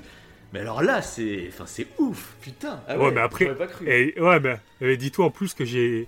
Mais c'est pas ça, toi tu dis que ça a été facile, euh, sincèrement je, je comprends pas. Ah, parce que aussi, moi, ouais, du coup, aussi. c'est assez ça a clair, été- en fait. J'ai- déjà réfléchi, de toute façon, à un classement, tu vois, je, l'avais déjà- je m'étais déjà imaginé dans ma tête, quoi. Et Je sais quel film. Ah, parce que moi, j'ai trouvé ça chaud. Ouais. J'avais trouvé ça chaud. De le D'accord. classer par épisode, parce que sachant que tu prends la saga, tu prends la trilo en compte euh, Ouais. pour vraiment te dire si ça te plaît ou pas, euh, le faire un classement Non, par moi, épisode, c'est j'ai juste les films chaud. que je préfère me, me remater, quoi, tu vois, dans l'ordre, quoi. Là, si Ouais, je ouais, dois bah, faire un c'est- Star c'est Wars, pareil. c'est la revanche des sites directs. Enfin. Non, c'est c'est bah, c'est bien, hein, ça montre vraiment qu'on aime tous Star Wars pour des raisons différentes, c'est cool, quoi. Oui, c'est clair, c'est clair, ouais. Et euh, du coup, bah oui, bah, j'ai mis. euh, tu me parlais de la menace fantôme, bah, je l'ai Ouais. mis juste après. Ok. je l'ai mis juste après parce que ça fait partie de mes meilleurs souvenirs en fait. Euh, je l'ai vu depuis tout petit. Ah oui, il y a un ça, effet oui, oui, clairement ça, Madeleine de Proust. Oui, il y a ça, bah, clairement, oui, c'est ça. Et c'est Ça, qui est intéressant d'ailleurs C'est ça, il y a à- une très bonne excuse. à ça, préciser. ouais. Mm. Ouais, c'est que on aime les films. Il y a plein de raisons pour qu'on aime les films. Ah oui, Tu peux ça. aimer les films pour un côté narratif. Tu peux aimer les films l'univers. On en avait déjà une façon de parler auparavant. Euh, même si des fois le scénario est complètement bidon. Quelqu'un peut trouver le scénario complètement bidon. Mais si émotionnellement il y a quelque chose qui se passe, Ah oui, il va bah, passer au-dessus, tu vois. Puis c'est peut-être un Et, moment euh, de ta vie que tu regardes une œuvre euh, qui va rien te faire, et à un autre moment, bah, ça va te toucher de dingue. Des fois, il y a des trucs, c'est totalement euh, subjectif. Ouais, c'est pour ça c'est un classement très subjectif. hein. Ah, bah, c'est c'est pour ça que oui, enfin, oui, oui, c'est. Et genre moi, bah, tu vois, ça objectivité. dans l'épisode du- dans l'émission qu'on a fait sur l'épisode 8, je t'expliquais que moi, j'ai découvert Star Wars adolescent. Donc moi, j'ai, comme toi, tu me disais au contraire que bah, justement la menace fantôme, tu l'as découvert quand tu étais petit, et, euh, Mm. et c'est un super bon souvenir. Donc c'est ouais, il y a cet effet Madeleine de Proust Ouais, qui marche. je- je sais plus qui- quel âge j'avais, ouais. Ouais. Mais ouais, Dark Maul, il m'avait marqué. Ouais, Limite, ça, il me faisait un peu peur. bah clair. Et du coup, il m'a plus marqué que Dark Vador. Alors qu'en vrai, bah. oui, mais normal, non. t'étais pas gamin Mais- quand il y avait Dark Vador et tout. Bah, c'est ça. Bah, Dark- oui, oui, voilà. Je l'ai vu beaucoup clair. plus tard. Oui, bah oui, c'est ça. Et du coup, j'ai. euh, et puis même, j'ai. euh, je kiffais le personnage. Euh, euh, King. euh, King John. Comment il s'appelle? King John. Qui-Gon. Qui? Qui-Gon, putain. Je cherchais- J'avais les lettres en tête, mais je savais plus l'accent. Et euh, je le trouve super cool et sa mort, en fait, m'avait touché. D'accord. Euh, donc voilà.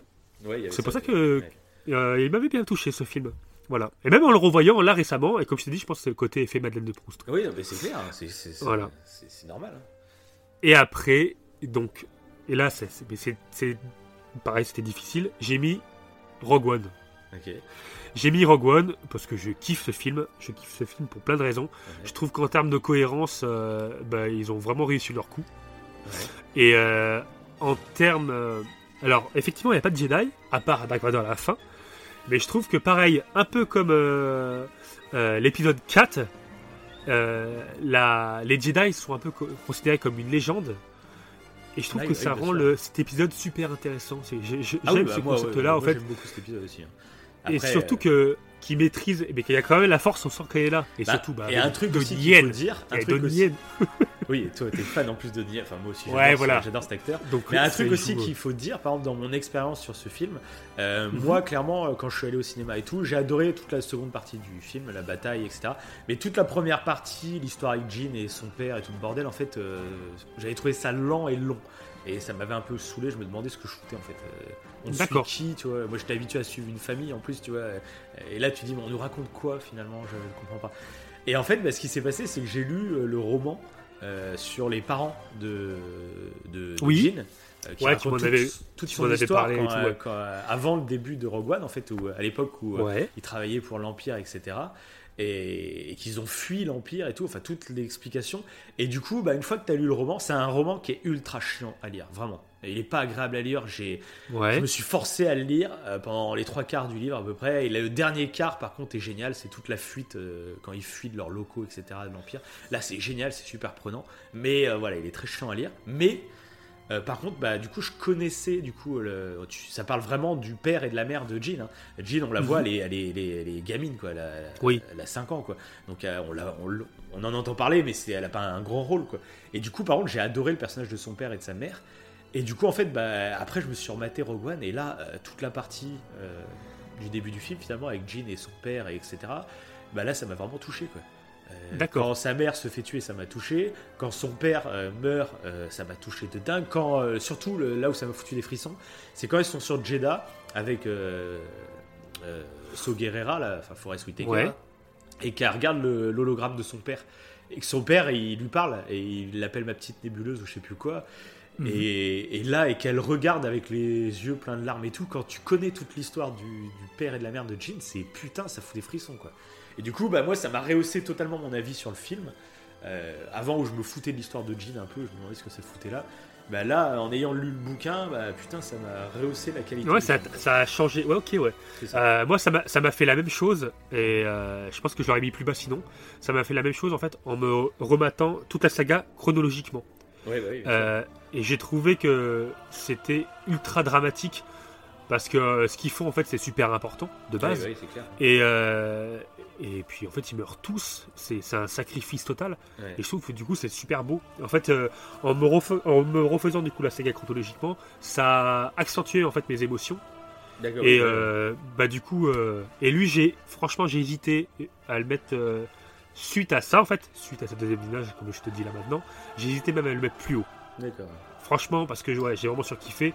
Euh, puis je kiffe bah, le personnage de Donnie Yen. Alors là c'est l'acteur qui joue. Euh, l'acteur asiatique, en plus il joue un mec qui sent la force sans être un Jedi.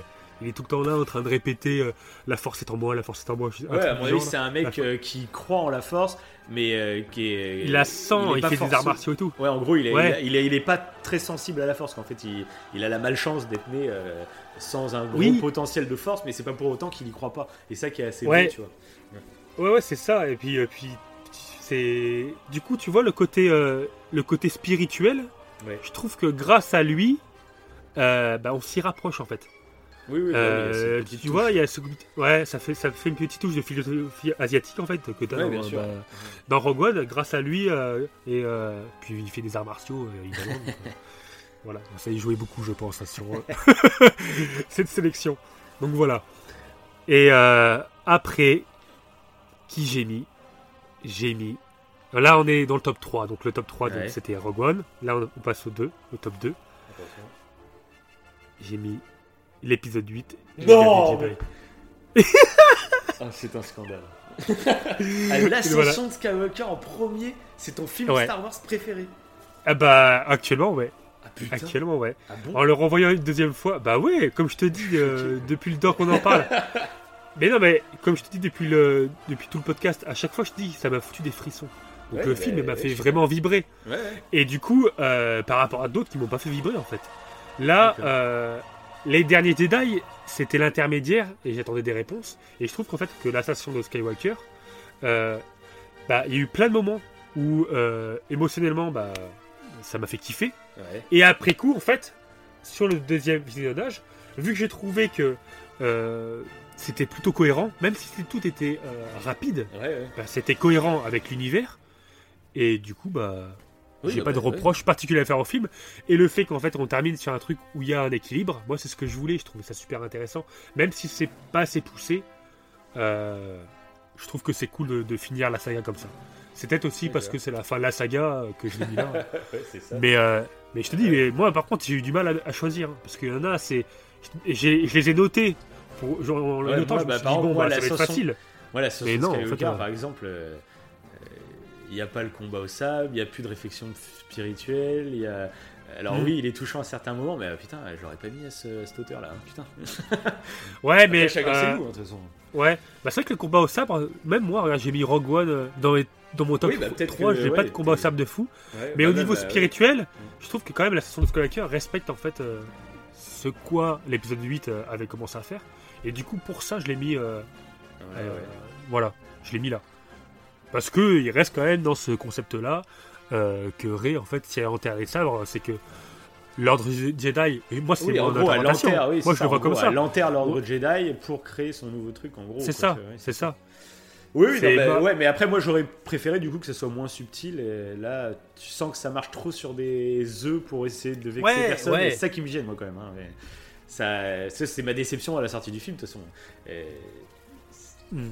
Après, j'ai adoré Oui, tu vois, oui. sur plein d'autres points, mais euh, il, non, il y a trop. Enfin, moi, c'est pour ça, façon, je l'ai mis très bas quand même, finalement, dans mon classement, même si je l'ai aimé, du coup, mais il est quand même assez bas dans mon classement. Et euh, bon, après, chacun, c'est ça qui est beau, c'est que chacun aime la saga pour des raisons différentes, et c'est ça qui est beau, en fait, je trouve. Et c'est Bah, pour ça qu'il faut euh, arrêter de se battre, euh, les, tous les fans de Star Wars. C'est pas grave si des ça. gens ils aiment un film que vous, vous détestez. C'est pas grave, ça sert à rien de passer sa vie à lutter pour essayer de, de, convaincre l'autre que le film qu'il aime, bah, c'est de la merde. Ça ne sert à rien. Et euh, je vais reprendre, re- je vais conclure cette émission et cette trilogie de podcasts sur Star Wars en, citant euh, un personnage que les fans adorent, Rose Tico. Euh, il faut passer plus de temps à aider ceux qu'on aime plutôt qu'à haïr ceux qu'on déteste. Voilà. Merci Rose. Voilà, donc elle n'était pas du tout inutile. Son Voilà. importance était cruciale. Ex- Mais moi, pour moi, maintenant, on va faire le classement euh, de nos personnages préférés et c'est Rose Tico qui va en première place devant Mais après, Anakin. Ah bah moi aussi, moi aussi. Là, Alors, bah, après, attends, pareil, le, le, le- Oui. le classement, en fait, limite, euh, j'aurais pu faire des classements différents en fonction de, genre, un classement pour euh, le côté narratif, un classement pour le Oui, côté mais non, mais je parlais, émotion. non, mais, mais non, mais le but c'était, euh, si là, je te dis, Non, mais, on se bah met oui, à mais Star c'est Wars, c'est ça- lequel que t'as envie de regarder en premier, quoi, tu vois. C'était ça, c'est Ah, surtout ça, Bah, la- l'ascension de Skywalker. Ouais, non, bah oui, mais très bien, mais ou, les ou derniers Jedi pour l'ascension de Skywalker. oui, oui, non, ou la trilo. Non, mais c'était chaud. Bah Non, mais là, pour moi, je attends, te un dis, deuxième moi, c'était- chaud de faire le classement. La deuxième petit classement qu'on va faire sans euh, euh, assez Ouais. rapidement, hein, tu vois, parce que là on va conclure l'émission. Euh, un petit classement, du coup, c'est entre les trois trilogies. Ça va être quoi un peu ton ordre de préférence bah du coup là, oh putain c'est difficile. hein. Bah je mettrai façon forcément, je mets la la, la postologie en premier. Ouais, Donc toi, celle de Disney, euh, du coup, c'est ta préférée. Donc comme Oui. quoi, Ah, moi, euh, je te- comme quoi oui, Disney mais moi- n'est pas des monstres horribles qui ont détruit la licence. oui, mais après moi je, je travaille à, Disneyland Paris, donc Oui, c'est euh, vrai, Mon, avis, vrai, vrai. mon avis est un peu biaisé. Puis tu t'appelles Walt. Tu t'appelles Walt.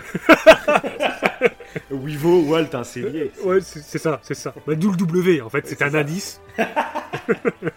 c'était un petit symbole, c'était un symbole. c'est- ouais, mais là, dif- difficile encore une fois. Je mettrais euh, euh, peut-être euh, la prélogie pour le concept spirituel que ça peut apporter. Ouais. Et je pense que on pourra y revenir dans un autre épisode pour dire à quel point ça peut être intéressant.